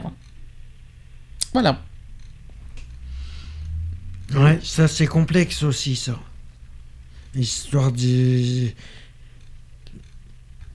des sociétés offshore comme ça, euh, Bah oui, c'est des compliqué. paradis fiscaux et tout ça. euh, Ça vous, c'est compliqué. vous êtes scandalisé ou ça vous choque pas? Bah, ça va- date pas d'hier tout ça. hein. Hein? Ça, date- ça, ça fait, ça, fait quand même pas mal de décennies qu'on qu'on en parle, qu'on essaie de justement de, de, de- de bloquer euh, soit à des chanteurs, soit à des acteurs, soit à des sociétés bah, de, de, bah, de, de payer leurs impôts comme ils doivent payer, comme monsieur et madame tout le monde. hein. Bien sûr. Mm. Ah, c'est facile hein, de détourner de l'argent à des, euh, des pays offshore, tout ça. Ah, c'est facile. hein. Puis alors, qu'est-ce qu'on devrait dire? Parce que ça, c'est aussi un autre débat. Les Français qui vont dans, dans des pays étrangers pour éviter de payer les impôts. Ouais. D'ailleurs, euh, il y en a encore un nouveau là qui vient de, de partir euh, en Suisse. Ah euh, euh, regardez, en Suisse, euh, euh, je peux euh, vous en citer plusieurs. Florent Pagny qui est au Portugal, Mhm. euh, Arthur qui est en Belgique. Ça vous, je pense que vous étiez au courant, les Belges, que, Arthur- que notre, notre animateur Arthur est chez vous. Non. Ben, il est chez vous, il, a- il habite en Belgique. Euh, Depardieu, je crois qu'il est en Russie, un truc de- dans Ouais. ces genres-là. Enfin bref, il y en a plein, plein, plein. euh, je crois qu'au Oui, d'ailleurs, euh, il s'est fait prendre en photo avec le président tchétchène. par exemple. Omar Sy qui vit euh, aux États-Unis. Mhm. Voilà. Etc. etc. Donc euh, tout ça pour éviter les impôts. Ouais. Et de par Dieu, avant le- la Russie, c'était la Belgique. hein. Euh, ça, je savais pas par contre. Je, savais- je savais pas qu'il était. Oui, Johnny Hallyday aussi en Belgique, je crois. Ouais, Johnny, ouais. Oui. Oui, il me semble aussi. Voilà, donc il y a, il y a... voilà, c'est tout ça pour éviter les impôts. Et il y en a plein. Il y en a qui l'ont dit ouvertement. Il y en a qui ont évité. Et de nous, euh, Ah oui, il y en a, ils le font ouvertement. euh, Ils le disent ouvertement. Qui sont là, euh, c'est- Euh, Johnny, euh, préfèrent. lui, il a surtout joué sur le fait qu'il était euh, le, le petit-fils d'un Belge, mais il n'est pas belge. Mhm. En même temps, il n'a pas, euh, il a pas le look d'un Belge. Ah bon, pourquoi on a un look? Bah écoute, oui. Puis là, non, mais quand je dis le look d'un Belge, euh, dans le sens, euh, ça y est, on va nous, ça y est, on va prendre mal ce que je vais dire. hein, euh, euh, dé- euh, déjà, comment il s'appelle déjà? C'est c'est quoi son vrai nom à... Jean-Philippe Smith. Merci, c'est- merci, j'ai entendu. Jean-Philippe Smet, merci, euh, chère euh, Christelle, qui est derrière, qui, qui, qui- qui fait le silence. Jean-Philippe Smet, mais ça fait pas, ça fait pas Ouais. belge comme nom. Enfin, je crois pas. Non. Puis, Non, euh, pas et puis, à mon souvenir, il n'a pas de famille belge en plus. Si je ne me trompe pas. Si Si, si. Ah, il a si. de la famille euh, belge. Qui? Quoi donc Où Dans sa grand-mère euh, Chez sa grand-mère Chez son Smet, grand-père? euh, Smet, c'est belge. hein. Ah, alors là, tu... ah, je savais pas ça par contre. Ah, j'étais persuadé que c'était pas belge, euh, Smet. Ça sonne... Parce que ça, ça sonne plus anglo-saxon que belge quand même. Hein. Non, c'est belge. D'accord, bon, bah, c'est pour ça que je me suis planté. Je savais pas. Bah, vous m'apprenez une chose. Ben, je retire tout ce que je viens de dire, alors les filles. Ça vous va? Ouais. Merci. Bon, je change complètement de, de sujet, hein, qu'on parte dans n'importe où. On va revenir un petit peu sur un sujet qu'on a évoqué un petit peu l'année dernière, c'est sur euh, le, le changement climatique. Mhm. Et... euh, Les ours polaires. Non, pas les ours polaires, c'est sur le nucléaire. On va revenir un petit peu sur ça. C'est parce qu'en France, le gouvernement abandonne l'objectif de réduire d'ici 2025 la part du nucléaire dans la production d'électricité à 50%. Donc changement de programme. Euh, Nicolas Hulot a annoncé le 7 novembre dernier qu'il allait revoir l'objectif fixé par le gouvernement de réduire à 50% la part du nucléaire dans la production française d'électricité d'ici 2025. Selon le ministre de la Transition écologique qui s'est exprimé à l'issue du Conseil des ministres, le conseil adopté sous le précédent quinquennat et maintenu par euh, Emmanuel Macron entraînerait un dérapage sur les autres objectifs en matière de lutte contre le réchauffement climatique. Donc si on veut maintenir la date de 2025 pour amener dans le mix énergétique du le nucléaire à 50%, ça se fera au détriment de nos objectifs climatiques et de la fermeture des centrales à charbon. C'est ce qu'a affirmé Nicolas Hulot. Alors si on voulait s'acharner sur cette date, il faudrait peut-être même rouvrir d'autres centrales thermiques, a continué, a continué le ministre, expliquant qu'il fallait étudier différents scénarios. Tout ça va prendre quelques mois et en fonction de ça, nous fixerons une nouvelle date. Donc euh, mardi soir sur, la chaîne Public Sénat, le ministre a précisé sa pensée et on va maintenir évidemment cet objectif de 50%. On va simplement le repositionner dans le temps et il pense à l'échéance euh, plus vers 2030 ou 2035 qui pour euh, Nicolas, Hulot, Nicolas Hulot est une échéance sur laquelle ils vont, ils vont travailler. Mhm. Donc ils, vont, ils repoussent de 10 ans Ouais. l'échéance. De 5 à 10 ans. De 5 à 10 ans. Et en parlant de réchauffement climatique, c'est bien, ça sera notre dernier sujet politique d'ailleurs. Euh, Il y a l'ouverture euh, de la tr- 23e conférence euh, des conférences parties de- sur le climat, le COP23. Mhm. Vous savez- où ça se passe? Ça se passe en Allemagne, Oh. à Bonn. Donc ça a commencé le, lundi, le 6 novembre dernier. Et sachez qu'ils ont donné, ils ont publié les sept batailles que l'humanité a perdues face euh, au réchauffement climatique. Je vais vous donner euh, un par un. Non, t'inquiète pas, les ours polaires vont bien. euh, ça sera pas sur les ours, mais quand même c'est important ce qu'on va dire. Donc première, euh, premier échec de l'humanité, c'est qu'il faudrait déjà que les émissions de CO2 soient en baisse. Mhm. Alors on le sait depuis longtemps, Euh, les concentrations de dioxyde de carbone dans l'atmosphère sont responsables du, réchauffement climatique. Or, ce taux n'a fait qu'augmenter depuis le 19e siècle d'environ euh, 25 parties par million avant la révolution industrielle. Il est passé à 340 parties par million en 1980 avant d'atteindre son record en 2016 en pas- euh, euh, qui passe à 403 parties par million. C'est quand même énorme. Pour le groupe d'experts intergouvernemental sur l'évolution du climat, si l'on souhaite contenir la hausse des températures moyennes du globe à moins de 2 degrés d'ici à 2100, il faut impérativement empêcher la concentration de, de dioxyde de carbone d'excéder les 450 parties par million en, en 2100. Mais d'autres estiment que la limite doit être fixée bien plus bas à 350. Problème, c'est que nous ne sommes même pas encore parvenus à stabiliser ce taux alors qu'il est urgent d'inverser la courbe des émissions de gaz à effet de serre. Selon un article publié en juin dernier dans la revue Nature en anglais, euh, il faut absolument inverser cette tendance dès 2020, sans quoi il sera trop tard. Oui, c'est dans 3 ans. On parle bien dans 3 ans. C'est- Ça va aller très vite, même 2 ans, parce que 2018 ça arrive. hein. Ouais, ça arrive vite.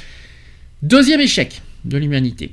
On parle des canicules extrêmes qui sont passées du stade de menace à réalité. Mhm. La température moyenne du globe a augmenté d'environ 1 degré depuis la révolution industrielle. Donc est-ce qu'on trouve ça insignifiant? Ben, on, va se, on va se, détrom- on se détromper énormément parce que c'est énorme, 1 degré. Euh, c'est une moyenne globale qui cache des situations différentes d'une région à l'autre et parfois terrifiantes. Par exemple, en novembre 2016, le pôle Nord a connu un pic de chaleur avec une température supérieure de 20 degrés par rapport aux normales saisonnières, c'est-à-dire moins 5 degrés au lieu de moins 25 degrés. Les fameux c'est ce, qui est surtout embêtant avec ce degré supplémentaire, c'est que euh, ça réchauffe euh, l'eau et euh, ça va tuer, ça va encore tuer de plus en plus euh, de coraux. Et, et c'est eux aussi qui nous fournissent notre oxygène. Mhm. Alors toujours au pôle Nord, c'est que l'été suivant, le- une canicule a fait griller 11 pays du Sud et de l'Est de l'Europe, torride, Euh, et elle a été baptisée Lucifer, avec des températures excédant les 40 degrés. Or, selon un rapport de l'ONG scientifique euh, Climate Central, le dérèglement climatique a rendu 10 fois plus probable la survenue d'un été aussi chaud dans les années qui viennent. D'ici à 2050, Lucifer sera donc la norme en Italie, en Croatie ou encore en Grèce, si rien n'est fait évidemment. Mhm. Troisième euh, échec, on parle de l'océan Arctique. On va revenir sur nos ours polaires. Donc dans l'océan Arctique, la banquise est de moins en moins grande. L'Arctique constitue la zone la plus sensible au réchauffement climatique. D'ailleurs, sous l'effet des températures de plus en plus élevées, la surface de la banquise se réduit, se réduit chaque été jusqu'à ne représenter que 5 millions de kilomètres carrés contre 7 millions en 1980. Or, si c'est devenu la routine, une telle fonte n'avait jamais été observée avant 2007. Un record de seulement 3,39 millions de kilomètres carrés de glace a même été atteint en 2012. Le problème, c'est que lorsqu'il y a moins de glace pour envoyer les rayons de soleil, la température de l'océan grimpe plus vite et la glace fond davantage encore. Pour de nombreux scientifiques, le point de non-retour est déjà atteint. Si les températures globales augmentent de plus de 2 degrés, la banquise n'aurait plus que 60% de chances de survie en été. L'hiver n'est pas, n'est pas plus rassurant, parce qu'en mars 2017, la superficie, la superficie de la glace hivernale dans l'océan Arctique n'a jamais, été aussi- si- euh, n'a jamais été si basse depuis le début des observations satellites en 1979, et ce pour la troisième année consécutive. L'ambiance y est si chaude qu'en novembre 2016, à l'heure où la glace devait se constituer, elle s'est brièvement mise à fondre. Mhm. Et ce n'est pas tout, parce qu'on parle de, de l'océan- de- du pôle Nord et de l'océan Arctique, mais en Antarctique, c'est pas mieux. Quatrième échec, c'est qu'en Antarctique, il pleut au lieu de neiger. C'est pas mieux. Euh, donc quand on allait euh, en Antarctique dans les années 80 et 90, il ne pleuvait jamais. Et aujourd'hui, au- ma- au- maintenant, il pleut régulièrement au lieu de neiger. Euh, c'est ce qu'a dit euh, le directeur de l'Institut Antarctique Argentin. Ça aussi, il faut le dire. Cinquième échec, c'est la montée des eaux qui s'accélère. Donc un conseil, n'achetez pas de villa au bord de la mer de Miami euh, aux États-Unis, un exemple. hein. Parce qu'à la fin octobre, trois études internationales publiées dans Environmental Research Letters et Nature ont estimé que la fonte des glaces provoquerait une, éve- une élévation de 2 mètres du niveau des océans d'ici à 2100. Contre environ 1 mètre selon les prévisions du GIEC. Les résultats des travaux diffèrent euh, sur l'ampleur de cette hausse à venir, mais nous tendent à confirmer que l'accélération de, ce phé- de ce phénomène est déjà bien engagée, parce que fin octobre, la mairie de Boston, sur la côte, des États, euh, sur la côte est des États-Unis, a annoncé la construction d'infrastructures censées protéger les quartiers menacés dans- par la montée des eaux. Miami fait, fait de même, tandis que New York, New York se prépare à connaître environ tous les 5 ans des inondations semblables à celles générées par l'ouragan Sandy, c'est pas moi, je vous rassure, Mhm. à partir de 2030 à 2045 contre tous les 500 ans auparavant. Euh, N'oublie pas Venise. Bien sûr, mais Venise, c'est pas aux États-Unis. Non, mais Venise aussi euh, va être euh, encore plus touchée. Euh, moi, j'ai connu Venise. Franchement, la place Saint-Marc, il y avait à, à peine d'eau. C'était, il y avait au centre un peu d'eau, mais à peine. Maintenant, on est obligé de mettre des planches, de surélever tellement que l'eau, tellement que le- la, la ville s'enfonce. Tout à fait, c'est vrai. Hum? Continue. non, mais ça, ça va être catastrophique. On va Mm. finir par perdre plein, plein de, de- maisons euh, historiques euh, à cause de, cette montée des eaux qu'on qu'on qu'on ne maîtrise plus, qu'on qu'on ne sera jamais maîtrisé. Sans parler qu'en plus que la ville qui s'enfonce, cette ville-là, elle va vouée à disparaître. Si ça continue comme ça. En parlant de disparition, sixième échec et pas n'importe quoi, c'est que les coraux du monde entier sont en train de mourir. Euh, ces 30 dernières années, environ la moitié des coraux ont disparu, blanchis, puis tués par l'effet conjugué de, la pollution et du réchauffement de la température des océans. Et pas seulement sur la, très célèbre grande barrière de corail austral- australienne, les chercheurs de l'expédition Tara qui ont constaté un blanchissement massif des coraux sur l'ensemble du Pacifique. Par exemple, en, Polynésie, il atteint 30 à 50% près de certaines îles euh, Tuamotu, et près de 70% de la couverture corallienne a été affectée par ce phénomène dans les îles euh, Pitcairn, alors je connais pas, Pitcairn peut-être, et 90% dans les îles Samoa.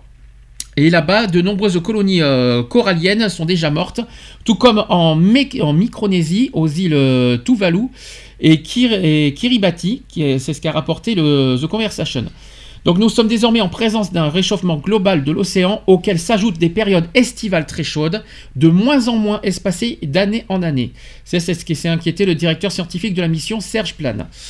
Euh, même si le réchauffement s'arrêtait subitement, les spécialistes estiment que nous aurons perdu 90% des coraux de la planète d'ici à 2050, sachant qu'une espèce marine sur quatre vit dans ces coraux, donc oui, y compris Nemo par exemple.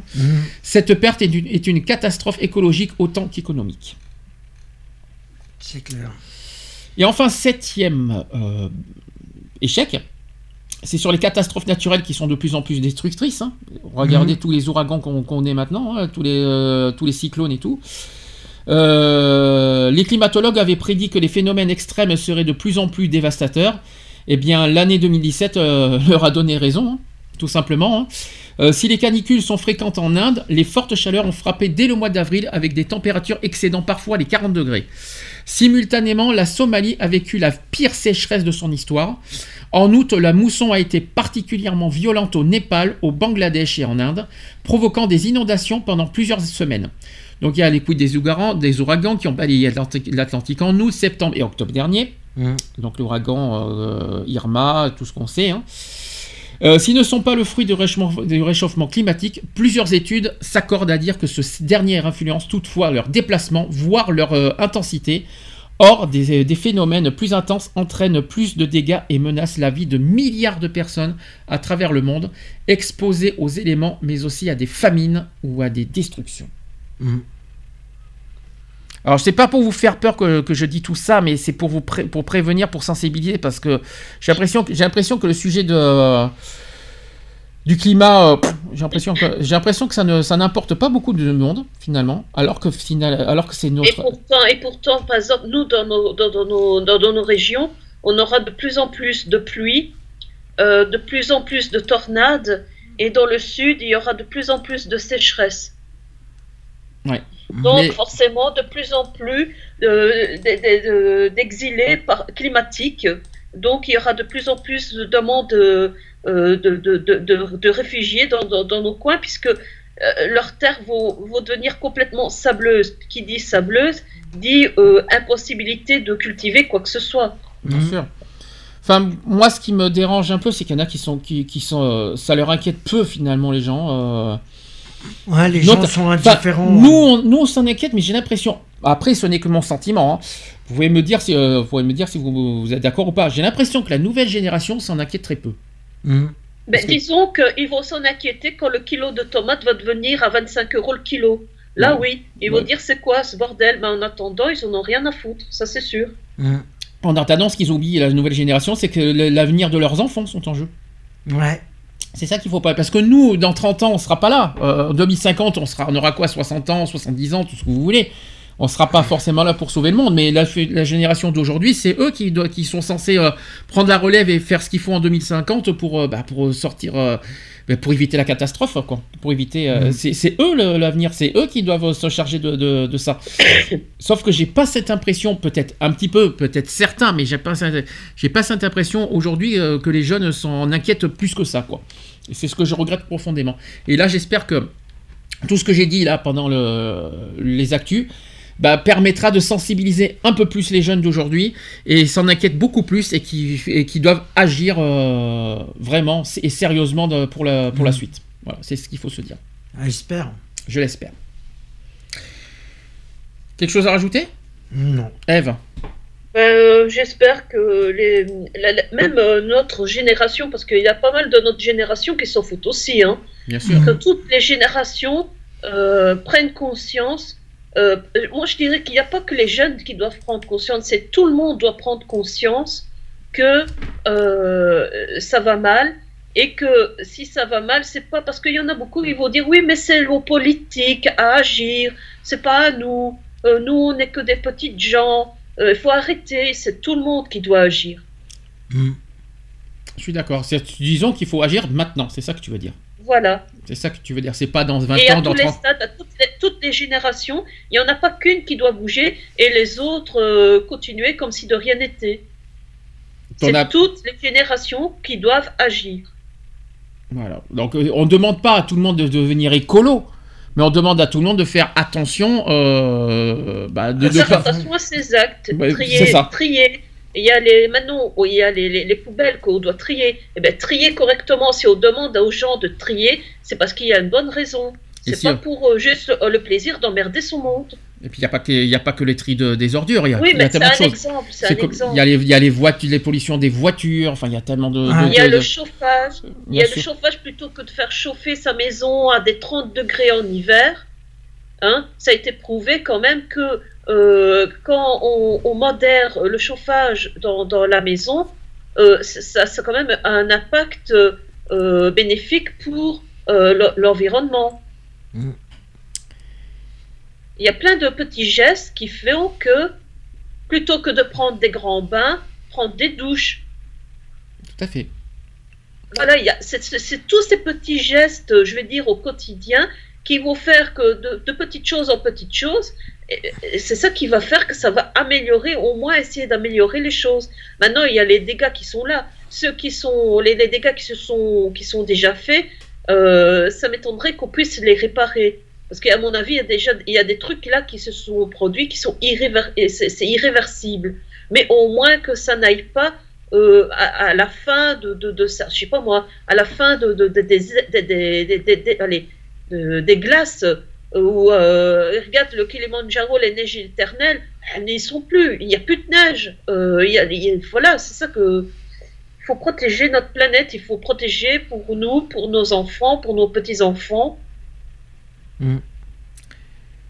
Merci Eve en tout cas pour, euh, pour ce- cette précision et pour ce complément d'information. C'est très, c'est tout ce que tu dis, c'est important. Continue? On continue. Allez, on va passer aux actus LGBT. Equality, les actus LGBT.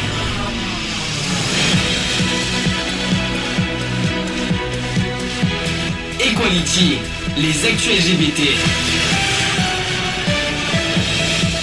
Il s'en est passé des choses au niveau LGBT aussi. Bon, j'ai- pas des tonnes de- d'actu à fournir, mais j'ai pas mal de choses à dire.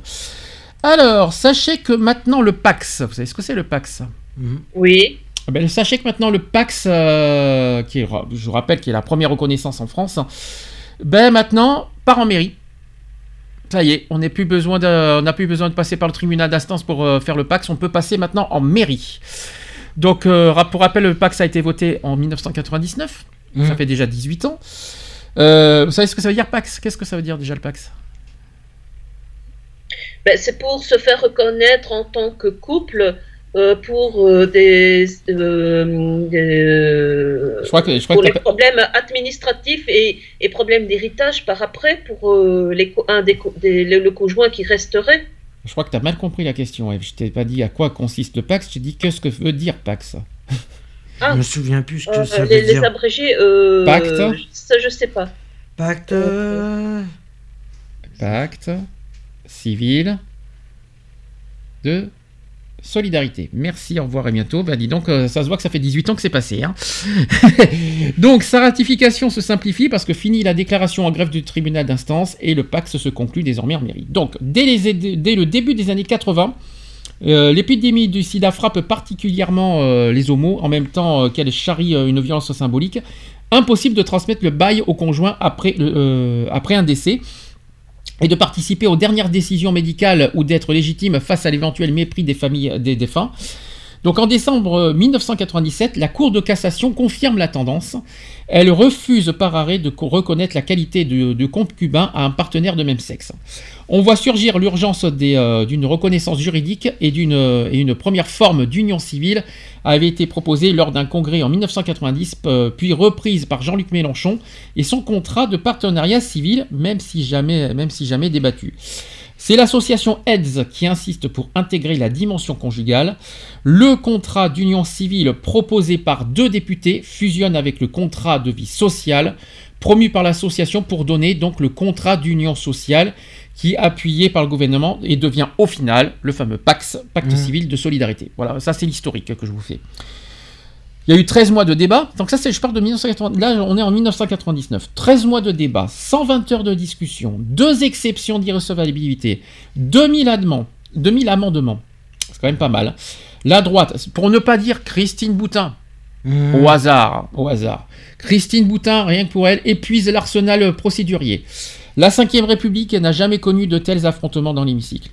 Donc près de 20 000 maires, à l'époque, vont même adjoindre leur signature à une, pétition contre le texte et se réunir au sein du collectif des maires pour le mariage républicain.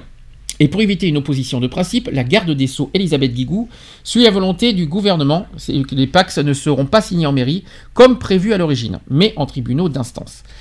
Lorsque la loi numéro 99-994 est finalement adoptée en fin 99, elle assure une sécurité juridique entre deux partenaires de même sexe en même temps qu'elle inscrit les couples homo dans le tissu social.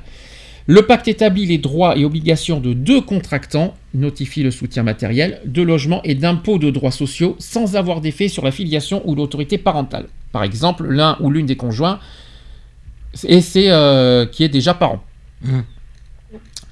Donc la stabilité pour les couples binationaux auxquels les autorités françaises n'ont pas l'obligation de fournir un permis de séjour, l'impossibilité d'hériter en l'absence de testament, etc.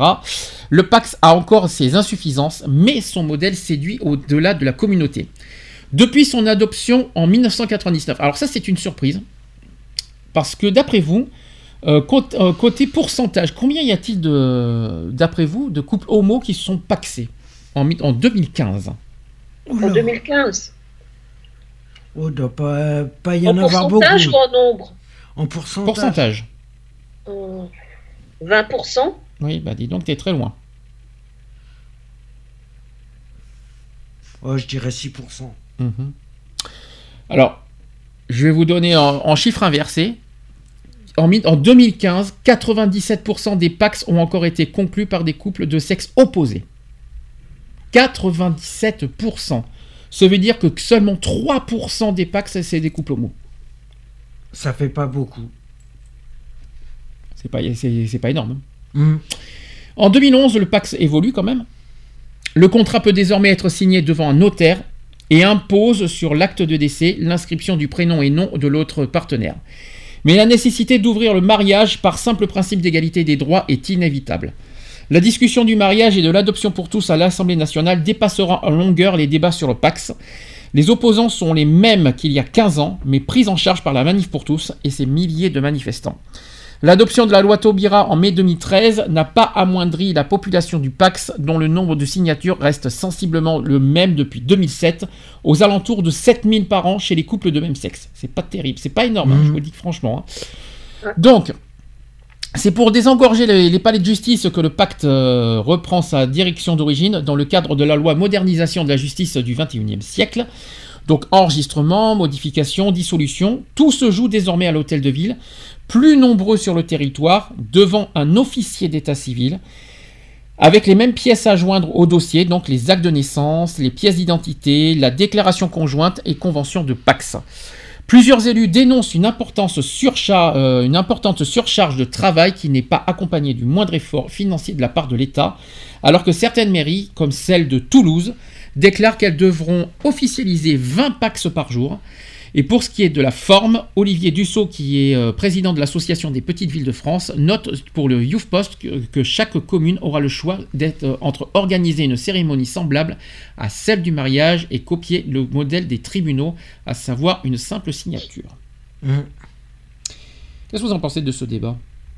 C'est là qu'on se pose des questions. Est-ce que le Pax en mairie sert à quelque chose finalement avec le mariage pour tous hein? Il- Mais oui et non, parce que le Pax c'est- une union civile, c'est pas un mariage. Mhm. C'est ça qu'il faut se dire. Mais là, le, le Pax a perdu de sa valeur, je vous dis franchement. Oh Là, le Là, Pax il, oh, il perd de sa valeur. il perd, il perd complètement de sa valeur. Il y en a plein qui sont encore paxés, notamment les hétéros, je vous dis franchement. Mhm. Mais euh, pour moi, il a perdu beaucoup de sa valeur. Voilà. Par rapport au Bah, mariage. il perd une identité qu'il est. Non, il perd pas une identité, le Pax reste Pax. Mais ça, Oui, ça perd de mais sa ça valeur. perd, euh, ouais. Là, dans les, dans les débuts des années 2000, ça a explosé les Pax, ça, c'était là. Mais là, aujourd'hui, il ne vaut pratiquement plus rien. La révolution, c'est que ça passe en mairie. Tant mieux, alléluia, parce qu'au lieu de passer par un tribunal, je vois vraiment pas pourquoi on se Pax dans un tribunal. C'est complètement idiot. Euh, c'est quand même une union. hein, Moi, faut je même- pensais que ça se, faisait déjà, ça se faisait déjà en mairie. Et non, c'est, euh, ça, ça vient juste de se faire. C'est tout frais. Voilà. Mais ici en Belgique, ça n'existe pas le Pax. hein. Vous avez, quoi- vous avez pas d'union civile en Belgique? Euh, bah, soit euh, devant le, le maire ou rien, quoi. Mais il n'y a, pas de Pax. Non, mais peut-être parce que vous, vous n'avez pas le nom Pax en Belgique, mais vous avez peut-être une, une autre forme d'union civile chez vous, Non. non? Même pas, d'accord. Non. D'accord. Mais en même temps, vous avez, en même temps, euh, faut pas oublier que par rapport à la Belgique, puis comme ça, comme ça, je vais rattraper les Belges euh, par rapport à ça. C'est pas parce que vous êtes au Pax que, que vous êtes euh, que vous êtes plus nul que nous. C'est le contraire. La Belgique a été un des premiers à voter le mariage pour tous. Nous, on a Mhm. voté dix ans après la Belgique. Il y a de quoi se poser des questions. Je vous le dis franchement. C'est clair. Donc, euh, donc euh, voilà, euh, je préfère. euh, Vaut mieux vivre en Belgique qu'en France des fois. Enfin, je pense- D'ailleurs, on en a déjà parlé, euh, F, de ça. On a dit euh, comment comment l'homosexualité est vécue en Belgique. Tu m'as dit que que c'est pas mal vécu, même s'il y a quand même certaines personnes qui ont du mal avec l'homosexualité. Mais c'est plus facile de vivre en Belgique qu'en France euh, à ce sujet-là. Oui, oui, tout à fait. On en avait parlé de ça, je m'en souviens. Autre affaire, et pas n'importe lequel, il y a eu un procès en diffamation contre Act Up. Alors ça, c'est, ça date d'un petit moment, mais il- c'est pas fini. C'est que suite à ça, il y a Ludovine de la Rochère. Qui est Ludovine de la Rochère? Vous savez qui c'est? Non. ça Mais si Oh la honte Qui est Ludovine de la Rochère? Eve tu vois, Si tu me dis que tu sais pas qui c'est. Ah là là Euh, Notre pire ennemi, notre pire ennemi. Euh, de, de... C'est notre pire ennemi. c'est pas les chaînes de garde C'est la présidente de la manif pour tous. Oh, quand même. Le manif pour tous, oui. Ah, quand C'est ce même. que j'allais dire, puis après je dis non, ça doit être chaîne de garde. Oui, oui, presque. Donc la présidente de la Manif pour tous avait fait appel de la décision considérant que qualifier son mouvement d'homophobe révélait de la libre d'opinion. Liberté d'opinion, carrément. Donc, euh, je- rappel des faits, parce que peut-être que vous en souvenez pas. Oui. Donc, euh, 4 août 2013, ça date pas d'aujourd'hui. hein. Mhm. Les mots homophobe et shame barrent le logo euh, de la Manif pour tous sur les affiches collées par Act Up Paris contre les murs de la Fondation Jérôme Lejeune. Euh, Celle-ci lutte entre autres euh, contre l'avortement et emploie alors Ludovine de la Rochelle, dont plusieurs adjuv- adjuvants viennent d'exprimer leur sympathie pour la Russie homophobe de Poutine. Les activistes ont peaufiné leur zapping en bombardant du faux sang sur les affiches. Donc en réaction, Ludovine de la Rochère porte plainte pour diffamation. Le jugement est rendu 4 ans plus tard, en janvier 2017. Le tribunal correctionnel de Paris estime que le soutien à l'homophobie ou aux violences est une imputation vague et générale. Des termes pas, euh, assez précis, en somme, pour donner lieu à un débat euh, contradictoire sur la preuve de la vérité, et donc être retenu comme diffamant. Il relève donc, selon le tribunal, de l'ordre de l'opinion subjective. Donc débouté de tout ça, débouté, bah dégoûté, D-E-B, hein, comme euh, Baba. Débouté, donc euh, Ludovine de la Rochère a fait appel de la décision, euh, mais la Cour d'appel a confirmé le jugement en première instance le jeudi 2 novembre dernier. C'est tout frais ça. Cette décision Oui, l'avais même vu sur mon Facebook, en effet. Donc euh, cette décision s'inscrit dans la jurisprudence dégagée à la suite de la plainte de Frigide Barjot contre euh, Jean-Pierre Michel. Ça, c'est ce qu'a salué l'association par communiqué. Donc en 2013, le sénateur alors en charge du projet de loi sur le mariage pour tous affirmait que l'ancienne leaduse de, euh, la Manif pour tous et consort représente euh, la pire des homophobies. Le tribunal de grande instance avait démenti la diffamation au profit d'une simple opinion publique. L'association de lutte contre le sida, donc ACT UP, n'est pas pour autant sortie d'affaire parce qu'en novembre 2016, Laure Porras, présidente au moment des faits, a été condamnée en appel pour injure publique en- contre la manif pour tous. L'épisode reproché est le même, euh, mais la notion d'injure, à la différence de la diffamation, et porte, euh, qui porte atteinte à l'honneur et à la considération, et qui peut faire l'objet d'un débat sur la vérité, comprend toute expression outrageante, terme du mépris ou invective, qui ne repose sur aucun fait. Le jugement assorti de 800 euros d'amende et 800 euros de dommages et intérêts et 1500 euros de frais de justice à la faveur de la manif pour tous. S'il vous plaît. A entraîné de vives réactions sur les réseaux sociaux de- derrière le slogan hashtag la manif pour tous est homophobe, ainsi que dans la presse. Donc Act Up euh, Paris a annoncé dans la foulée que l'association dans son ensemble endossait cette condamnation, accompagnait son ancienne présidente dans le pourvoi, euh, pourvoi en cassation et dénonçait la décision de la Cour d'appel qui leur prive d'un moyen de- nommer et de dénoncer des discours politiques de leurs adversaires. Donc elle continue de le, marteler. Qui a- donc Act Up Paris a dit ceci La- l'adjectif homophobe n'est pas une injure, mais une caractérisation politique d'un propos qui méprise les Gwyn et les PD, cautionne l'inégalité en droit avec les hétéros, euh, alimente des discriminations et des violences. D'autres collectifs, à l'instar d'Act Up Sud-Ouest, donc, qui sont, euh, oui, euh, Sud-Ouest aussi, qui sont poursuivis dans des circonstances similaires. Procès aussi symboliques que pratiques, car ils font peser des risques financiers non négligeables sur les collectifs militants. C'est ce qu'a alerté l'association mère qui attend courant 2018 la décision de, la Cour de cassation dans l'affaire qui oppose Laura à la manif pour tous. Ouais, Eh on ben, n'a pas fini d'en entendre parler. C'est l'histoire sans fin, si vous préférez, entre euh, Act Up Paris et la manif pour tous, si vous préférez. Ouais. C'est un peu ça. Donc là, là je vous ai un petit, c'est un peu long parce qu'il fallait que je vous rappelle les faits parce que beaucoup ne, ne s'en rappelaient pas. Mais euh, en conclusion, c'est un peu l'histoire sans fin entre eux, quoi. Ouais, c'est pas fini encore. Ah non, c'est loin d'être fini. Et je pense que, que ça, que ça sera. Act Up Paris se défend, euh, la manif pour tous continue, euh, qui- répond non, euh, nous on fait de la liberté d'opinion, et Act Up qui se défend homophobe, tout ça. C'est une histoire sans fin en fait entre eux. Mais je défends quand même Act Up Paris, ils ont le droit de, ils ont, ils ont tout à fait raison de ne pas se laisser faire. Voilà, je, les défends complètement, je, leur, je les soutiens totalement et je suis totalement en leur faveur et euh, je les soutiens amplement à 1000%. Voilà, la manif, le- je, me demande pour- je me demande comment ça se fait que la manif pour tous existe encore aujourd'hui. Je, me demande- Mhm. je- je me demande Euh, comment ça se fait qu'ils sont encore, qu'ils existent encore. et, euh, je me le demande. Là, et en plus, en plus, on n'en a pas fini parce que vous savez que l'année prochaine, on va avoir le sujet de la PMA en Ouais. France. Euh, c'est officiel. hein. Le sujet de la, de la PMA va être débattu en France en 2018. Je peux vous jurer que la manif pour tous va, va revenir de, de plus belle. Et là. euh, Oh oui. Eh ben, je sens qu'on va passer une année 2018, euh, comment vous dire euh, Critique. Joyeuse. Ouais, très, très- oui, très très joyeuse. Là, on, va- on dit ça dans un ton ironique, mais très, oui, tu peux pas t'imaginer. hein. On Ça va nous- être vachement joyeux, Ah ça ouais, va on va être vachement joyeux. Ça va être très On va comique. fêter ça avec la bouteille de champagne et Ah tout. ouais, ça va être comique, tiens, c'est encore, on va- on- ça va être euh, mariage pour tous euh, version 2. Mhm. Vous allez voir.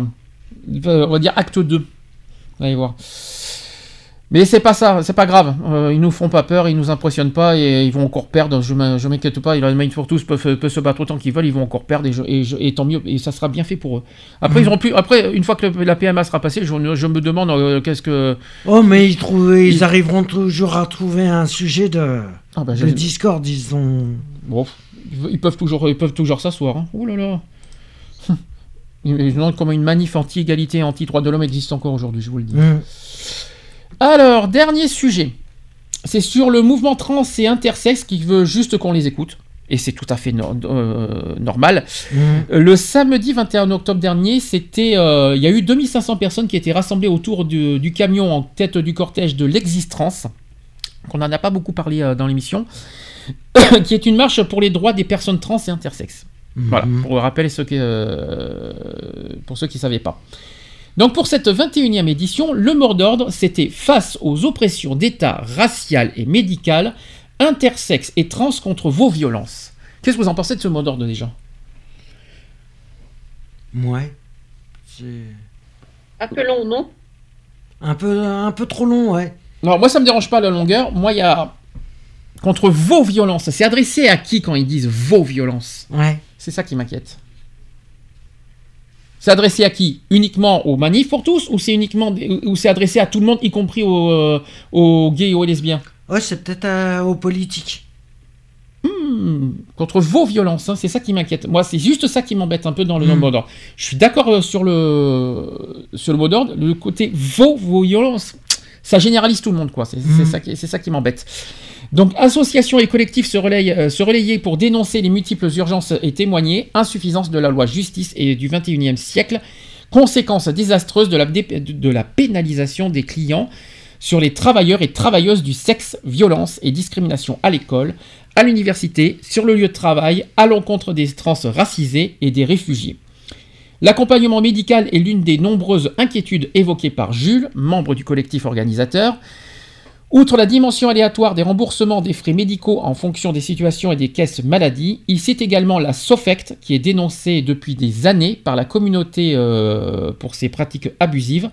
Officiellement présentée comme une association de professionnels médicaux spécialis- spécialisée dans la prise en charge et la chirurgie du transsexualisme en France, elle agit comme un lobby cherchant à développer le monopole d'un accompagnement. Ils font pression sur d'autres médecins pour conserver leur monopole, ça c'est ce qu'a expliqué Jules. Il a dit ceci aussi, que le risque est évidemment pour nous de ne plus pouvoir euh, choisir nos médecins et par conséquent de se retrouver soumis à de potentielles violences.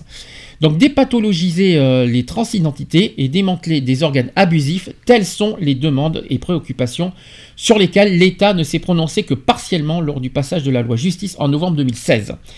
Contacté par le magazine Tétu pour expliquer ses activités, la SOFECT demeure silencieuse.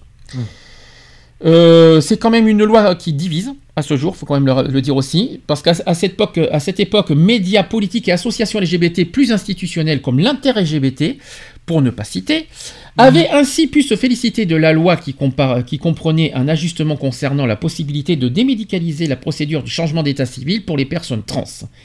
Celle-ci impliquait de pouvoir se rendre devant le tribunal sans une euh, justification médicale autorisant le changement de la mention du genre. L'ajustement est jugé insuffisant par une majorité d'associations membres de l'existence et par l'inter-LGBT elle-même qui regrettait que toutes nos revendications n'aient pas été entendues, en particulier la, déjudiciarisation, je vais arriver à dire celui-là, déjudiciarisation de la procédure. L'existence euh, dénonçait surtout l'éternelle euh, soumission à l'autorité d'un juge ou de la mairie dans le cas du changement de prénom et l'obligation de justifier de sa transidentité selon des stéréotypes femmes-hommes binaires et caricaturaux soumis à l'arbitraire d'un tiers. Voilà le sujet. Qu'est-ce que vous en pensez de, des revendications euh, des, des trans et des intersexes? Alors ça, je sais, euh, Eve, que c'est un sujet qui te tient un petit peu euh, à cœur, ce sujet, je crois, si je ne me trompe pas, les sujets des trans. On en avait déjà parlé, tu te souviens, l'année Oui, dernière? parce qu'ils sont beaucoup méprisés, ils sont beaucoup méprisés, euh, beaucoup oubliés, Mhm. alors que voilà, il les et elle, hein, ils sont précise, bien là. précise il et elle, ça, parce que ils aiment- bien qu'on dise il et elle. Quand pour, je euh, dis il, c'est dans le sens général. Hein. Je parle pas de sexe en particulier. D'accord, non parce que euh, non, parce que je sais que les, les intersexes et les trans disent euh, aiment beaucoup qu'on dise il et elle parce que ah oui il, euh, non j'aime pas qu'on dise il. Je sais parce qu'il y a des, des, des- des trans qui me disent beaucoup ça, c'est pour ça que je te dis ça, etc. Excusez-moi, il y a un peu la fatigue qui tombe aussi. Donc oui, donc tu te- tu disais Eve.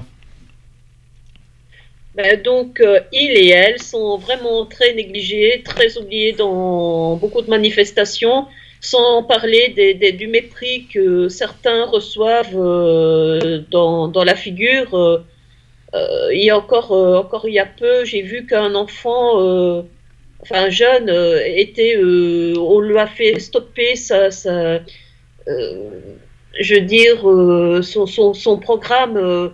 euh, parce qu'on disait que voilà qu'il ne pouvait pas continuer, qu'il devait stopper. Donc c'était un MTF MTF. et il a dû stopper son programme euh, d'hormones euh, parce qu'on disait que non, qu'on lui interdisait de continuer. Alors quand, quand les trans et les intersexes réclament qu'on les écoute, c'est simple, ça fait deux ans que, que je vois ça et, aujourd'hui c'est toujours d'actualité. hein. C'est que là je vais parler de la communauté LGBT, je vais pas parler des... euh, bon, ils veulent qu'on soit, qu'ils veulent être écoutés à la fois au niveau des politiques, mais aussi à la fois au niveau des associations LGBT parce que les, les sujets des trans, j'ai l'impression... Pas beaucoup. euh, C'est pas ça, c'est que j'ai l'impression que les gays et les lesbiennes s'en fichent les sujets trans. Et ben moi je trouve ça dommage. Les trans euh, font partie Oui. de- des LGBT. Surtout que il- déjà, il souffre, il souffre déjà énormément par rapport euh, au, au traitement, tout ce qui s'ensuit. Parce qu'il n'y a pas longtemps, j'ai j'ai parlé avec euh, une, euh, un M, attends, FTM. euh, et donc, et, il était parti dans le rayon pour hommes. Et alors, tout de suite, ah, mais, mais mademoiselle, vous êtes dans le rayon homme, je vais vous orienter vers les vêtements féminins. Mhm. Carrément. Sympa. Ouais. Bravo, il manquait plus que ça. Enfin, en tout cas, en tout cas, ce qui est- je pense, on pense à eux et on pense à elles euh, fortement. Mhm. On ne les oublie pas.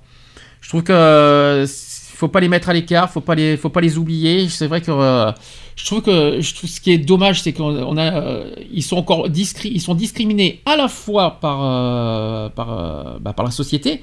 Et ils sont en plus discriminés au sein de notre, pro- de notre propre communauté. Je ne dis pas que tout le monde euh, les discrimine, mais beaucoup s'en fichent car- carrément de leur, euh, de, De leur, leur euh, combat. de leur combat, alors que, alors que les trans ont toujours été là pour nous, Mhm. pour nos combats, pour le mariage pour tous, pour tout ce on- ils ont toujours été là, et nous, on, on leur envoie même pas l'appareil. Et C'est bien euh, triste. les trans, c'est comme euh, les homosexuels. Euh, en France, ils sont beaucoup méprisés. Mhm. Et il y en a beaucoup qui viennent en Belgique et en Lausanne euh, pour euh, faire leurs opérations parce que ici, ils savent qu'ils auront moins de, de, de, de réflexion, ils seront moins mé- méprisés qu'en France. Moi, je trouve, moi, je, je vais, je vais rajouter un petit peu plus ta phrase. C'est tu dis que les gays sont méprisés et tu dis que, que les, euh, tu dis que les trans sont au- autant méprisés que les gays. Moi, je, moi, je change un peu ta phrase. C'est que les trans, pour moi, ils sont encore plus méprisés que les gays. Oui, oui. Mhm. Euh, mais d'une force incroyable, quoi. Euh, c'est triste. Après, il faut pas s'étonner pourquoi ils sont. Quand on les rencontre, il faut pas s'étonner pourquoi ils sont si, euh, si durs. Si, violents, je ne sais pas, mais c'est normal qu'ils se, qu'ils, euh, ils sont pas écoutés. Donc forcément, il faut pas s'étonner pourquoi, euh, pourquoi ils sont durs avec nous, pourquoi ils nous parlent de- de- pas, pas méchamment, mais de agressivement, on va dire, sans insulte, je rassure. hein. Mais il faut pas s'étonner parce que tant qu'on ne les écoute pas, eh ben forcément, euh, bah, il faut pas Bah, ils se défendent. Hein. Ben, c'est normal. Ils défendent leurs droits, ils défendent leur, euh, leur honneur, leur dignité, leur. euh, Mhm. leur euh, ben, c'est tout à fait normal. Nous, on a, on a presque tout gagné. Eux, le- les trans, ils ont pratiquement rien gagné. Euh. Parce que qui- le changement d'état civil, et, euh, enfin, le, ce qu'ils ont eu en 2016, c'est complètement insuffisant. D'accord, oui, il y a la transphobie qui a, qui a été votée en 2012. Mais c'est pas du tout, c'est loin d'être suffisant pour, euh, pour vivre normalement euh, comme ils veulent euh, Mhm. en France, quoi. Parce que c'est pas Mon pour. aîné, mon aîné, dans sa classe, elle a un, un FTM. Donc, il, il s'appelle Arthur. Mhm. Et euh, dès qu'on met la- en doute la féminité de, de ma fille, tout de suite, Arthur, il réagit mais au quart de tour, quoi. Ah ouais. Et il dit quoi? Ah oui. Ben, euh, il prend sa protection, euh, il, la, il, la, il la protège. D'accord. C'est mignon. Il est en plein, en, en plein traitement, plein traitement hormonal. Et donc, je sais bien que c'est c'est pas évident pour eux. hein. Ah non, du tout. Du tout, du tout, du tout. Je me mets, à leur place, euh, je, je les comprends totalement. C'est juste un peu dommage. Ce qui est dommage, c'est parce que c'est aussi ça qui nous sépare un petit peu.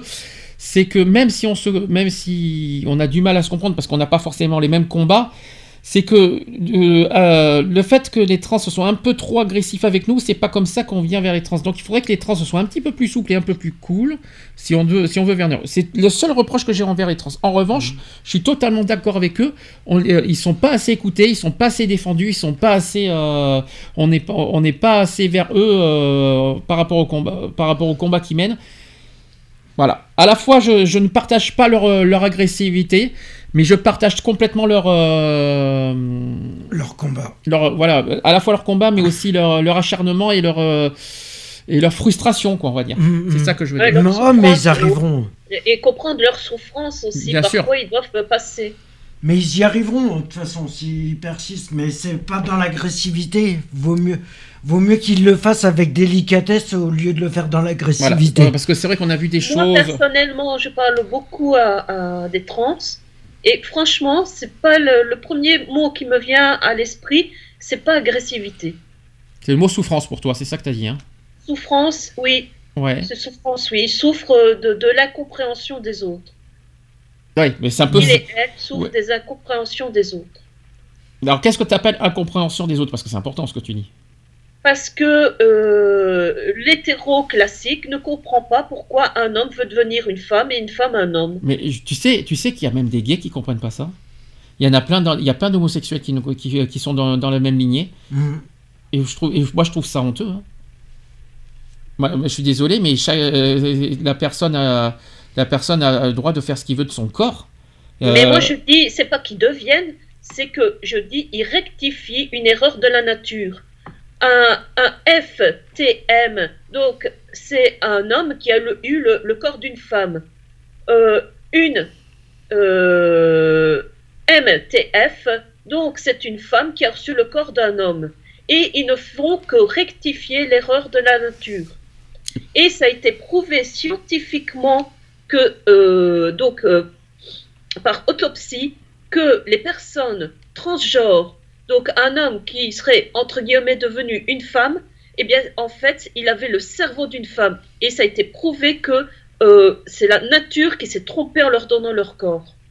On parle beaucoup des trans, on n'oublie pas les intersexes aussi, parce que Ouais. alors, eux ils sont encore plus discriminés et encore moins entendus, hein, parce qu'on parle beaucoup des trans, mais les intersexes ils sont encore moins entendus. On ne les oublie pas, on a fait un sujet sur les intersexes le 17 mai dernier. Mhm. Euh, et voilà, il faut pas les oublier non plus. euh, voilà, c'est ce qu'il faut se dire aussi. Oui. Donc on finit 19h20, fin de l'émission. J'espère que j'ai pas été trop long. Euh, on va se retrouver samedi prochain, je me trompe pas parce que c'est euh, j'explique comment on fonctionne, c'est que c'est une semaine le vendredi et un autre et l'autre semaine c'est le samedi. En fait, une semaine sur deux c'est le vendredi et une semaine sur deux c'est le samedi. Ça marche comme ça. Merci Eve au passage. Ça marche comme ça et on n'a pas le choix. Donc la semaine prochaine, un sujet qui va te plaire. Tu vas pas me dire le contraire. Là tu vas, là, tu vas me dire là, non parce que là, tu vas pas, tu vas pas me faire le coup d'être silencieux la prochaine, la prochaine Oh fois. là. Oh oui, oh oui, oh là, qu'est-ce que c'est comme sujet? Ouh, ouf, ouf. Ouais, donne-moi le sujet. Waf. Waf. Les, les, les cynophiles, C'est waf waf. C'est les chiens? C'est les chiens-chiens, c'est la sécurité et les, et les- les agents cynophiles à la semaine Ah. prochaine. Ah bah ça va aller. Ça va te plaire? Ouais. Ah, il va être présent, il va pouvoir parler la semaine prochaine. C'est bien ça. Mhm. T'auras pas d'excuses, hein. Non, parce que euh, j'y tiens, parce que c'est euh, la sécurité, parce que voilà, on est en plein. en- c'est les gros, gros débats actuels de la sécurité. En parlant de sécurité, on aura l'occasion aussi de parler aussi des, des caméras de surveillance. Voilà, à quoi ça sert aussi, et les caméras de surveillance dans les villes. Ça sera, euh, j'en mets- je mettrai ça en plus la semaine prochaine, en débat. Euh, ensuite, dans 15 jours, on parlera des- du suicide, Mhm. la- de la prévention contre le, sur le suicide. Et dans trois semaines, on aura... euh, en principe, alors on ne sait pas quand est-ce qu'on fera la 200e, hein, je vous le dis franchement. Euh, comme je vous l'ai dit, ça sera soit le 2 décembre, soit le 8 décembre. Tout dépend des disponibilités de chacun. Mhm. On en parlera dans 15 jours. Et le 8 et 9 décembre, ça sera le Téléthon. Ouais. Alors, que ça, on- ça sera quoi qu'il en soit en prime time. hein. Ça sera soit le vendredi soir, soit le samedi soir. En principe, ça sera, ça sera en principe le samedi soir. On, y, on, y- on, y- on en reparlera ensemble. On en reparlera, ouais, parce qu'on ne sait pas. On ne sait pas. Oui, mais c'est quoi qu'il en soit, le- un des deux. hein. Donc, euh, euh, le, le- le Téléthon, c'est le vendredi et le samedi, il faut quand même pas Mhm. l'oublier. Et puis, euh, il n'y aura pas d'émission le vendredi de la journée, puisque le Téléthon commence à 19h le vendredi. Ouais. Il ne faut pas l'oublier. Ça vous va comme, comme programme? Ouais. Très bien. C'est bien. Donc, euh, les podcasts, www.equality-podcast avec un s.fr. Et après, vous avez les applis. iTunes, Oui. Digipod. Oui. Euh, Essaye encore, t'en as d'autres. euh, je sais plus. Merci. Donc vous avez iTunes, Digipod, TuneIn, Orange, Deezer, Facebook, parce Mhm. qu'on est aussi sur Facebook, Twitter aussi, parce que je sais qu'on est, euh, on est publié sur Twitter au niveau des, des podcasts aussi.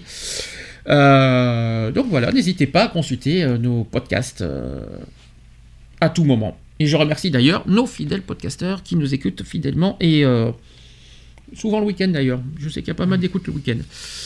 Donc merci beaucoup, on se dit à la semaine prochaine. Bon week-end. Très bon week-end. Au revoir. Retrouvez nos vidéos et nos podcasts sur